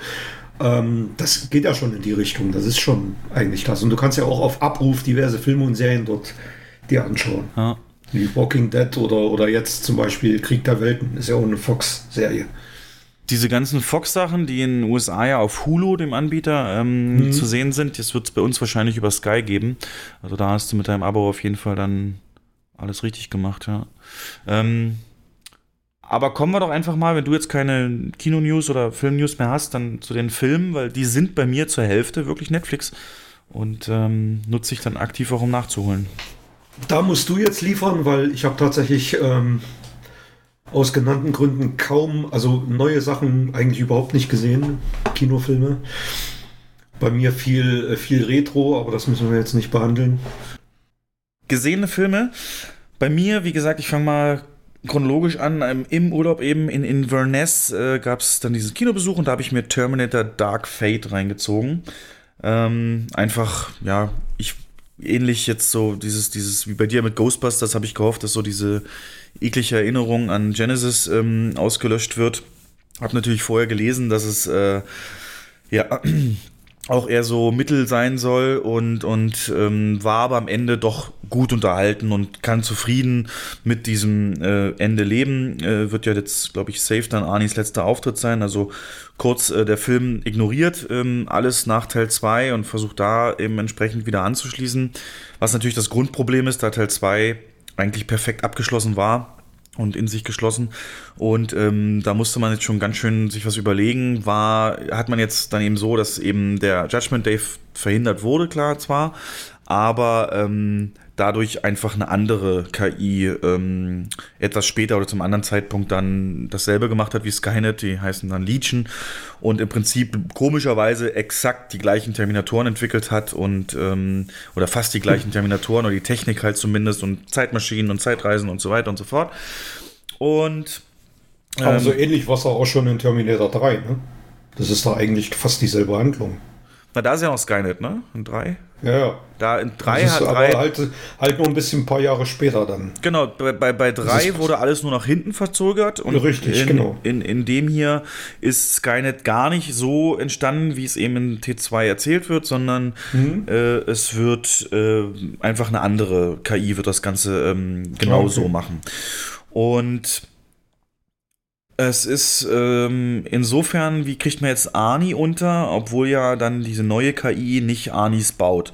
Ähm, das wird so erklärt, das ist jetzt so ein kleiner Spoiler vom Anfang, dass einfach ähm, mehrere äh, Terminatoren zurückgeschickt wurden und nicht nur der Arnie, den wir kennen aus ähm, T2, sondern mehrere, falls einer oder mehrere eben scheitern, dass dann irgendeiner die Mission dann eben auch beendet. Ähm, soll ich dich spoilern oder nicht? Ähm, ja, ja, kannst du machen. Also jetzt ku- kommt kurz ein Spoiler, danach Ein bin paar ich. Szenen habe ich ja auch gesehen, ja. Die Anfangsszene hast du wahrscheinlich gesehen. Die Anfangsszene habe ich gesehen, mittendrin ein bisschen was, aber. Also Spoiler, Terminator Dark Fate gehen jetzt los. Mal fünf Minuten skippen. Äh, wer es noch gucken will. Und zwar ist es eben so, dass einer dieser anderen Geschickten, also der Terminator 2 Arnie ist im Lava äh, im- in der Stahlfabrik da oh, geschmolzen und aber ein anderer Arnie äh, findet dann Sarah und John im Exil, ähm, die sich gerade gemütlich in, in irgendeinem äh, äh, Karibikstaat ähm, praktisch niedergelassen haben, da das Leben so ein bisschen genießen wollen. Und äh, gerade als sich John Connor da was zu trinken holt für seine Mom, kommt der dann an und ballert ihn mal eben über den Haufen, wie ich fand, äh, hervorragend ähm, de-aged. Ähm, wirklich äh, John Connor 1 zu 1 äh, wie T2, Sarah Connor, dachte ich, wow, das könnte, ist 1 zu 1 auch ähm, das Bild, was man hatte, ohne so ähm, abschreckende oder so, so, so fürs Auge unnatürlich wirkende Sachen fand ich sehr, sehr gut gemacht, war aber immer auch nur kurz. Auf jeden Fall, John Connor ist tot. Und äh, Sarah Connor überlebt das, ist natürlich schwer traumatisiert und macht sich dann zur Aufgabe, weitere Terminatoren ähm, zu jagen und kriegt auch von jemand Hilfe, nämlich jemand, der ihr Koordinat Koordinaten schickt, wann ähm, in der Zukunft, also wann und wo wieder Terminatoren zurückgeschickt werden, beziehungsweise wo die ankommen und da fängt sie sie dann ab und jagt die und äh, zerstört die. Und in dem Film geht es halt darum, dass es eine Anführerin der Rebellion geben wird. Äh, nicht John Connor halt, sondern ein Mädel. Und das soll diesmal getötet werden. Und ja, dann geht das im Prinzip genauso los. Es wird wieder ein böser Terminator geschickt, der von den Eigenschaften her ein kompletter Mix ist aus ähm, T1000, T1000 und T2 und, und Arnis Modell. Also es hat ein festes Skelett, aber kann sich trennen. Also einem, dieses Metall, äh, die- das, was den Mensch Optik ausmacht, kann sich von diesem Skelett lösen und ähm, autonom äh, getrennt vom Skelett, Metallskelett, ähm, agieren. Also im Prinzip, wenn sich in T2 die Kristallinaloken ihre Hülle abstreifen könnte und die alleine rumlaufen würde, das ist dieser Terminator. Mhm. Der wird dann eben auch in Empfang genommen von Sarah Connor in einer sehr spektakulären, wirklich guten ersten Actionsequenz, wo ich dachte, geil. Da haben sie so alle Beats wieder mit aufgenommen, die die, die Action aus den ersten, auch Terminator 2 ausmacht. Das war wirklich eine der besseren dieses Jahr, wirklich. Die lohnt sich, diese Jagd. Ähm, und Das ist das auf dem Highway, ne? Auf dem Highway, genau, wo sie dann aussteigt. Aber auch vorher schon. Ähm, das ist ja dann zum Ende schon hin, äh, wo sie dann flüchten vor ihm. Äh, auch, auch sie, das Mädel kriegt natürlich einen Beschützer zur Seite in Form von Mackenzie Davis, die einen, ähm, jetzt kein Roboter, kein Terminator spielt, sondern so einen äh, verbesserten äh, Menschen, so äh, enhanced, so, so. Cyborg. Cyborg, genau so ist das Wort. Naja, Cyborg, Cybernetic Organism, Metal Endoskeleton äh, over ähm, Dings Tissue. Wie heißt das genau? I'm a cybernetic organism, living tissue over metal endoskeleton. ähm, also, ist er, also sie hat kein Metallskelett und deswegen noch Mensch, aber eben verstärkt, Haut und so und kann. Also ich würde sie am ehesten vergleichen mit Universal Soldier, falls du das noch kennst, die sind doch Ja, auch immer. ja. Genau, und ähm, die muss auch äh, ganz viel trinken und so wie sich die Universal Soldiers immer kühlen mussten, äh, damit sie nicht, nicht, nicht von dem ganzen Metabolismus dann aufgefressen wird sozusagen. Und das nimmt sie dann halt als, als Story-Stilmittel auch mal aus der Geschichte, wenn sie sich gerade eben recovert sozusagen, so dass es dann spannender ist. Und ähm, stellt sich dann irgendwann raus, dass ähm, derjenige, der der Sarah Connor die Koordinaten schickt, natürlich der Terminator ist, der am Anfang vom Film John Connor ähm, äh, getötet hat und der ein schlechtes Gewissen entwickelt hat, ja. Also ich meine, wir wissen ja, dass äh, Terminator 2, Arnie konnte ja auch dazulernen. Ich weiß jetzt, warum ihr weint. Und ähm, das sich so ein bisschen aneignen. Aber erst nachdem sie ihm die Lernsperre da ausgeschaltet haben und er ihm dazulernen konnte. Und theoretisch hat das ja für diesen Terminator niemand gemacht, aber irgendwie ist es ihm trotzdem passiert. Naja, gut. Hm, Er hat sich mittlerweile, das ist das Vielleicht lächerlichste. hat er ja Data, vielleicht hat er ja Datas Emotion Chip bekommen. Irgendwie. Ja, das wäre ein geiles Crossover. Oh Mann, Ja. ey. Ähm, auf jeden Fall hat, er sich eben zur Ruhe gesetzt, hat eine, ähm, einen Job als, als ähm, der verkauft ähm, Vorhänge und, und, und äh, Plisses und Rollos und bringt die an. Fragt man sich auch, warum Terminator diesen Job sucht. Ähm, also er hat dann auch so einen eigenen Lieferwagen, also Karl heißt er in dem Film, Karl's Draperies und ähm, ja, sehr, sehr merkwürdig. Und auf jeden Fall hat er auch eine ja. Die Leute haben halt, äh, ey, da gab es ja einen Story Leak und die haben sich alle lustig drüber gemacht in diversen Foren. Das kann nicht sein, um Gottes Willen. Und dann ist es tatsächlich so passiert. Ja. Und das Oh spielt Mann. natürlich für die Story keine Rolle, außer dass er eben Lieferwagen Ja. hat, den sie später noch brauchen. Ähm, und äh, sie, sie, sie besuchen ihn natürlich und in, in, in Sarah Connor kommen die ganzen Emotionen hoch und das ist eine sehr intensive Szene, fand ich gut. Und dann Hm. erklärt er dem das, warum er das gemacht hat. Er schreibt auch immer mit jeder Koordinate for John, for John, ne, für John dazu. Und weil er eben irgendwie da merkt, das war noch nicht so richtig, bla bla bla. Aber es gibt ja noch den Bösen, der auf der Jagd ist. Und der ist eben wirklich, der stellt wirklich eine Bedrohung dar. Das ist immer die große Gefahr. Was machst du nach dem T1000? Und hier haben sie wirklich ähm, ja, eingenommen, eine Art und Weise, die ist nicht so lächerlich wie die Kristanaloken mit ihren Brüste-Trick da und sowas. Kannst du da halt nicht einfach wirklich emotionslos und dieses, ähm, dieses Katzenartige von Robert Patrick versucht zu kopieren, aber eben auch dieses brutale ähm, von dem reinen Skelett aus dem ersten Terminator, wenn das dann so auf einen zuläuft. Ähm, und das geht, läuft dann eben alles auf den Showdown hinaus, wo dann eben die Beschützerin, Karl, also Arnie und, und ähm, Sarah zusammen gegen den dann kämpfen müssen. Re relativ starken Showdown. Bisschen viel CGI, aber doch durchaus spannend gemacht. Ähm, ja, im Prinzip ist mir eine Szene hängen geblieben von diesem Film. Das ist die lustigste.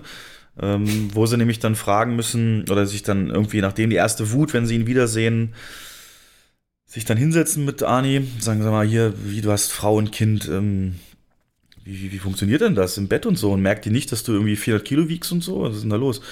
Und er so, unsere Beziehung ist nicht äh, physisch. Ähm, ich passe auf sie auf und, und ähm, äh, äh, ähm, ja, keine Ahnung, kümmere mich um sie. Und ähm, da braucht es keine Körperlichkeit. Sie schätzt mich für das, was ich bin. Denn ich bin extrem guter Zuhörer, sehr loyal und super lustig. Und dann halt so komplett die Stille so. Ne? Auf Englisch klingt es halt noch geiler. I'm a good listener, very loyal ähm, and extremely funny.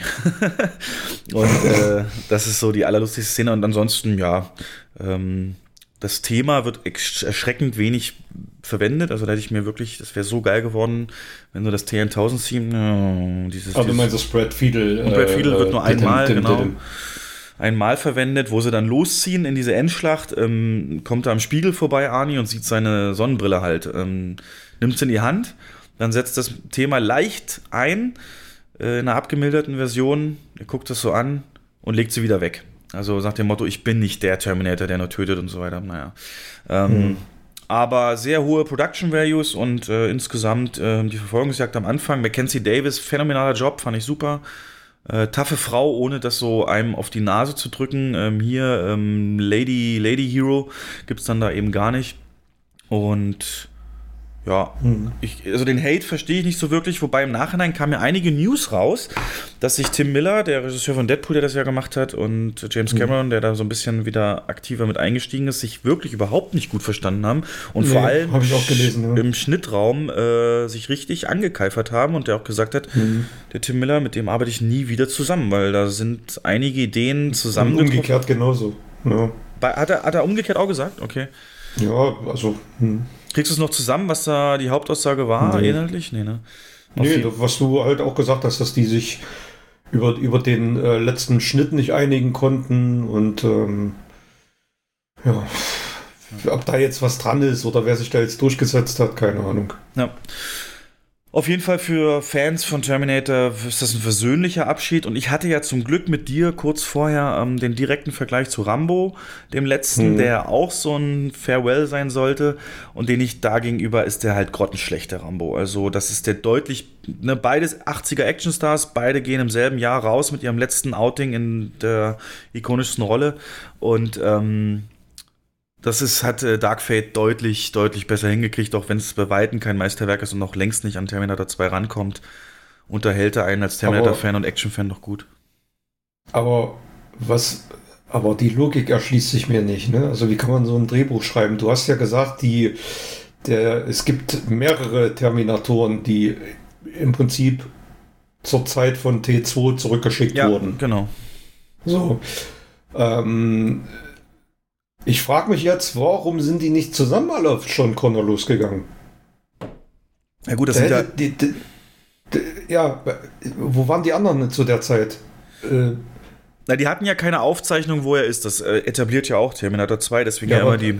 Also müssten die Ja, wahrscheinlich aber- an verschiedenen Orten einfach gesucht haben. Ja, aber die hätten doch untereinander kommunizieren können. Er ist hier. Und dann so. tauchen da auf einmal 20 Terminatoren auf. Und dann ähm, hätte das. Also, das ist für mich also mehr als unlogisch. Ja, also Logik brauchst du da auch nicht suchen. Ähm, Ja. Das ist natürlich klar. Das ist schon mit Leechen, Mhm. dieser anderen KI ist natürlich einfallslos. Ähm, Ja. Und die ganzen, das Thema von Terminator 2, ne, das äh, eigene Schicksal schmieden und so weiter, das wird halt auch ähm, äh, unter den Tisch gekehrt. Ich glaube, ich, ich glaube fast, dass die, die, ähm, das Involviertsein von James Cameron, dass das tatsächlich Marketing war, dass er gar nicht, eigentlich gar nicht so viel mit dem Film zu tun hatte. ja, ich glaube, dann hätte er aber nicht diese Schlagzeilen zugelassen. Dann wären die unnötig gewesen, weißt du? Ah, ich weiß nicht. Ich glaube, der hat seinen Namen nur hergegeben. Nee, das war davor so. Davor, die Teile hat er auch immer gelobt. Ähm, hat aber gesagt, äh, das hat er nur für Arnie gemacht, weil es sein Bro ist. Mhm. Ähm, übrigens der Mhm. geilste Bro-Spruch aller Zeiten. Ne? Jens, mach mal die Augen zu. Bro, mach mal die Augen zu. Was siehst du denn jetzt, Bro? Was siehst du denn jetzt? Ja, nichts. Das ist meine Welt ohne dich, Bro.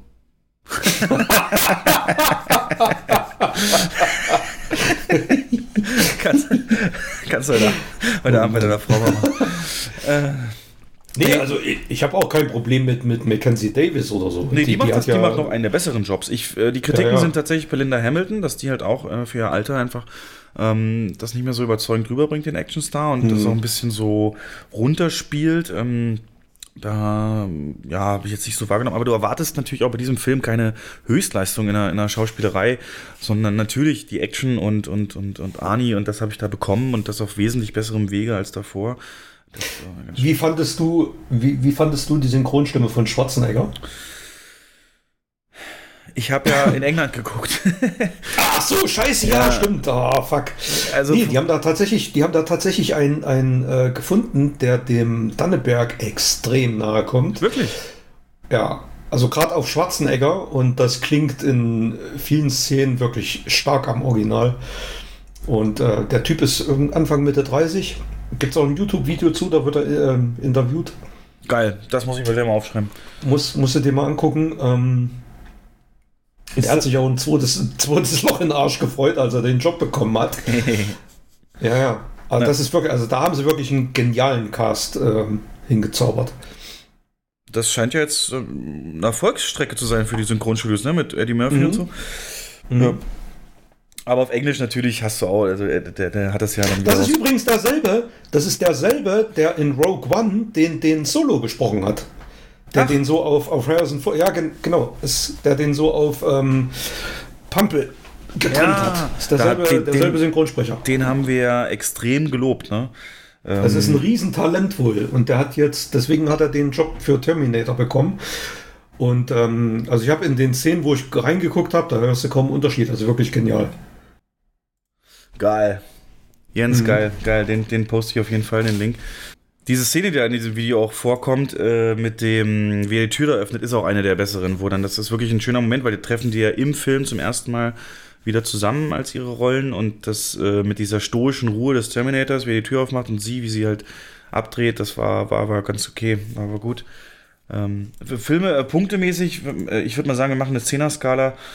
Ah, tue ich mich schwer. Lass uns mal. Also meine Lieblingskritik ist ja immer noch der Wiederwatch-Wert, der, der, äh, wie oft, also guckt man sich diesen Film gerne nochmal an, beziehungsweise würde man sich ihn auf Blu-ray kaufen. Und in dem Fall ist es so, Mhm. Blu-ray nicht, aber Netflix würde ich jederzeit reinschauen wieder. Okay. Ähm, genau.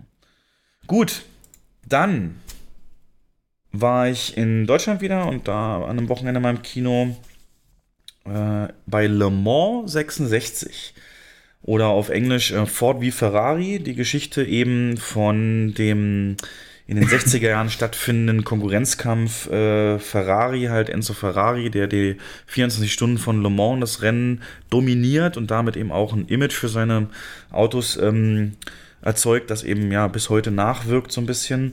Und äh, Henry Ford II. Äh, in den äh, wirklich viel, richtig viel Geld in die Hand nimmt, um dieses Rennen oder da eben öfter zu gewinnen und sich dabei eben auch Hilfe holt, zum Beispiel von Carol Shelby, ne, dieser legendäre Shelby Mustang GT, deren, ähm, wo ich den ersten Kontakt zu dem hatte ich ja äh, in einer modernen Version bei, bei nur noch 60 Sekunden, das war ja so die Eleanor, was sie dann klauen müssen, ähm, ist ein Shelby GT Mustang, glaube ich. Und ähm, ja, das ist eben hier dieser Autobauer, den holt er sich ran und braucht natürlich auch gute Rennfahrer und ähm, die, die Geschichte wird hier erzählt, sowohl eben, wie ist es in der Firmenzentrale, wie sind da die Entscheidungs- und Gedankengänge, aber eben auch, wie ist, ähm, wie wird der Plan in die Wirklichkeit umgesetzt, wie wird das konstruiert, wer hat welchen Anteil und dann natürlich das eigentliche Rennen, beziehungsweise die, die, die Übungen dafür. Und ähm, Cars ist ja bekannt, ne? man hat als Carol Shelby Matt Damon und ähm, Christian Bale als den Fahrer, dessen Namen ich schon gar nicht mehr weiß. Ähm, und Bale brilliert hier wirklich, äh, wirklich, wirklich, weil er wieder einen exzentrischen Charakter spielt. Ähm, nicht so American Psycho exzentrisch, sondern wirklich so ähm, Daniel Düsentrieb exzentrisch, aber eher ähm, ähm, also nicht, nicht so, also mit keine Frohnatur, sondern eher immer so ein bisschen zynisch mm, und, und, und, und äh, auch reizbar. Äh, so würde ich es beschreiben. Und äh, dafür aber eben wie immer bei Genies oft äh, so ist, ist, ist er aber ein Meister im, im Rennenfahren. Also der Film öffnet auch mit einer Szene äh, aus dem Cockpit, so wie er ähm, schnell ein Auto halt fährt über diesen Le Mans-Ring und die Le Mans-Strecke und, und dann eben aus dem Off so. Es gibt einen Moment bei ungefähr 7000 Umdrehungen. Da wirst du und das Auto eins. Du kannst es spüren, so die Schiene, so, das ist so. Also, und das bringt der halt auch Mhm. voll rüber, dieses Geschwindigkeitsgefühl dabei. Und Und der, ähm, der Film spielt auch in den 60ern. ja, ne? genau, echtes Also- Period Piece. Mhm. Also dann, dann ist es tatsächlich ein Remake von dem äh, Paul Newman-Film. Wie, Also, ähm, das ist ja schon mal verfilmt. Wie heißt der? Der heißt auch Le Mans. Und da geht es um das Rennen oder auch um die Fer- Ferrari? Ja, geht's auch. Auch. Meines Wissens ist das ein Remake. Fast wie eine Doku Prim- steht hier. Ähm, Primär, ja. Und, und den Rennfahrer halt, Steve McQueen. Es ist ewig her, dass ich den Film gesehen habe. Ja, aber dafür mag ich dich ja so in diesem Podcast. Du bringst hier eben diese Aspekte rein und diese alten Schinken. Wie gesagt, vor 1980 gab es für mich keine Filme. Oder sagen wir 77. äh, das macht es einfacher. Mm. Genau, und hier wird halt diese, diese Rivalität, ähm, A, natürlich, wie wird die getriggert? Henry Ford wird ähm, sehr, so richtig so als so, so, so Klischee-Konzernboss gespielt, dicker Anzugträger, der in seiner ersten Szene allen Mitarbeitern reinschreit, wenn ihr mir nicht Ideen bringt, wie ich, äh, wie wir uns wieder profitabel machen können, könnt ihr auch da gar nicht mehr wiederkommen. So richtig un unlike. Und ähm, äh, dann eben die, kommen sie, die, die, die, die Unternehmensberater, also die, die Marketingleute und so kommen dann äh, eben zu dem Idee, wir müssen halt ein Image haben, was eben auch die jungen Leute anspricht. Die haben wir eben gar nicht als Käufer. Wir sind so muffige Marke und das würde am besten gehen, wenn wir eben Le Mans gewinnen. Sagt er, okay, kaufen wir halt Ferrari. Dann äh, fliegen die rüber, wollen mit Ferrari verhandeln, aber Ferrari nutzt diese ähm, Kaufangebot nur geschickt, um ähm, das Fiat zuzuspielen und Fiat erhöht daraufhin den Kaufpreis, den sie, die wollen die auch haben. Ähm, und dann verkauft er eben noch teurer an, an, an, an äh, Fiat. Und ähm, praktisch wurden die Amerikaner so nur genutzt dafür. Und dann sagt er noch böse Worte und sagen sie ihrem Chef, er ist nicht Henry Ford. Er ist Henry Ford der Zweite. Na, und wenn du so an den Ami rangehst, der sich auf was auf sich einbildet, dann ist natürlich der Ehrgeiz geweckt. Es wird ihm dann so mitgeteilt und sagt er, so, scheiß drauf, jetzt, ähm, das ist nicht das erste Mal, dass Amerikaner in Italien einen Krieg gewonnen haben und jetzt machen wir es nochmal so. also richtig krass oder in Frankreich. Ähm, und dann geht's halt los. Ne? Dann holen sie sich den Shelby mhm. und die ganze Entwicklung und ähm, du siehst halt zwischendurch auch der Mechaniker, der Christian Bale, will eigentlich aufhören, Rennen zu fahren, auch für seinen Sohn und Frau und so und ähm, wird aber da wieder eben reingeholt, aber er kriegt die dann auch überredet. Also ganz viele Aspekte auch mit drin, auch zwischenmenschlich mit Shelby und so. Und dann, weil der eben so ein exzentrischer Charakter ist, wollen dann auch die Ford-Leute ihn nicht als Fahrer, aber da ihre eigenen dann abkacken, kann er dann doch irgendwann hin und ähm, aber auch, ja, weil es eben so viel Anspannung ist, auch sehr viel Stress. Aber ähm, ich möchte mal sagen, also der Film hat mir sehr gut gefallen. Das ist definitiv, also ich bin immer nicht sicher wegen Blu-ray weil es dafür ein zu spezielles Thema ist, aber ähm, wäre nicht ausgeschlossen und äh, würde ich auch definitiv hoch bewerten. Okay. Ähm, war das Beste der kommt geht, noch. Der, ja. Ja. Ja. Also um es noch abzurunden, du hast mh, drei, du hast sehr lange keine wirklichen Rennszenen. Also die Rennszenen sind da eher mh, sporadisch, hier und da mal ein Racetrack und zum Üben es gibt diese berühmte Szene aus dem Trailer, wo Henry Ford mal in dieses Auto gesetzt wird und die eine Runde fahren, sehr imposant und du spürst wirklich den Druck, also wirklich Sound ist so klar und kräftig, das nimmt dich alles mit. Aber was mir aufgefallen ist, es ist dann so, der ganze Film läuft natürlich auf dieses eigentliche Le Mans-Rennen dann hinaus und das passiert in der letzten halben Stunde, würde ich sagen, 20 Minuten. Und da, auch wenn es jetzt komisch klingt, aber da hatte ich ein richtig krasses Bohemian Rhapsody-Feeling. Rein vom Gefühl her. Weil Bohemian Rhapsody schafft es ja auch, einen ikonischen Moment, eine ikonische Sache, nämlich das Wembley-Konzert, so zu rekonstruieren, dass du als Zuschauer dabei bist, mittendrin dich fühlst. Du bist mit den Sängern auf der Bühne, aber gleichzeitig Teil des Publikums und erlebst das alles so mit, was ja auch ein großer Einfluss für den Gänsehautfaktor dann eben auch ist. Und hier ist es ganz genauso, als es dann losgeht. Ähm, die Musik, die einsetzt, ist klasse, so richtig schön rhythmisch. Ähm, generell Musik äh, äh, unterstreicht den Film sehr gut, sehr thematisch und passend atmosphärisch. Und dann dieses ganze Rennen, das ist eins zu eins, du bist mit in diesem Auto. Also ich, oder, oder weißt du noch, Apollo 11 mit, ähm, äh, oder First Man, hast du den mit, den mit, mit Ryan Gosling, wo du dann. Nee, immer noch nicht. Ja. Das ist auch so diese Kerbe, wo du eben mit hm. drin sitzt und ähm, die Teile wackeln und äh, du fühlst dann mit, am Anfang geht die Tür nicht richtig zu und er schlägt sie ran und du kannst es richtig, ah, du willst sie mitzuziehen und, und ähm, es wird eine Geschwindigkeit transportiert über die Kamerabilder. Ganz anders natürlich als Michael Bay, aber ähm, äh, wirklich kräftig und, und du, du fühlst dich auf dieser Rennstrecke. Das hat mich unglaublich ähm, glücklich gemacht, das, das auf der großen Leinwand zu sehen. Und ähm, definitiv ein Film fürs Kino oder in deinem Fall Beamer mit gutem Soundsystem, aber den äh, ich habe nichts für Autorennen übrig, sage ich auch nochmal, überhaupt nichts, ne? Mhm. Ich auch nicht. Aber da war ich mit drin. Der bringt das auch über eben bestimmte Charaktere, die dann so Sachen nachfragen. Hey, was heißt denn das jetzt, wenn wir das jetzt. Seitdem weiß ich halt, dass der Mustang GT40 deswegen so heißt, weil er 40 Zentimeter über der Straße eben liegt und, und das ist eben so die Maße, also so Sachen, es wird einem ganz verständlich, du bist hinterher natürlich auch kein Mechaniker, aber ähm, du, du, fieberst dann mit und äh, ja. Aber fand, fand, es ihn, fand es ihn nicht zu lang, weil der geht dann, ich glaube, knapp drei Stunden oder so? Ja, habe ich auch gesehen, äh, überhaupt nicht, null. Also ich habe nicht einmal auf die Uhr geguckt. Das, das, das, okay. das nimmt dich in der ersten Dreiviertelstunde nimmt dich mit in die Charaktere und das eben, weil es so gute Schauspieler sind, ähm, auch, auch, auch, auch, auch entertaining.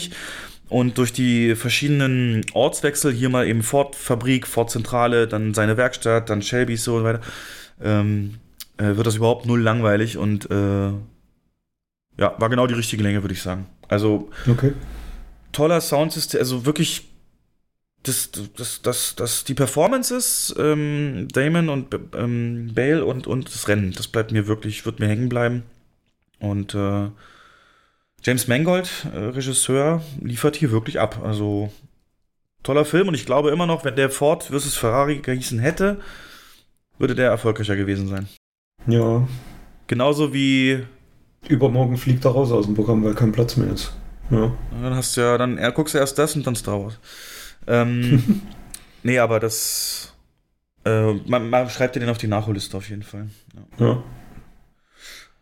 Jo, und dann äh, habe ich im Kino noch was gesehen. Tatsächlich nicht.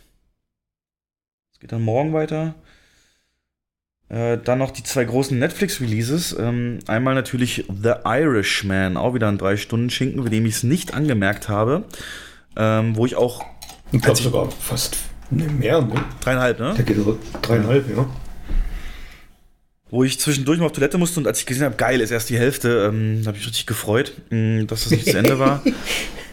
ähm, ja, muss alles gesagt zu worden. Mafia, Epos, der letzte Gangsterfilm von Scorsese mit den drei großen Granden, äh, Pesci, De Niro, ähm, Pacino und ein bisschen überschattet durch die ganze De-Aging-Geschichte, weil ihm hier die Geschichte erzählt wird von Frank Sheeran, eigentlich ein, ein LKW-Lieferfahrer, der aber dann eben über Umstände in, in, in in den Einflusskreis einer Mafia-Familie reinkommt und für die Sachen erledigt und da auch ähm, dann später bis nach ganz oben zum Gewerkschaftsboss Jimmy Hoffa ähm, äh, Kontakt hat und mit dem dann auch Sachen macht.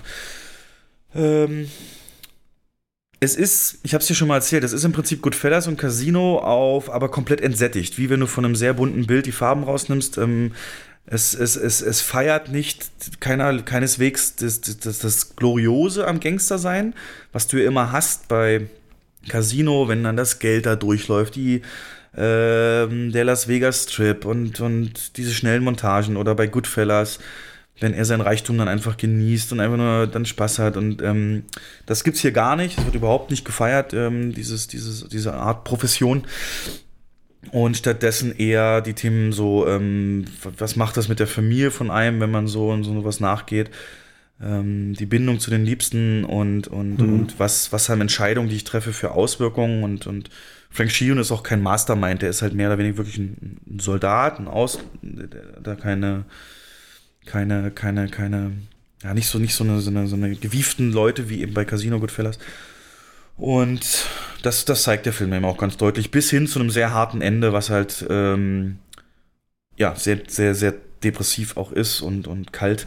Ähm, ja.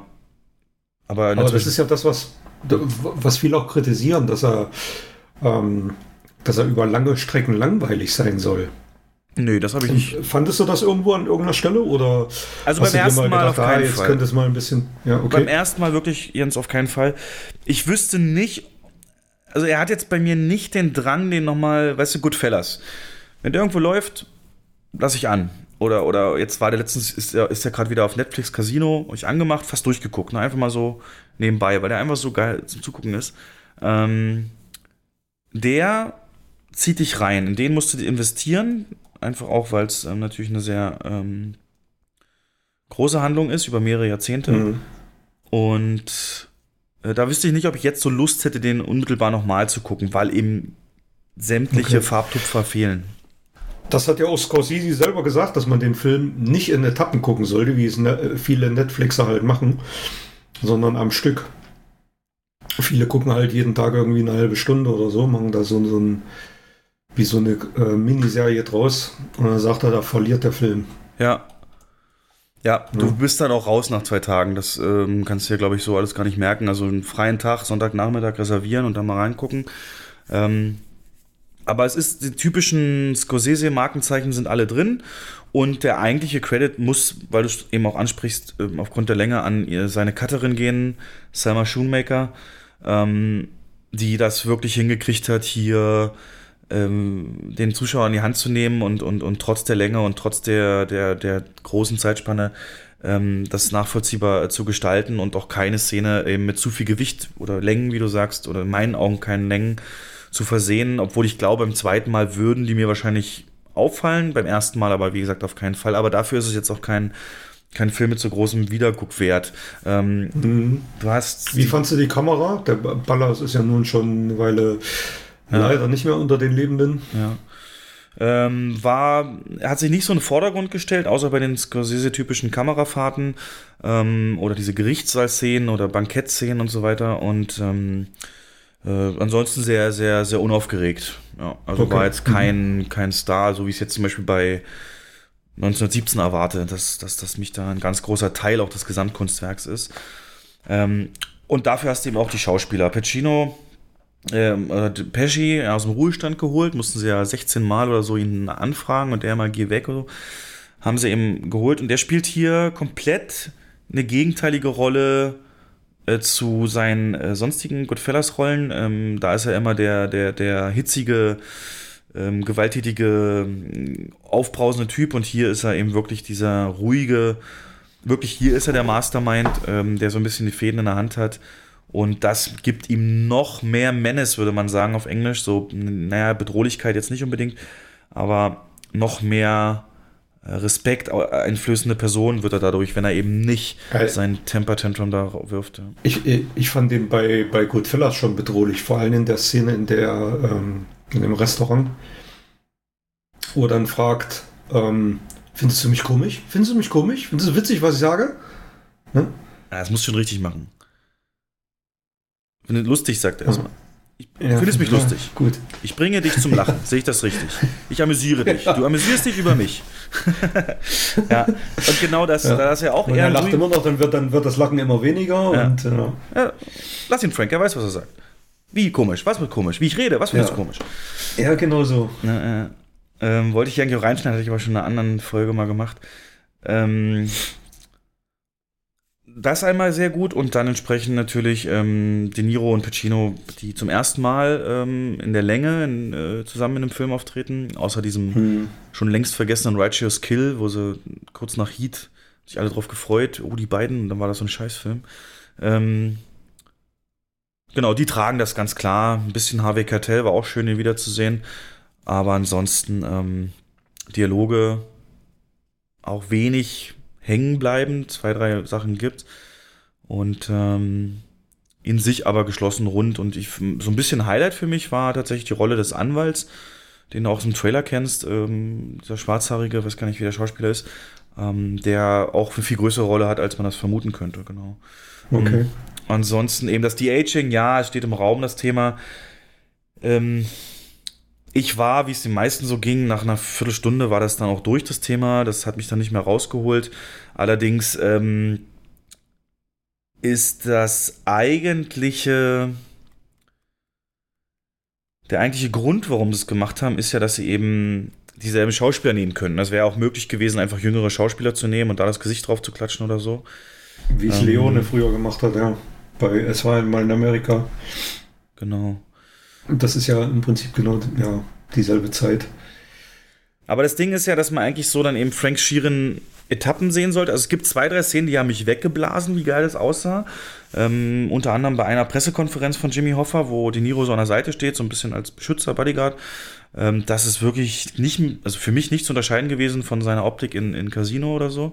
Aber ähm, in vielen ist der zu marginal, die Änderungen. Und es ist tatsächlich ein Problem, das Alter so fest zu definieren, wie alt er jetzt gerade ist.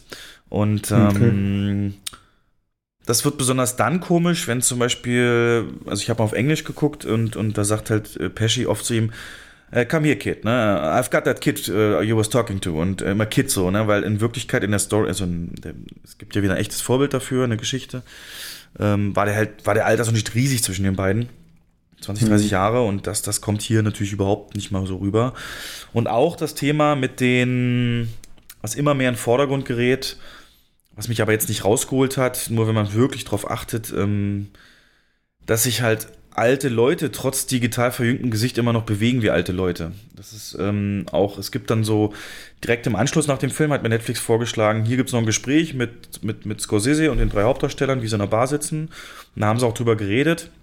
Und die haben sich ja dann auch wirklich Haltungscoaches geholt, die so ähm, denen beibringen sollten, wie sich junge Leute bewegen. Oder er erzählt auch ganz klar, dass das, ähm, dass, dass das oft erinnert werden muss, die Leute dran, dass sie eigentlich einen viel jüngeren spielen, ähm, weil das ist ja ein Kameramodell genutzt worden, komplett entwickelt dafür, das ohne diese typischen Punkte und Markierungen auf dem Gesicht auskommt, sodass die sich komplett konzentrieren konnten auf ihr Schauspiel. Und ähm, es gibt da so eine Szene, hat er erzählt, die erste, die Pacino gedreht hat, war die bei sich zu Hause, wie er im Fernsehen das mit ähm, Kuba oder so sieht. Es werden ja auch ganz viele zeitgeschichtliche Ereignisse, Kennedy und so mit reingenommen. Ähm, und dann aufsteht aus einem richtig bequemen Sessel und dass sie ihm da mehrmals sagen mussten, Alter, du bist hier gerade ähm, 46 und nicht 70. Und bitte geh da mal dynamischer aus dem Stuhl. Und das mussten sie echt dann wohl ein paar Mal drehen und ähm, teilweise, ja, die Haltung, also die haben halt alle schon so einen sehr nach vorne gebeugten Kopf, so ein bisschen buckelartig. Das passt dann auch nicht so richtig zu dem Gesicht. Und ähm, äh, es gibt eine Szene, die ist mir beim Gucken nicht so wirklich aufgefallen. Im, im, im Internet gibt es die aber, kannst du mal suchen, YouTube. Ähm, ja, ja, weißt du, was ich meine? Ja, ich weiß, was du meinst. Ja. Das ist Ja, aber so man ein. sieht auch beim, beim, ersten, beim ersten Schlag sieht man auch, dass er schön daneben geht. Ja, dann die ewige Pause. Das Problem ist, wenn du im Kopf noch hast die Szene aus Goodfellas, wie er da den einen Typen an der Bar, Ja, ja. also richtig von Kamera von oben oder so. Und ähm, das, das ist halt da weg. Und das ist halt, wenn du das weißt und dich darauf konzentriert, glaube ich, holst dich so ein bisschen raus. Aber ähm, war jetzt für, Mhm. mich, für mich kein Thema, nee. Okay. Also, ja. Meisterwerk, ich habe ihn jetzt, also den würde ich, wie gesagt, ich habe ihn auf Netflix, den gibt es ja so nicht, aber das wird eine Weile dauern, bis ich den wieder gucke. Das ist auch ein Invest, äh, das musst du wollen, die dreieinhalb Stunden. Und ich hatte halt Es gibt aber auch, es, es gibt tatsächlich keine Pläne, habe ich gelesen, den irgendwie auf, auf Scheibe zu veröffentlichen. ne? Das macht Netflix einfach nicht. Wirklich Ich dachte, Stranger Things ist raus. Ist, ja, ich glaube, das ist das Einzige, aber die Filme. Ja. Tja. Ähm, er wurde ja jetzt, ist der bei Golden Globes irgendwie dabei? Auch, ja, als Auch. bester Film. Bester Film sogar. Das wird er, glaube ich, Ja. nicht. Also, der wirkt. Bester Film, dann irgendeine andere Netflix-Produktion, irgendeine in, in, in, in Adam Sandler-Dingens. Nee, Und, du meinst das ähm, mit Kylo Ren, mit hier Marriage Story, ne? Nee, warte.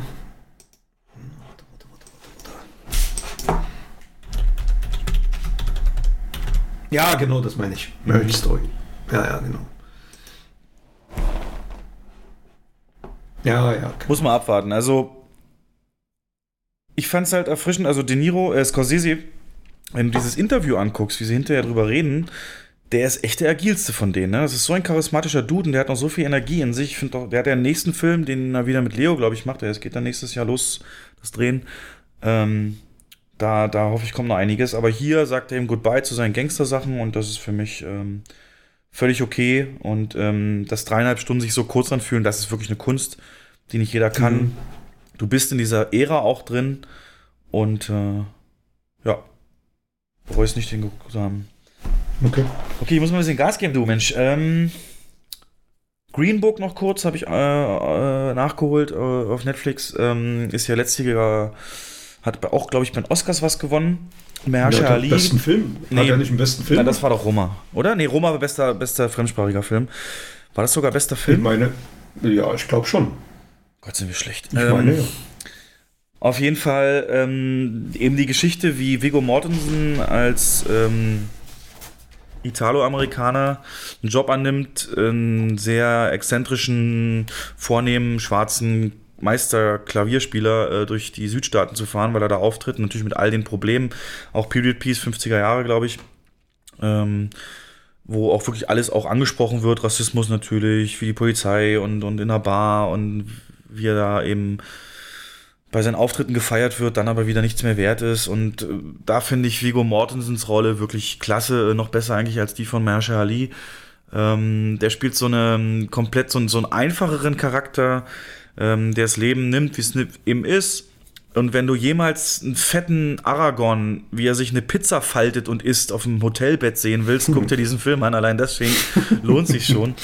Ähm, Dann äh, auch noch mit Homosexualität spielt das eine Rolle, aber und wie das alles, alles dann auch umgeht und ähm, sehr erfrischend. Also ich habe mich immer gefreut, wenn der eine Szene hatte und sehr kurzweilig, ähm, auch durch die Musikeinspieler.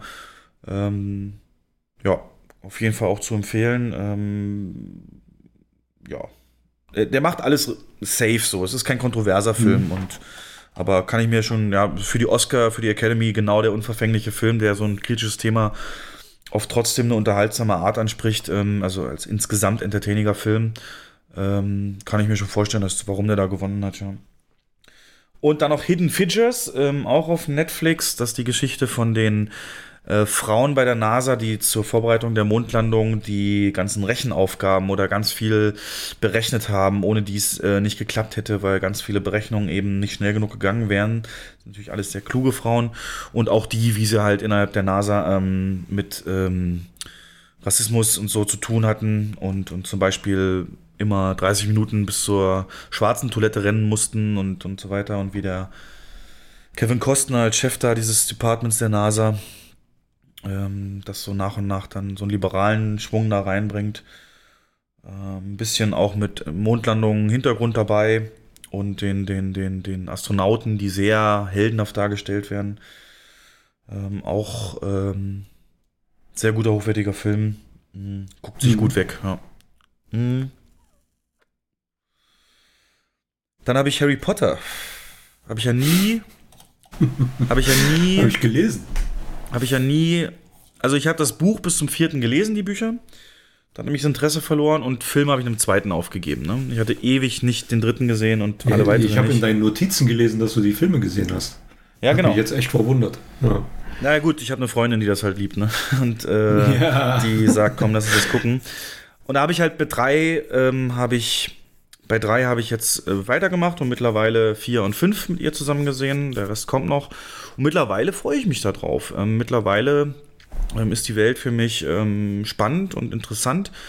Und ähm, ich liebe ja so, wenn man sich über die Welt noch Gedanken machen kann, so drumherum, wie funktioniert wie sind die Regeln. Ich weiß nicht, bist du Potter-Fan oder hast du die Filme gerne gesehen oder guckst du die ab und zu mal? Wie ist es bei dir? bin jetzt kein riesengroßer Fan. Ich habe die Bücher tatsächlich gelesen, nicht alle, aber einige. Ähm, wir haben, glaube letztes Jahr kurz vor Weihnachten die Filme äh, nochmal geschaut. Und ähm, ich finde das tolle Unterhaltung. Und jeder, also man, man merkt es vom, vom Stil her, dass die letzten alle selber Regisseur gedreht hat. Für mich ist der dritte immer noch der stärkste. Gefangene von Azkaban. Das ist für mich der beste.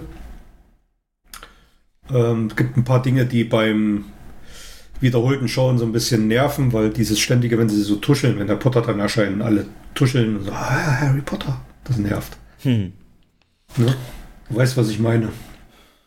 Nee. Aber ansonsten ist das äh, tolle Fantasy-Unterhaltung. Ja, genau. Also die, also die Anleihen, die sie sich natürlich nimmt, die J.K. Rowling bei, bei Star Wars und Herr der Ringe, sind klar offensichtlich. Ja. Aber auch nicht zum, zum, zum Negativen unbedingt. Wie gesagt, ich mag das, so eine komplette Welt, wenn die, wenn die in sich stimmig ist.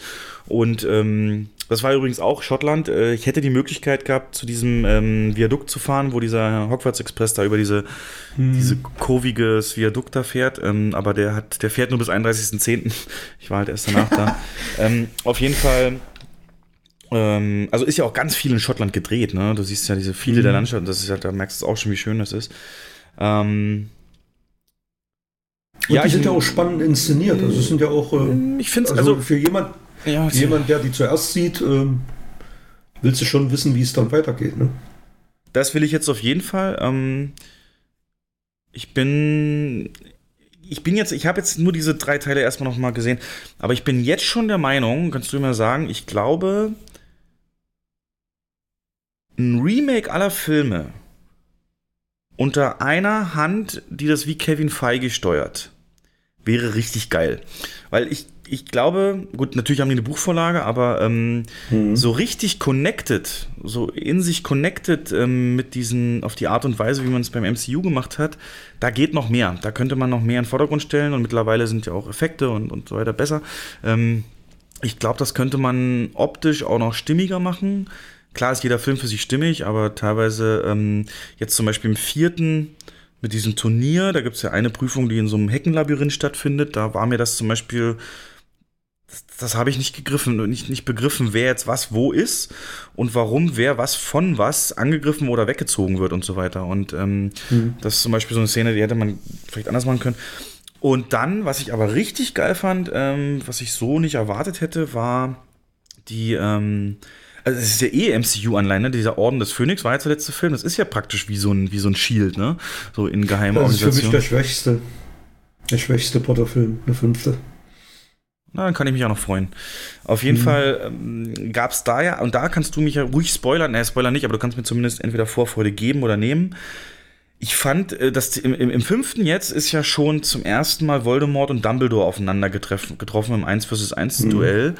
Was ich sehr geil fand, diese Idee, so diese Zauberstrahlen sich ähm, ähm, äh, aufhalten zu lassen und wie so lavaartig ähm, da ihre äh, die, die Energie darzustellen, die dahinter steckt und, und die ganzen Zaubersprüche. Ähm, das fand ich geil, aber ich bin halt ein Sucker für sowas. Ich will mehr davon. Und meine Schwester zum Beispiel sagt, da kommt nichts mehr in der Art. Und meine Freundin sagt, da kommt noch was. Ähm, Was sagst du denn jetzt? Also ich, dieses, dieses wirklich eins versus eins, so Yoda gegen Imperator mäßig, ähm, sowas. Kommt da noch was? Na klar, Geil. im letzten Teil. Na klar. Gut.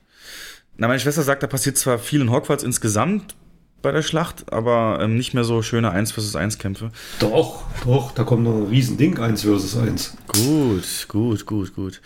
Ähm, nee, das ist wie gesagt ähm, schön und, und ähm, Und du wirst aber merken, dass die, weil du gerade die unterschiedlichen Stilrichtungen angesprochen hast, du wirst halt merken, dass die, die letzten vier Filme stilistisch sehr, sehr ähnlich sind, weil sie halt wirklich vom selben Regisseur inszeniert wurden. David Yates. Ja. Ähm, muss nichts Falsches sein, aber ist das nicht auch der sogar von Tierwesen? Ja. Ja, ich glaube, da hätte vielleicht mal dann ein Break gut getan, ne? schätze ich mal. Und Tierwesen, ähm, der zweite Tierwesen war nicht gut. Der war einfach nicht gut. Das habe ich auch schon gehört. Ja. ja. gut, aber wer diese Welt will, ne, wie ich Transformers Ja, oder so, ja. da gucke ich mir einfach auch alles Mhm. an. Ich werde jetzt sicherlich kein Potterhead werden, aber ähm, sehr, also ich bin froh, diese Lücke mal zu schließen. Und äh, finde das geil, wie das halt jetzt auch jeder Film so ein bisschen tonaler, dunkler wird. Und äh, das ist ja dann Mhm. so die Dark. Knight-Schiene. Das, das wird, äh, wird gut. Die ersten beiden waren ja noch sehr, ich sag mal, Kinder, waren Kinder ja fast, ja. fast Kinder, genau. Und wer hat den ersten gedreht? Chris Columbus. Richtig, unser Kevin allein zu Hausmensch. Ähm, Mhm. Kein Zufall, das, der kann halt mit Kindern, ne? Der kann das, Der kann kann mit Kindern, ja. Kinderschauspielern. Obwohl der zweite, der zweite war, ist schon düsterer dann, ne? Der, also, das war auch der erste, der dann ab 12 war im Kino noch geschnitten. Ähm, aber ja, für mich der dritte immer noch der stärkste. Gut. Ja. Mm, Und ein letzter noch. Das Highlight dieses Monats, dieses Jahres und vielleicht auch der Dekade. Das hast du dir aufgehoben. ja. Ich habe das Ich beste hab schon gedacht, Weihnachtsgeschenk. der lässt er den jetzt unter den Tisch fallen. nein, nein, nein. Das beste Weihnachtsgeschenk habe ich schon bekommen. Von Netflix, von Michael Bay. Der Michel. ähm, ja, Six Underground ist draußen. Ähm, eine 150 Millionen Dollar Michael Bay Produktion, die sowas von Michael Bay schreit, wie es nur Michael Bay schreien kann und alles auf 11 gedreht, auf Maximum. Ähm, ich habe alles bekommen, was ich wollte. Die Choreografie. Ganz ehrlich, es, ich bild mir das nicht ein. Es gibt eine Szene in, in, in Abu Dhabi, wo eine da aus dem Trailer auch, wo die da vor so einem Bentley steht, die, die, äh, ähm, also mal kurz zum Anfang, ähm, also, ne, Six on the Ground, eben die Geschichte, Geschichte bei Michael Bay. Ähm, das geht um sechs Dudes, die offiziell tot sind, für tot erklärt worden und sich jetzt so als, als Vigilantes, als, als, als, ähm, ja, anonyme, so, so Black Ops-mäßige Einheit, äh, mehr oder weniger privat, dass die Bösen der Welt jagen. Und ähm, Das A-Team. Das A-Team, ja, perfekt. Nur, dass die halt offiziell als tot gelten und, und der Finanzier und jeder hat halt eine Eigenschaft. So, es gibt einen Doktor, der Brian Reynolds äh, als Hauptcharakter ist ein, Billi- ist ein Milliardär, der ihm das Geld zur Verfügung stellt. Dann ähm, die CIA, Ex, äh, und so weiter. Jeder kann da was, der Scharfschütze, der, der, der, der Parkourläufer und so weiter. Und ähm, das wird halt einfach alles zusammengeworfen und das. Ach Gott, ist das ein Fest. Ähm, von der ersten Viertelstunde Verfolgungsjagd an, die einfach mich schon drei, vier Mal laut zum Grinsen, Lachen geführt hat, bis hin eben zu solchen mega opulenten Szenen, wo zwei Black Hawk Helikopter einfach nur für die geile Optik in der Wüste da so eine Übernahme von so einem Gefangenen äh, begleiten und ohne Mist, ich glaube, die haben Ballett getanzt, die Helikopter. Das ist eine, Ich ein glaube, ich ziehe Schauspiel. mir den heute Abend rein. Es ist ein Schauspiel, wenn die ihr Heck nach unten lassen, der andere nach oben. Dazu, ähm, also äh, Hochglanz, Effekte noch und nöcher, Explosionen und aber auch Humor und eine Wahnsinnslatte an Popkulturhumor dass du gar nicht glauben kannst, ähm, wie krass self-aware. Also, das ist auch ein Film, da wusste Michael Bay, es ist nicht wie die Insel oder so. Ich will hier versuchen, ist übrigens auch ein sehr guter Michael Bay-Film. Ähm, äh, ich versuche hier was ernst. Der sagt, aber ich, ich, ich, jeder weiß, dass ich Michael Bay bin. Ich habe jetzt 150 Millionen von Netflix bekommen. Und jetzt gebe ich denen das zurück. Und das macht er. Und das macht er mit einer Liebe, mit einer Hinbrunst, mit einer Inga. Ähm, ich, ich, also. Aber warum, wa- warum? Ey, warum ist denn. Das ist doch, also wie gesagt, ich habe die, die ersten zehn Minuten habe ich mir angeguckt, da habe ich gedacht, das ist doch ein perfekter Film fürs Kino. Warum läuft der nicht im Kino? Warum hat der den nicht fürs Kino gedreht? Verstehe ich nicht. Na, ich vermute, dafür wollte keiner 150 Millionen ausgeben. Du Das meinst, er hat keinen Verleih dafür gefunden. Denke ich das mir. ist also das ist ja das ist ja Scorsese mit Irishman passiert. Der Genau. hat keinen, keinen gefunden, der diesen Film äh, rausbringen will, außer Netflix. Deswegen konnte er ihn realisieren. Aber bei Michael Bay kann ich mir nicht vorstellen. Ehrlich. Na guck mal, außer Transformer, äh, Transformers die letzten paar Jahre hat er sein, sein, sein Pain and Gain, der Benghazi-Film Ja, und so, das ja, waren Flop, alles. Flop. Ja, ja. und kann ich mir schon vorstellen, aber Netflix ist halt scheißegal. Der ist, das ist halt so ein Ding, wenn du ihn gucken willst, brauchst du das Abo und dann gib ihm. Und ähm, ich verstehe die. ey, ja. Scheißen die das Geld? Die drücken mal 150 Millionen ab. Äh, die kriegen doch deswegen keine mehr Abonnenten. Nein, es geht nicht um Abonnenten bei sowas, sondern die sagen einfach, wir sind der Sender, der so einen Film, wenn du so einen Film willst, Der solche Filme Film- rausbringt. Genau. Also A, äh, zieht das vielleicht auch andere Filmmacher dann an für später, aber B, Mhm, natürlich auch, mhm. die, denen geht es nicht um Abonnenten, die wollen, also A, dass du dein Abo natürlich nicht kündigst, aber auch alle anderen, die davon so wie ich jetzt schwärme oder im Erzählen, wenn es nur zehn Leute da draußen gibt, die sagen, geil, ich tick genauso, ähm, dann, dann holen die sich vielleicht jetzt dann Na gut, ich meine, damit, damit, damit erhöhen sie natürlich auch ihre Wertigkeit, ne? wenn sie solche exklusiven Dinge, ähm, vor allem solche hochwertigen Dinge auch raushauen. Ja, an Kündigung Ja. denke ich halt überhaupt nicht, ne? Und ähm, das, ich will die Chance haben, die jederzeit zu sehen. Und ähm, man muss da nicht viel sagen. Die Story ist hauchdünn, die machen das halt weiter. Und ein böser Ja, ja. Diktator. Die Geografie. Frag nicht so viel, ich will dir noch gucken. Geografie ist all over the place. Und auch diese, also kennst du Domino von Ridley Scott mit Keira Knightley? Äh, ja. Äh, Das ist ja so in meinen Augen der schnellst geschnittene Film aller Zeiten. Ne? Und, und ich glaube, nimm diesen Schnitt oder auch Ridley Scott und ähm, dann eben die Michael Bay, der hat halt ein Bild, der hat ein Auge für die Action, das ist unfassbar. Und ich habe mehrfach Gänsehaut gekriegt. Und wenn ich mich nicht alles täuscht, mh, in der Willkommen zum größten Magneten der Weltszene, die die geilste ist, wo du dein Soundsystem einfach nur aufdreschen musst, ähm, bin ich mir sicher, dass Transformers du, du, du, du, rausgehört zu haben, hundertprozentig, da hat er mich ja schon wieder gehabt. Und ähm, aber auch so Autos, Flugzeuge, Aber Helikopter, kann, kann man den so, kennst, kennst du Ronin? Kennst du den Film Ronin? Ja, mit De Niro. Ja. Äh, geht das so in die Richtung oder? Weil Nein. das ist ja, also ich finde, ein grandioser Film, Ronin. Grand Und Ronin ist geil. Verfolgungsjagd. Da hast du aber natürlich diese ruhigen Parts, diese Vorbereitung, das ist ja ein richtiger Ja, Heist, ja, Heist das ist so, so ein Heist-Film, ja, genau. Ja. Und das hast du hier natürlich weniger. Das ist einfach nur, wir gehen von Punkt A nach Punkt B und an Punkt B passiert Ah, okay. das und weiter. Und da, da musst du nicht so viel ändern, aber ähm, schöne Menschen, die Schauspieler sind gut anzugucken. Ähm, übrigens Melanie Laurent, ne? Die Shoshana aus, ähm, aus, aus Bastards spielt da mit, in Glorious Bastards. Ah, okay. Und ähm, dass er die kriegt, schon Wahnsinn. Und die ist halt auch nur in Szene gesetzt. Und generell Michael Bay, Anfang war ja Victoria's Secret Werbefilmer. Merkst du halt irgendwie auch in jeder, jeder Pose. Und ähm, es, es trifft halt meinen Nerv. Ich verstehe auch die Kritiken, das, also, was ich im Internet lese, das ist nicht mal ein Film. Unglaubliche Grütze, zusammengeworfenen Schnitt kann keiner nachvollziehen. Es ist viel zu schnell geschnitten. Es ist dumm. Aber ich bin, ich habe da einen Weak Spot. Ich bin, das ist mein, mein, mein toter Winkel. Ich bin da, es ist für mich das, was ich will. Das ist, wenn ich Filme machen würde oder das echte Leben so wäre, ich würde das so Du gestalten. würdest Bumblebee Teil 2 drehen. Oh, der kommt ja hoffentlich bald, ja, dann geht's weiter. Oh nee, bitte nicht. Ich hoffe, hoffe, hoffe. Und auf jeden Fall, das ist im Prinzip Transformers ohne Transformers. Und alles, was Michael Bay ausmacht, seine ganz sämtlichen Markenzeichen immer auf groß, plus halt noch den Ryan Reynolds Deadpool-Humor. Der hat sich jetzt auch auf diese, diese Schiene einfach mal ähm, gebucht, sozusagen. Und ähm, davon kann ich halt nicht genug kriegen. Und äh, es ist dumm, es ist schnell, es ist aber alles so abartig stylisch, dass ich einfach immer äh, feuchte Augen kriege. So, das ist Wahnsinn. Also ich bin kein, äh, kein Transformers-Fan, aber die, die Actionfilme von Bay, sei es Bad Boys oder, oder Die Insel, die sind wirklich sehr gut. Aber mit Transformers kann ich nicht viel anfangen. Ja, da hast du ja hier auch nicht.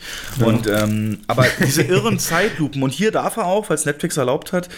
Ist auch geil, wenn du es anmachst, den Film kommt eine Epilepsiewarnung erstmal noch, ne? Komm, äh, macht Netflix sonst nie, ne? Aber hier hast du es halt wirklich, musst du es machen, weil es ist halt damn, damn, damn, crash, crash, bam, cut. Und ähm, ähm, was war jetzt? Ähm, äh, der Humor halt. Du wolltest aufs, aufs Rating hinaus wahrscheinlich. Ne? Also Rating, ja, es ist viel brutaler. Also alles, was er bei den Robotern noch machen konnte, weil es eben nur Öl war, so nach dem Motto, ist hier halt wirklich Menschen. Das ist, geht schon an, an ist schon teilweise richtig hart. Ähm, so, so Wanted-mäßig, weißt du, Wanted-Anfangsszene, Mhm. ähm, so eine Art, diese, diese Art von Gewalt. Und ähm, der Humor, ey, ich lass uns mal ein Battle machen, wie viele Filmreferenzen du erkennst. Ich sag dir nur schon mal eine, weil die hast du heute schon erwähnt. Dieses ähm, Joe Pesci, ne? Wie? Findest du mich lustig? Bin ich lustig zu dich? Ja, ich amüsiere dich. Bin ich da, um dich zu amüsieren, ja? So, pass auf. Die machen halt, die gehen halt rein in so ein Gebäude, wo sie da den Bösewicht raus haben wollen und werfen eben Rauchgranaten, aber es ist kein Rauch, sondern es ist Lachgas. So, und dann lachen halt alle und liegen am Boden und dann kommt halt einer von den Reihen, greift sich so ein Wächter, der halt, wie, findest du mich lustig? Bin ich lustig für dich? Amüsiere ich dich? Und das ist, dass ich meine Martin Scorsese-Anspielung in einem Michael Bay-Film habe, ja. Aber es gibt tausend mehr, tausend mehr. Und ähm, bin mal gespannt, ähm, ob du mir noch ein paar nennen kannst. Ja, richtig geil, richtig geil. Also, das, ähm, keine Ahnung, also das wäre mein To-Go-Film, wann immer irgendwie ich einfach nur gute Laune haben will, so, das, das, dann gucke ich mir den an. Das ist, und es soll ja ein Franchise starten. Also, du je. nachdem, na, es ist ja optimal, ne? Die, das sind dann sechs Verborgene und, und den ersten Auftrag, also A-Team, ja, wie du sagst. Mhm. Und ähm, die könnten, wenn das, wenn Net- Netflix aufgrund der Klickzahlen ähm, oder eben Netflix misst ja ähm, Starters, jemand, der 15% von einem Film guckt, ähm, dann mit Mittel, so bis 70% und, und bis 95% dann ähm, die Completers. Und ich denke mal, das Mhm. ist für die eine sehr hohe Messgröße. Wer guckt sich den noch zu Ende an? Und wenn das eine gewisse ähm, Das soll ein Franchise werden. Hier, äh, äh, Angel Has Fallen übrigens auch, ne? Soll auch ein Franchise werden. Aber nicht mit, mit Gerard, oder? Ist doch eigentlich schon eins. Das soll, naja, der Plan ist, ähm, dann noch ein, zwei Kinofilme nachzuschieben, in denen andere Agenten mit eingeführt werden. Und die sollen dann ihre eigenen Serien bekommen. Das soll einer in Deutschland spielen, einer in Indien oder sonst irgend so ein Scheiß, habe ich gelesen. Ja. Ja, billig produziert, mega erfolgreich. Der letzte hat gerade mal paar 40 Millionen gekostet. Und ist zigfach eingespielt. Ja. Gucken wir mal. Gucken wir mal. Ja, aber ich glaube, den, den gucke ich mir auch an. Ah, geht einfach, ey. Ja, ja, mach so dir- ein No-Brainer geht Ja, ey. Und dann, du Ja, wirst, ja. du wirst dich mir bildlich vorstellen können, wie ich hier gefeiert habe. ähm, gut, dann hast du gesagt, du hast nichts geguckt. Nee, also gerade was Neuigkeiten angeht, ich habe ein paar Sachen geguckt, aber brauchen wir jetzt nicht groß erwähnen. Das sind halt ähm, noch ein paar Bond-Filme nachgeholt wieder, ne, zusammen mit meiner Frau. Ähm, Apropos Bond, da gab es ja einen Trailer. Was sagst du zu dem? No Time to Die. Trailer. Richtig geiler Trailer. Ja. Echt, findest du? Der hat mich voll abgeholt, ja. Ja. Also es gibt ja die ersten Stimmen, die halt sagen, oh, jetzt machen sie wieder die Schiene, es war alles von Anfang an geplant und äh, connecten irgendwas, was gar nicht zusammengehört und so. Siehst du das nicht die Gefahr, weil sie auch Blofeld zurückgeholt haben? Nee. Na, der, der, der gehört zurückgeholt. Das wäre das wäre Bullshit, wenn sie den, ähm, sie lassen den im letzten Film überleben und, und ähm, verheizen denn die Figur. Das ist doch eine starke Figur. Ja, ich glaube das schon. Kommt schon was Gutes bei rum.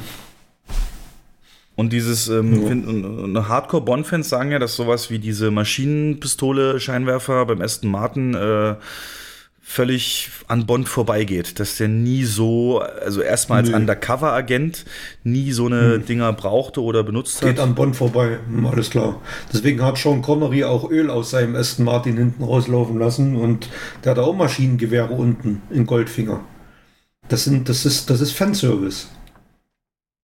Na gut, dann kommt das. Totschlagargument, was ich auch gehört habe, ähm, dass eben als eben Geheimagent du ja eigentlich unauffällig sein musst und dann kannst du einfach nicht mit einem von 16 Bullshit. Aston Martins aus dieser Zeit durch die Kante fahren. Scheißegal, ist doch Bond. Darüber darfst du nicht nachdenken. Aber, aber ja, ach. Wer sich nicht dran stört, dass 20 Terminatoren äh, auf der Welt äh, John Connor jagen und nur einer findet ihn, denen ist das auch egal. Dann hast du gesagt, ähm, also wir gehen jetzt ins Trailer-Segment, ähm, dass Wonder Woman 84 für dich der beste Trailer des Jahres war. also die SMS habe ich noch. ja. Du schämst dich jetzt schon, oder was? Äh, nee, ich schäme mich nicht. Also es war. Was war hat dich denn, was hat dich denn zu der Aussage geführt? Also, Ich fand den Trailer geil. Weil der, na, äh, wir, wir sind ja, wir hatten ja heute schon ähm, die, die 80er Retro-Welle und ich glaube, das ist auch wieder so ein perfektes Beispiel. Ähm, der Trailer ist so geil 80er und ich bin ja wirklich, also äh, der 80er ist mein Jahrzehnt, was Filme angeht. Da sind für mich die besten Filme rausgekommen und die Musik dazu und ähm, das hat alles so genial gepasst. Also ich war richtig begeistert von dem Trailer. Ja.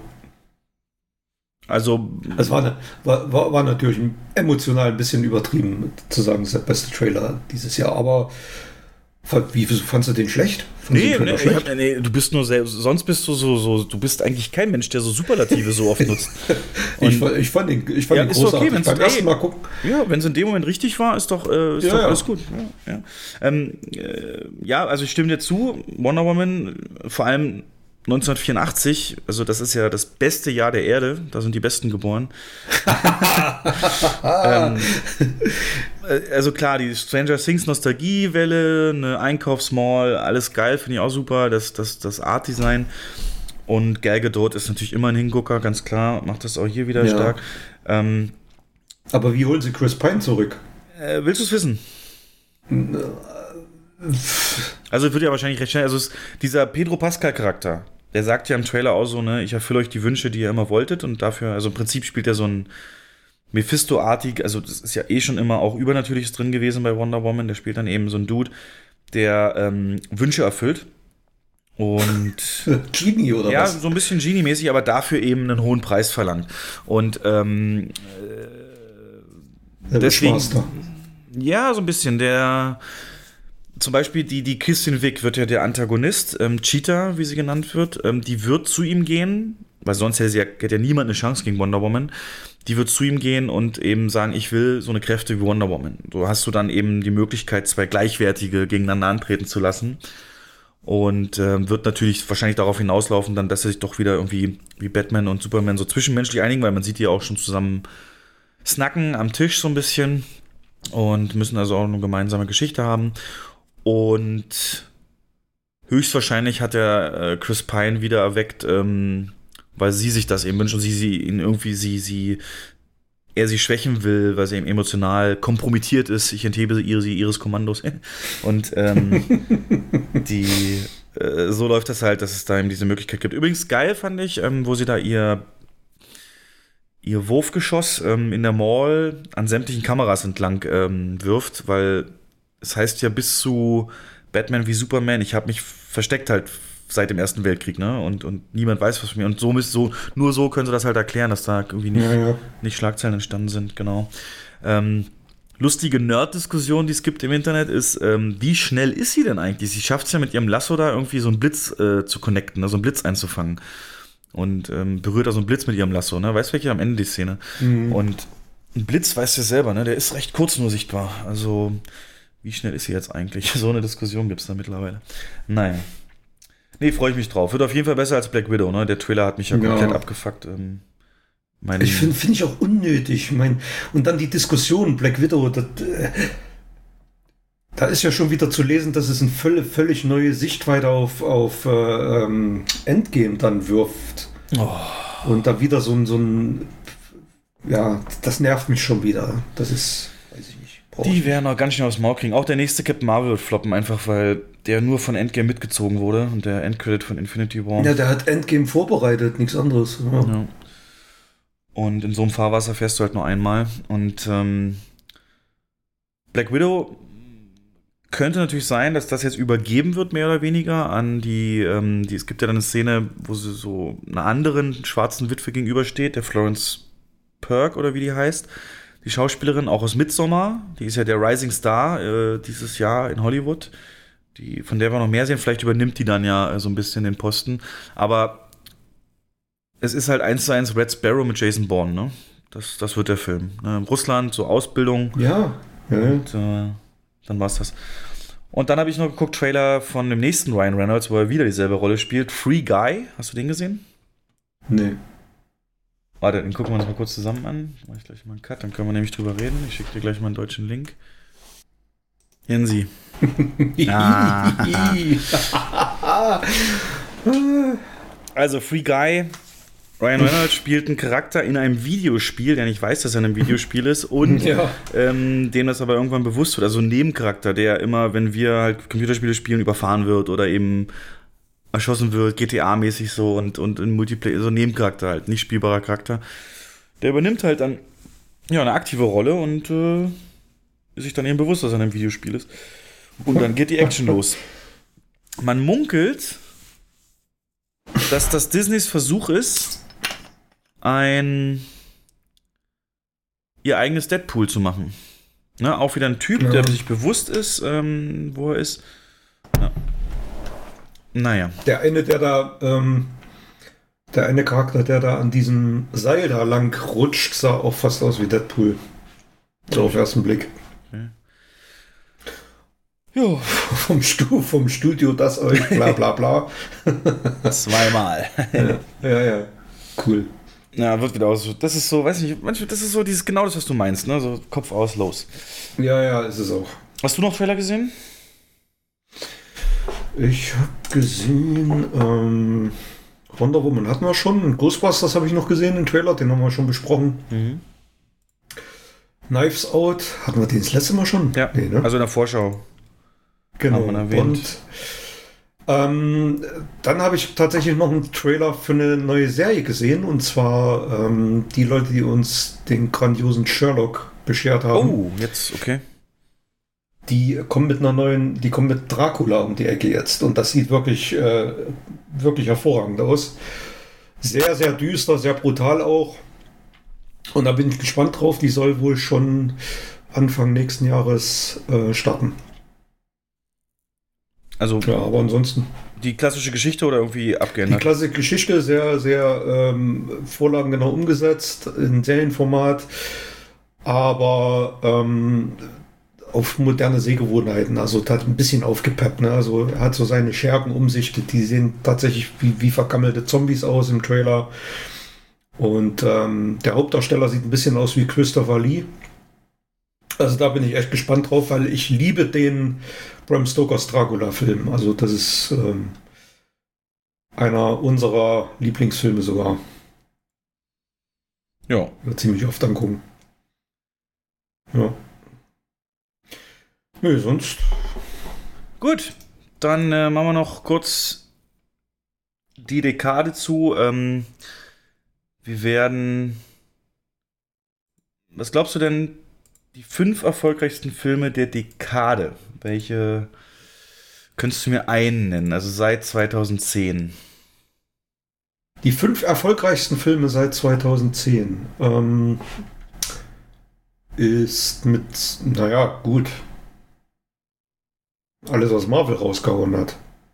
Avengers zum Beispiel. Nee, ist nicht mal, nicht mal in den Top 10. Mm, Na, dann, ich kann ja mal anfangen. Platz 10. Fang mal. Also du musst dir bewusst sein, in Platz 10, um den zu erreichen, musst du schon mal 6,6 Millionen Besucher gehabt haben. Und das hatte zum Du Beispiel. redest jetzt, du, du, du meinst jetzt deutsche Besuch, äh, in Deutschland meinst du in jetzt? Deutschland. In Deutschland. Ja. Die erfolgreichsten Filme Okay. in Deutschland äh, von 2010 bis 2019. Da ist der auf Platz 10. Harry Potter. 6,6 Millionen, nein, auch nicht. Ähm, der ist ganz knapp dahinter auf Platz 11, Heiligtümer des Todes 2. Mhm. Aber hier kommt tatsächlich aus dem grandiosen Jahr 2012 Peter Jacksons Der Hobbit, eine unerwartete Reise. Ja. Da war noch Mhm. voll, ist übrigens der einzige Hobbit in den Top 10. Ähm, da war noch voll der Herr der Ringe-Hype dahinter, bis man gemerkt hat, uh, äh, okay. Ähm, Smaugs Einöde ist dann erst nur noch auf 13, das heißt, er ist auch gut, auch über 6 Ja, ja, Millionen. klar. Wir würden uns Mhm. ja freuen. Nur zum, mal zum Vergleich, König der Löwen hat als erfolgreichster Film dieses Jahr hat 5,5 Millionen bis jetzt. Also Mhm. es gab dieses Jahr keinen 6 Millioner und da ist das schon ordentlich. Auf Platz 9, Ice Age 4, 6,7 Millionen. Minions kommt dann auf 8, 6,9. So, und jetzt kommen wir in die Riege von den 7 Millionern. Und die 7 Millioner, es sind in, insgesamt haben in dem Zeitraum, in den neun Jahren, haben fünf Filme 7 Millionen ähm, Besucher geschafft. Und jetzt Mhm. kommt's. Davon sind drei deutsch. Fuck you, Goethe. Richtig. Das ist nämlich schon Platz 5. 7,4 Millionen. Ähm, in den 10er Jahren. Denk nicht so weit.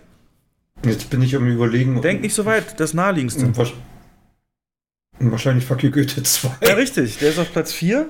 Mit nochmal ähm, 200.000 mehr Besuchern. Nee, Quatsch, 300.000 mehr als Fuck You Goethe 1. Das war halt lustig. Der kam am 10.09.2015 raus. Mhm. Und hat halt, keiner hat mit dem zweiten Teil mit so einem Erfolg gerechnet im Kino. Und das, ich habe ja am 1.9. habe ich ja angefangen, ne? Nee, am 1.10. habe Ja, ich ja. angefangen. Mhm. Und ich dachte, was geht hier ab? War völliges Chaos. Ähm, und der dritte ist äh, Honig im Kopf mit 7,2 Millionen. Und die anderen beiden 7 Millioner sind beide Bonds. Ja, Spectre und Skyfall wahrscheinlich. Ja. Ne? Spectre Ja. auf Platz 7 2015 und 2012 Skyfall auf Platz 3 der erfolgreichsten Filme in Deutschland in dieser Dekade mit 7,8 Millionen. Ähm, Mhm. Das sind Wahnsinnswerte, ne? Ich hoffe, dass das im Frühjahr Ja. auch schafft. Und überleg mal, wenn das, Ja, die sind alle im November gestartet. ja, 5.11. und 1.11. Ja. Ähm, aber selbst wenn wir hier einen 6 Millionen Film haben, das gab es ja dieses Jahr auch noch nicht, dann wird das ähm, stärker als Endgame. Mhm. 6 Millionen muss man gucken, ob das überhaupt noch geht. Und Potenzial ist da. Platz 2 der erfolgreichsten Filme ist der erste Teil der Trilogie, die wir morgen abschließen. Mhm. Mit 9,06 Millionen. 9 davor. Wir haben keinen 8 Millionen Film. Da ist gleich ein Sprung auf 9 Millionen auf Platz 2. Mhm. Ähm, Star Wars, das Erwachen der Macht. Ähm, und die letzten Jedi schafft es dann nur noch, in Anführungszeichen, auf Platz 14, aber trotzdem mit 6 Millionen. Zum Vergleich, aktuell schätzen wir Aufstieg Skywalkers mit 6,5 Millionen ein. Ja. Ja, nu, Platz 1. Mit 9,162 Millionen. Trommelwirbel.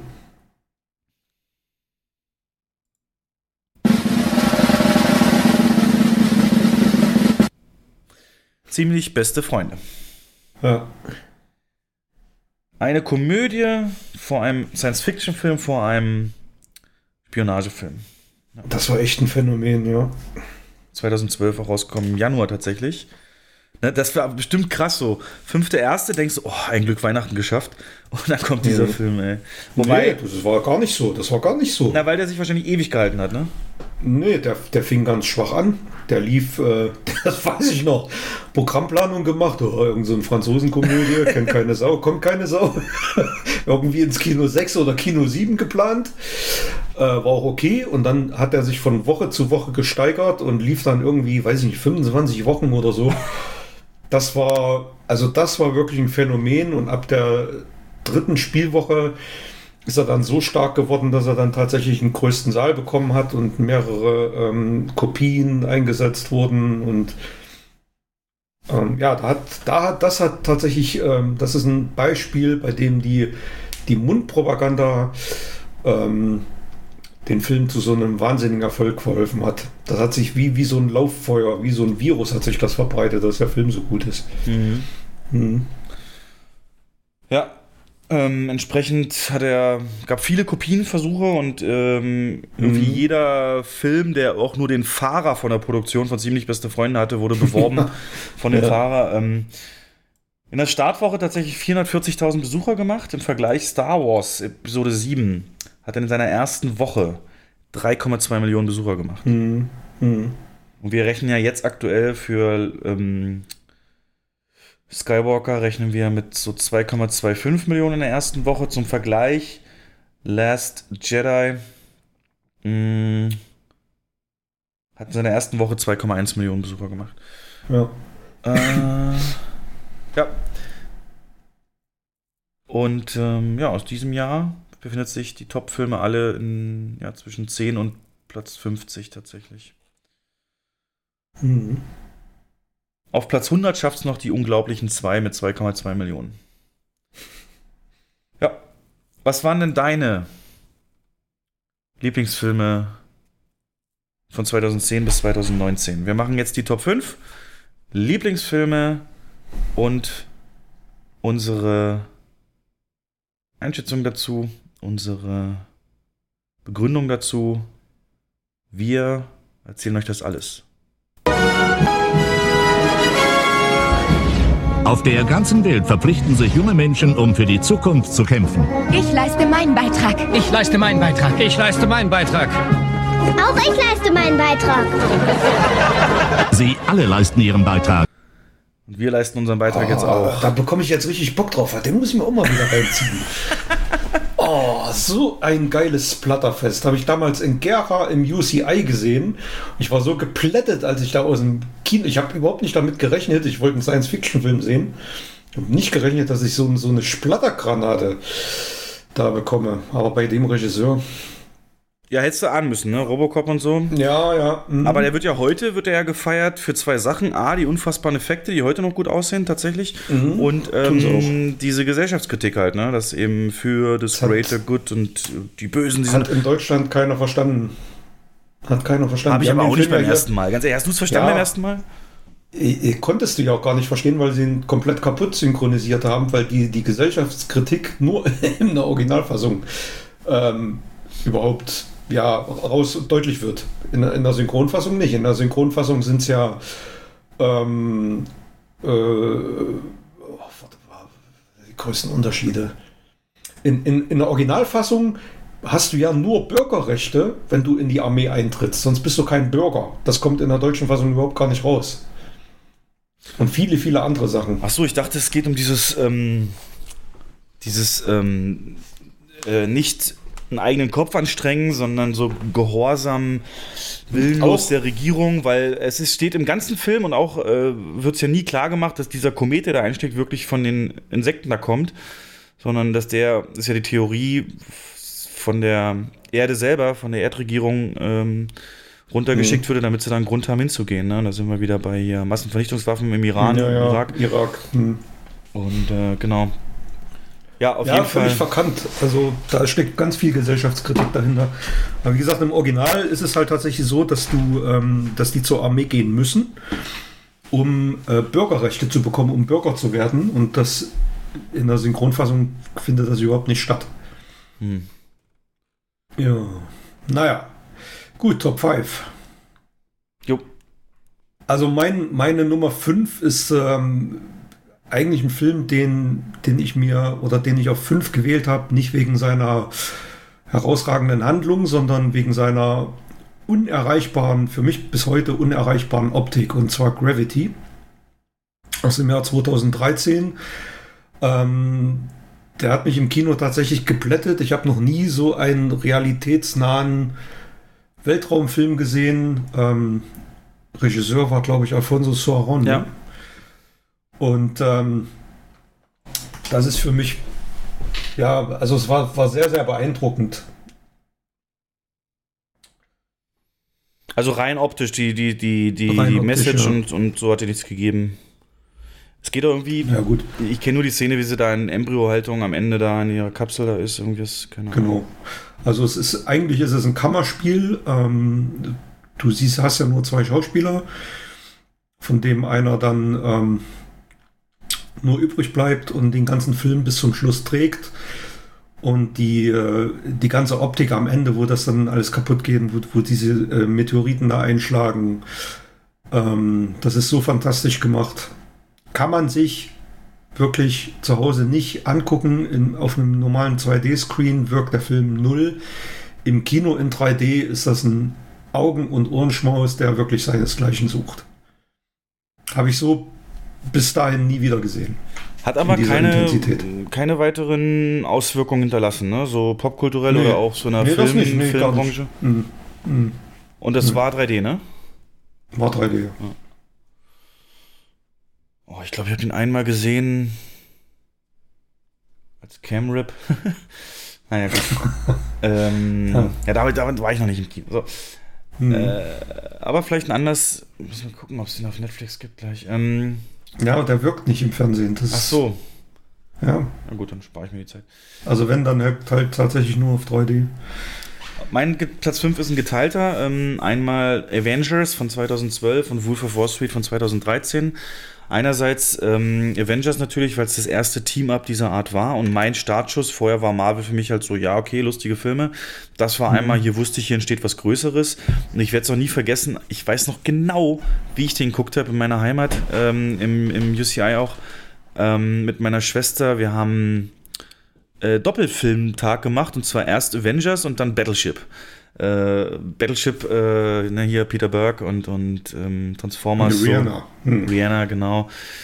Ich, der so richtig trashy auch schön trashy auch ist und ähm, aber Avengers dabei natürlich der deutlich bessere Film und dieses Zusammentreffen, diese Dynamik dazwischen, die, ähm, wo Robert Downey Jr., wo der voll aufspielt, aber auch die ganze Machart, dieses moderne, ähm, ich weiß noch, kommt am Anfang diese Szene, da dieser Untergrund-Facility und, und dann eben Nick Fury so äh, fragt so ein verzweifelter Soldat, nachdem ganzen Chaos da äh, vorbei ist, was machen wir jetzt? Kamera fährt so von unten an Nick Fury ran, er guckt so zum Horizont, Cut, riesengroß Titel drin und das Thema. Oh Gott, war das äh, Gänsehaut drin.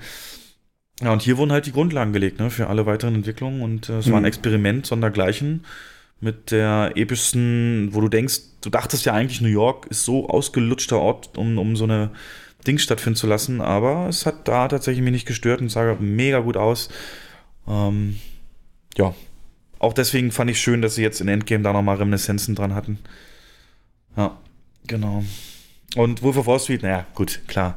Äh, ne? Big Business, Big Money, Wall Street, Drogen, Geld. Ähm, was macht einen zufrieden, was nicht? Erzählungen, Voice-Over, Martin Scorsese, Margot Robbie, so Debütrolle, nach dem, danach war sie ja, ist ja ganz groß bekannt geworden.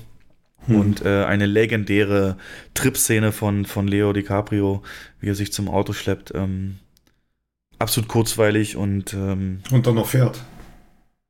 Stimmt, fährt das auch noch? Oh Gott. Ich glaube schon, dann baut er doch einen Crash dann. Gut, Platz 4. Ähm, mein Platz 4 ist aus dem Jahr 2014 und der Film hat mich schon im Vorspann gehabt. Das ging los mit einer genialen, mit einem genialen Einstieg, ein super geiler Score, wunderschöne äh, Referenzen an einen klassischen Creature-Feature und es dreht sich um Godzilla. Welches Jahr? Ähm, 2014. Also ich rede jetzt nicht von dem Emmerich Godzilla, der ist ja noch ein bisschen älter. Und Ja. ich bin aus dem, als der Film zu Ende war, bin ich rausgekommen und habe gesagt, das ist für mich seit Jurassic Park, also seit 20 Jahren, das beste Creature-Feature, was ich im Kino gesehen habe. Und ich bin großer, großer Monsterfilm-Fan. Ähm, und an dem Film hat alles gestimmt. Viele kritisieren ja, dass das Monster zu selten zu sehen war. Das ist genau das, was ich perfekt, also perfekt getimed gewesen. Ein super geniales Finale. Die Musik war passend, Schauspieler alle okay. Ähm, Brian Cranston hat perfekt gespielt. Und ähm, umso mehr habe ich mich ja auf Teil 2 gefreut, der mich massiv enttäuscht hat. Und dann kann man mal sehen, dass dasselbe Thema durch zwei verschiedene Regisseure, Filmemacher und eine komplett andere Crew, die dahinter steckt, anderer Score, ähm, völlig in die Hosen gehen kann. Jetzt verstehe ich deine Enttäuschung auch besser. Hm. Ja. Also. Was hätte denn ein zweiter Teil, was hättest du dir denn beim zweiten Teil mehr gewünscht? Also das Drehbuch war einfach für den Arsch. Das war so an den Haaren herbeigezogen ähm, mit dieser Frau, die mit ihrem Laptop da rumrennt und die, Ja, die, aber diese haben- Monster dann. Was hast du gewünscht? Ja. ja meckern kann man immer. Ja, ich bin kein Drehbuchschreiber, aber, aber da hätte man sich was anderes hätte. Also der hat ja auch gute Momente, aber so diese, diese Grundstory, es war einfach völlig unglaubwürdig, dass sie das Leben ihrer Tochter dann noch aufs Spiel setzt und sich von so einem ähm, möchte gern Fuzzi da vorspannen lässt, um, um, um die Erde im Prinzip zu zerstören, um, um einen Neuaufbau möglich zu machen. So ein Bullshit. Dachte ich ist die bei den Zeugen Jehovas oder warum macht sie sowas? Also das war, die Handlung war einfach Bullshit. Ja. Ja. Und die Kämpfe aber auch, muss ich sagen. Das war. Ja. Ne, selbst Kein ich, der Vergleich. sowas wie Six Underground liebt, war mir das zu shaky, zu unübersichtlich, Ja. zu dunkel, zu nah dran. Ja. Kein Vergleich zu dem ersten. Das war so ikonisch, wie, die, wie, die, wie, wie, wie Godzilla aus dem Wasser rauskommt, wie der stoppt und, und kurz vor dieser Brücke, wie diese riesen Flutwelle dann auf die zukommt. Die ganzen Mhm. Kriegsschiffe schwappen dann in die Luft und auf der Brücke die Autos und dann siehst du nur diesen, diesen riesen Rückenkampf von Godzilla aus dem Wasser heraus, wie, wie er dann so sich dazu bewegt. Grandiose Szene, wirklich, wirklich grandios gemacht. Wer war der Regisseur?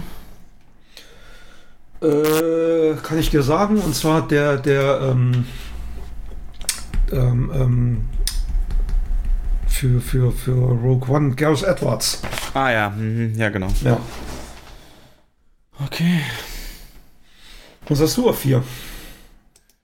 Äh, schon wieder ein Splitplatz. Ähm, und zwar Quiet Place und Bohemian Rhapsody tatsächlich. Ähm, Bohemian haben wir schon genug drüber geredet, gibt es einen anderen Podcast Mhm. zum Reden, einfach dieses, dieses Look and Feel in dieser Welt, dieses, dieses, diese Positivität.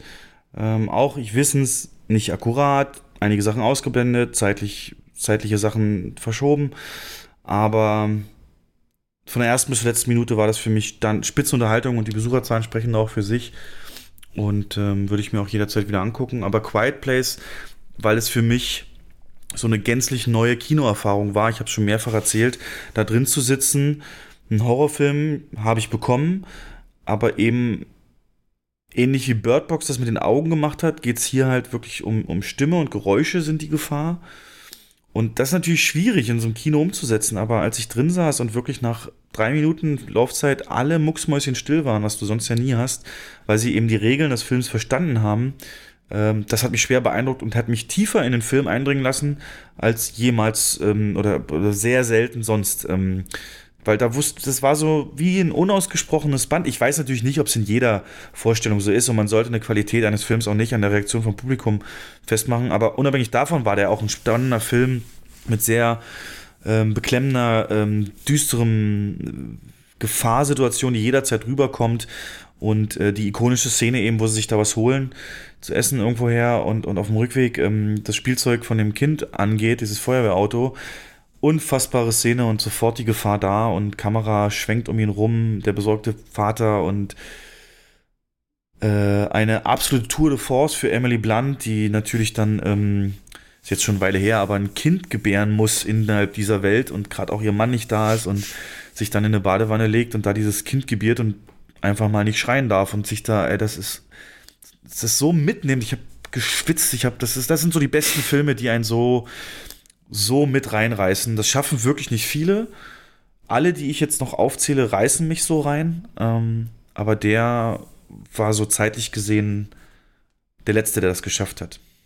Und der geht ja auch ziemlich kompromisslos vor, ne? Also ich meine, da stirbt auch mal ein Kind und ähm, Ja, ja, ja, ja, das machen ja nicht viele Filme, die so, so mutig sind, solche, solche Sachen zu machen. Also das ist schon. Müsste man öfter machen, weil es muss ja auch Ja. irgendwas, irgendwas ähm, zu verlieren geben. Ja. Das habe ich, das habe ich zuletzt tatsächlich bei, ähm, bei Krieg der Welten gesehen, bei der Serie.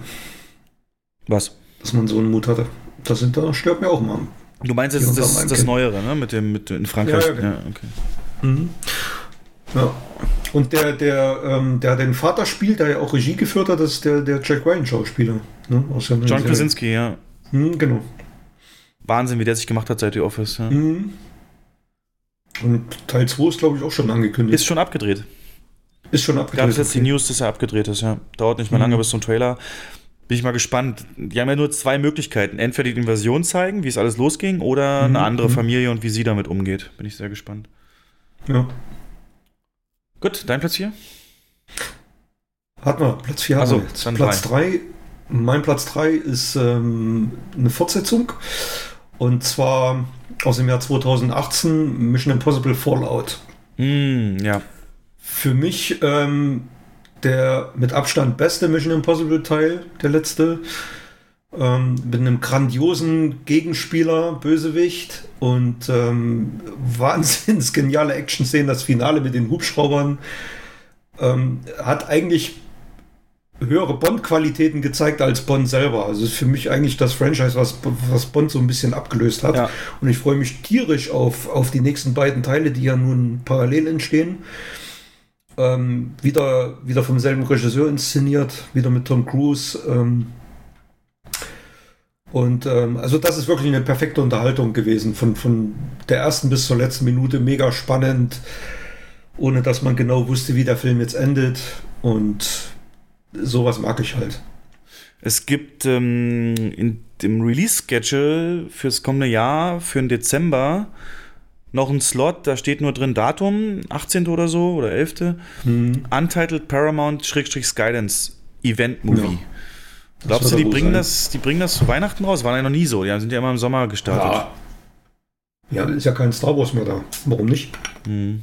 Ja, stimmt, Bond, Bond kommt im, im April. Warum nicht? Ja, könnte der echt sein. Mhm. Ähm, ja, Fallout, mega Film. Wobei der Trailer ist halt noch besser als der Film, ne? Finde ich fast. also der Trailer ist so geil abgestimmt auf die Musik ähm, und hat ja das legendäre Internet-Meme geboren, dass Henry Cavill in der Lage ist, seine Muskeln nachzuladen. In der Bartszene, ähm, wo er dann eine reinkriegt, ähm, stellt er sich kurz auf, schüttelt kurz den Kopf und macht dann so einen rechten Arm nach vorne und einen linken Arm nach vorne und wieder zurück. Weißt du? Mm, geile Szene, ja. Und ähm, Mhm. dazu hast du halt im Trailer Nachladegeräusche. und seitdem sagt man, dass er seine Muskeln nachladen kann. Das ist übrigens, der, der Mission Impossible ist übrigens einer der Gründe, warum ähm, Justice League so scheiße aussah, ne? Ja, ja, weil, er ja- weil er deswegen seinen Bart dann nicht abmachen durfte. Hm. Er durfte den Bart nicht abrasieren und deswegen haben sie für, für die Nachdrehs von Justice League den Bart digital ähm, entfernt. Und das führte dann zu diesem desaströsen Ergebnis. Ja, und er sieht ja, es gibt Fotos, wie er im Superman-Anzug mit dem Schnorres steht. Mhm. Sehr, sehr lustig. Ja. Mit so einer Tom, Tom Selleck-Rotzbremse da. ja. Und ähm, ja, der, der, der, der ist aber auch, äh, der Henry Cavill, ne, der, der wird ja jetzt im Dezember noch ab 20. bei Netflix in der Serie The Witcher ganz Ah großen ja, Auftritt haben. Hm. Und das Den liebe ich ja auch. gar nicht, ja. Ja. Ich liebe diese Spiele dazu. Bücher habe ich nicht gelesen, aber freue ich mich mega. Ähm, ja, gebe ich dir vollkommen recht. Das Ende tatsächlich, ähm, die emotionalste Szene im Film war für mich, als er ähm, die Michelle Monaghan wieder sieht in dem Lager da. Mhm. Und ihr sofort klar wird, hier ist gerade die Kacke am Dampfen, aber trotzdem sich. Ich mag die, ey. ich mag die Schauspielerin so sehr. Ja, wie Michelle sie, Monaghan. wie sie das rüberbringt dann. Sie möchte am liebsten Tränen ausbrechen, dass, sie, dass er wieder Mhm. vor ihr steht so. Ja, ja, ja. Gut. Mein Platz 3, Edge of Tomorrow. Auch Tom Cruise, Mann. Mhm. Ähm, von 2014. Der beste täglich grüßt das Murmeltier-Prinzip-Film ähm, in eben einer Welt, in der es kurz in der Aliens da sind, die die Menschheit kurz davor sind zu überrollen und nur noch England äh, steht und von da aus soll eine Invasion Richtung Frankreich starten und Tom Cruise will eigentlich nur ein bisschen Reporter spielen, wird aber einfach mal verknackt da mitzumachen.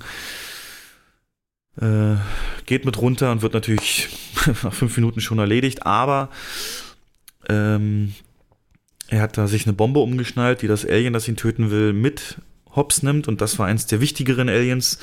Dadurch kriegt er Blut von dem Alien in den Mund und das sorgt dafür, dass er den Tag ab dem Moment, wo er in diesem äh, Basislager ankommt, ähm, nochmal erlebt. Und immer wenn er stirbt, erlebt er es nochmal neu. Auch wieder Emily Blunt, Mann, die ist ja, oh, ich merke gerade, die ist, die ist in vier meiner, in drei meiner Top 5 ist die mit drin, krass. Ähm, Er hätte nur noch Mary Poppins gefehlt. ja. ähm, genau, und, und es ist handwerklich hervorragend gemacht. Jedes Mal entwickelt sich das Ganze natürlich ein bisschen weiter. Du erlebst mit ihm, wie ihm das alles klar wird und wie er irgendwann anfängt, das zu seinem Vorteil zu nutzen und eben Emily Blunt, die auch schon mal das hatte, irgendwann dann als Hilfe dazu zu holen. Äh, mit einem kleinen Abturner finde ich das Ende. Das, das hat mir nicht so wirklich gefallen, aber 90 Prozent äh, Ich habe es bis heute nicht. Ich habe es bis heute nicht verstanden, das Ende. Ja, ich verstehe es nicht. So einer der Sachen. Hm. Und äh, wenn alles gut geht, wird man ein Full Metal Bitch äh, Film drehen mit Emily Blunt, ähm, wo man halt ihre Ereignisse, sie wird ja der Engel von Verdun genannt, wo sie das alles mhm. eben auch schon erlebt hat, wo man das dann eben sieht, möglicherweise. Also ich, ich würde gern mal, also ich hätte wirklich tatsächlich gern eine Fortsetzung, die das Ende erklärt, mit dieser Uhr, die dann irgendwie, das, das weißt du, diese, diese, diese, der, was war denn das, Big Ben Uhr oder was war das, wo die da lang fliegen? Ja am ja, Ende. Ich suche mal raus. Jetzt nicht mehr so, ja. ich, ich krieg jetzt nicht mehr genau zusammen, aber ähm, weiß nicht, es war irgendwie. Ja, das, deswegen da bin ich am unzufriedensten mit. Aber davon ab, ähm, wirklich ein grandioser Film. Gebe ich absolut ja, recht. Mit, mit tollen Schauspielern, ähm, ja. der, der, wie heißt er, Bill Paxton. Mm, und es gibt, ähm, es gibt ja im Netz Überlegungen, wie oft er tatsächlich gestorben ist und wie oft er das alles durchleben hat. Ja durchgelebt hatte, mehrere tausend Mal oder so. Ja. Naja, sonst er wird ja am Ende richtiger Elitesoldat, ja.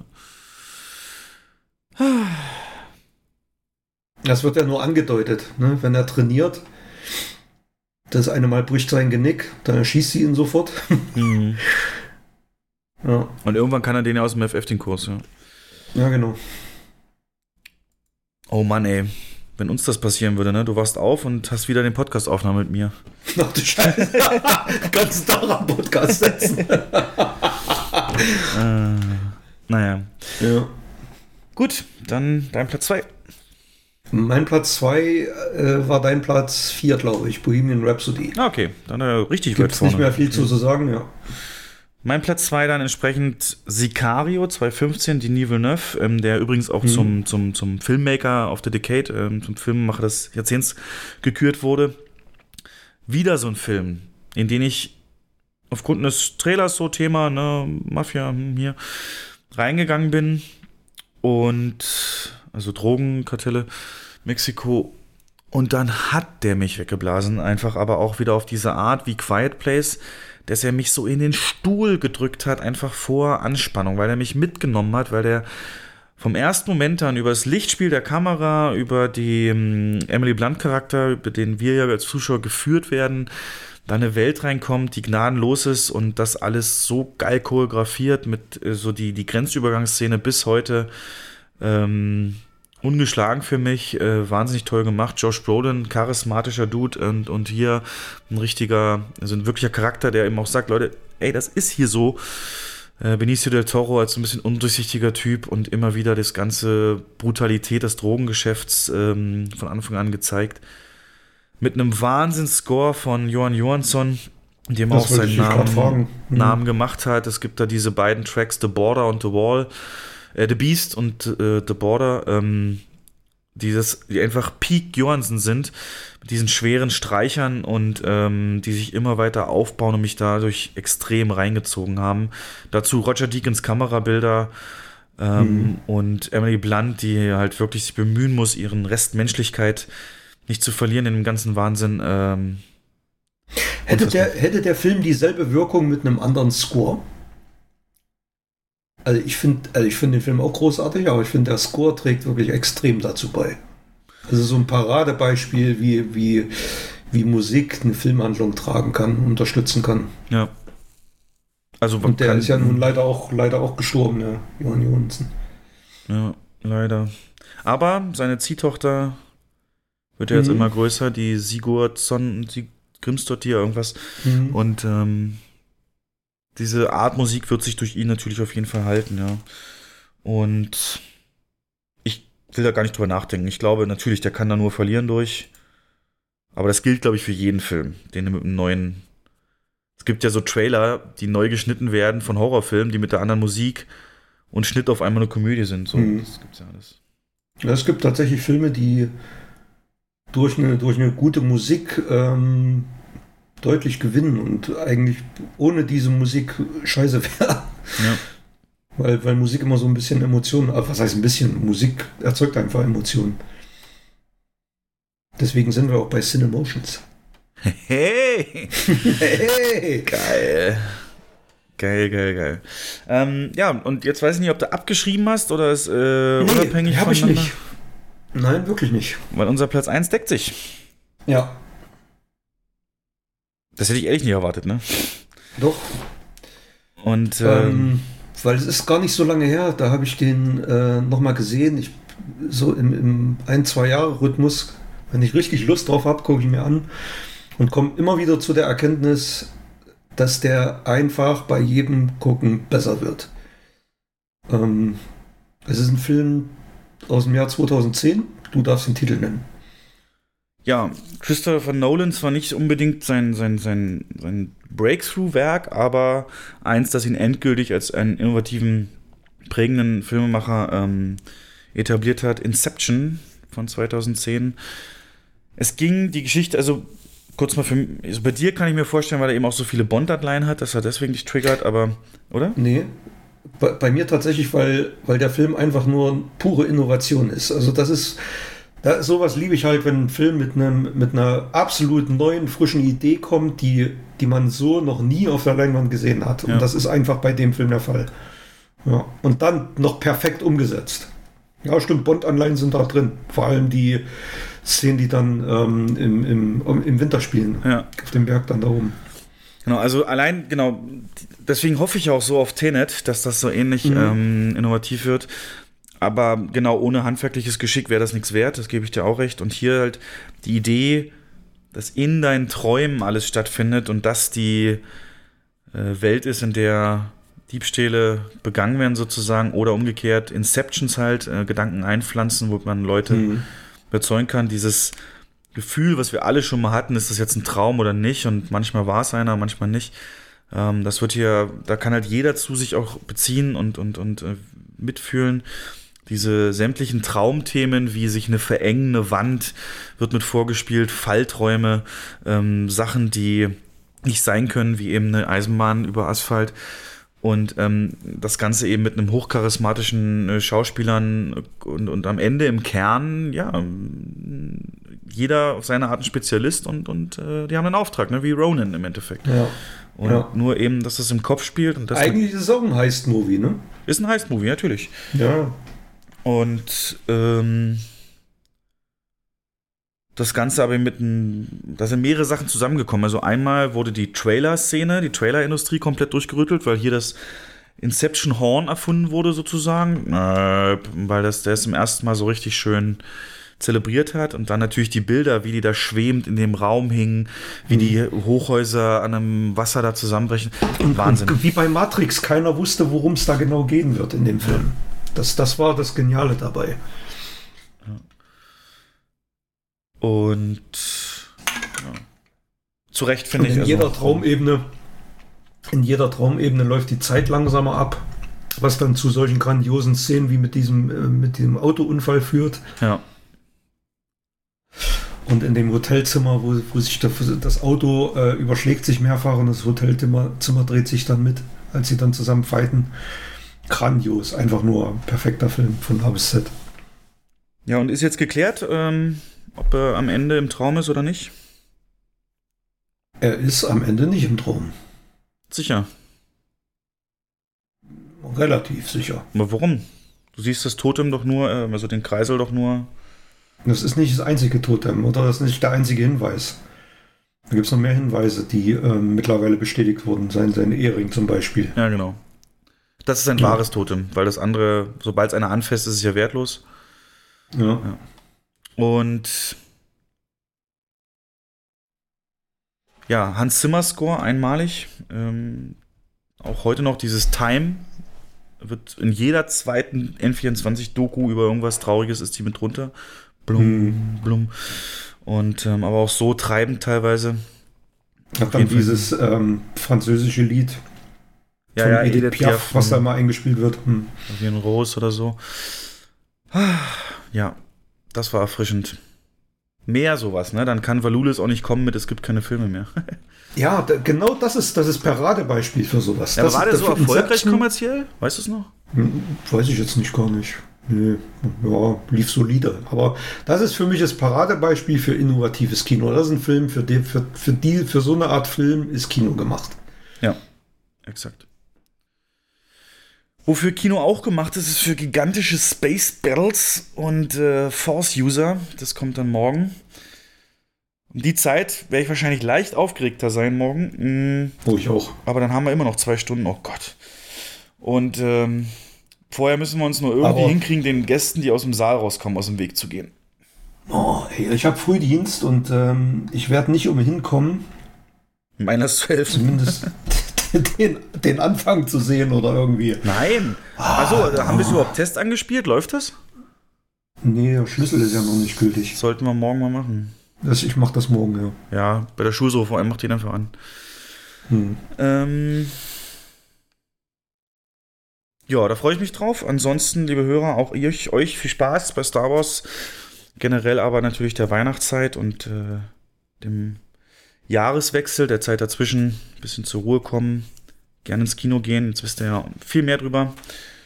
Bisschen Hintergründe. Wir gucken mal, wann es wieder passt. Ich habe im Januar wieder einen Tag so geplant, den wir zusammen frei haben.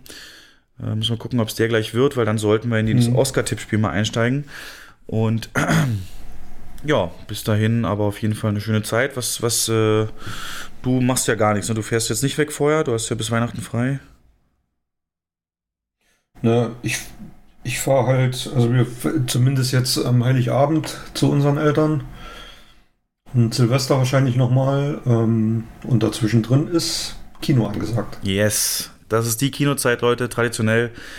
27.12. Seid nett zu den Kollegen, zu den Mitarbeitern. Das ist der vollste Tag, legen äh, seit, seit Jahren, Meistens, ja. meistens im Ja. Jahr. Und ähm, ja, dann danke ich dir, Jens, für die Zeit und euch fürs Sehr. Zuhören. Sehr informativ, sehr schön. Und ich würde sagen, äh, war eine schöne Dekade, die nächste wird noch besser. Ja, auf alle Fälle. Ciao. Ciao.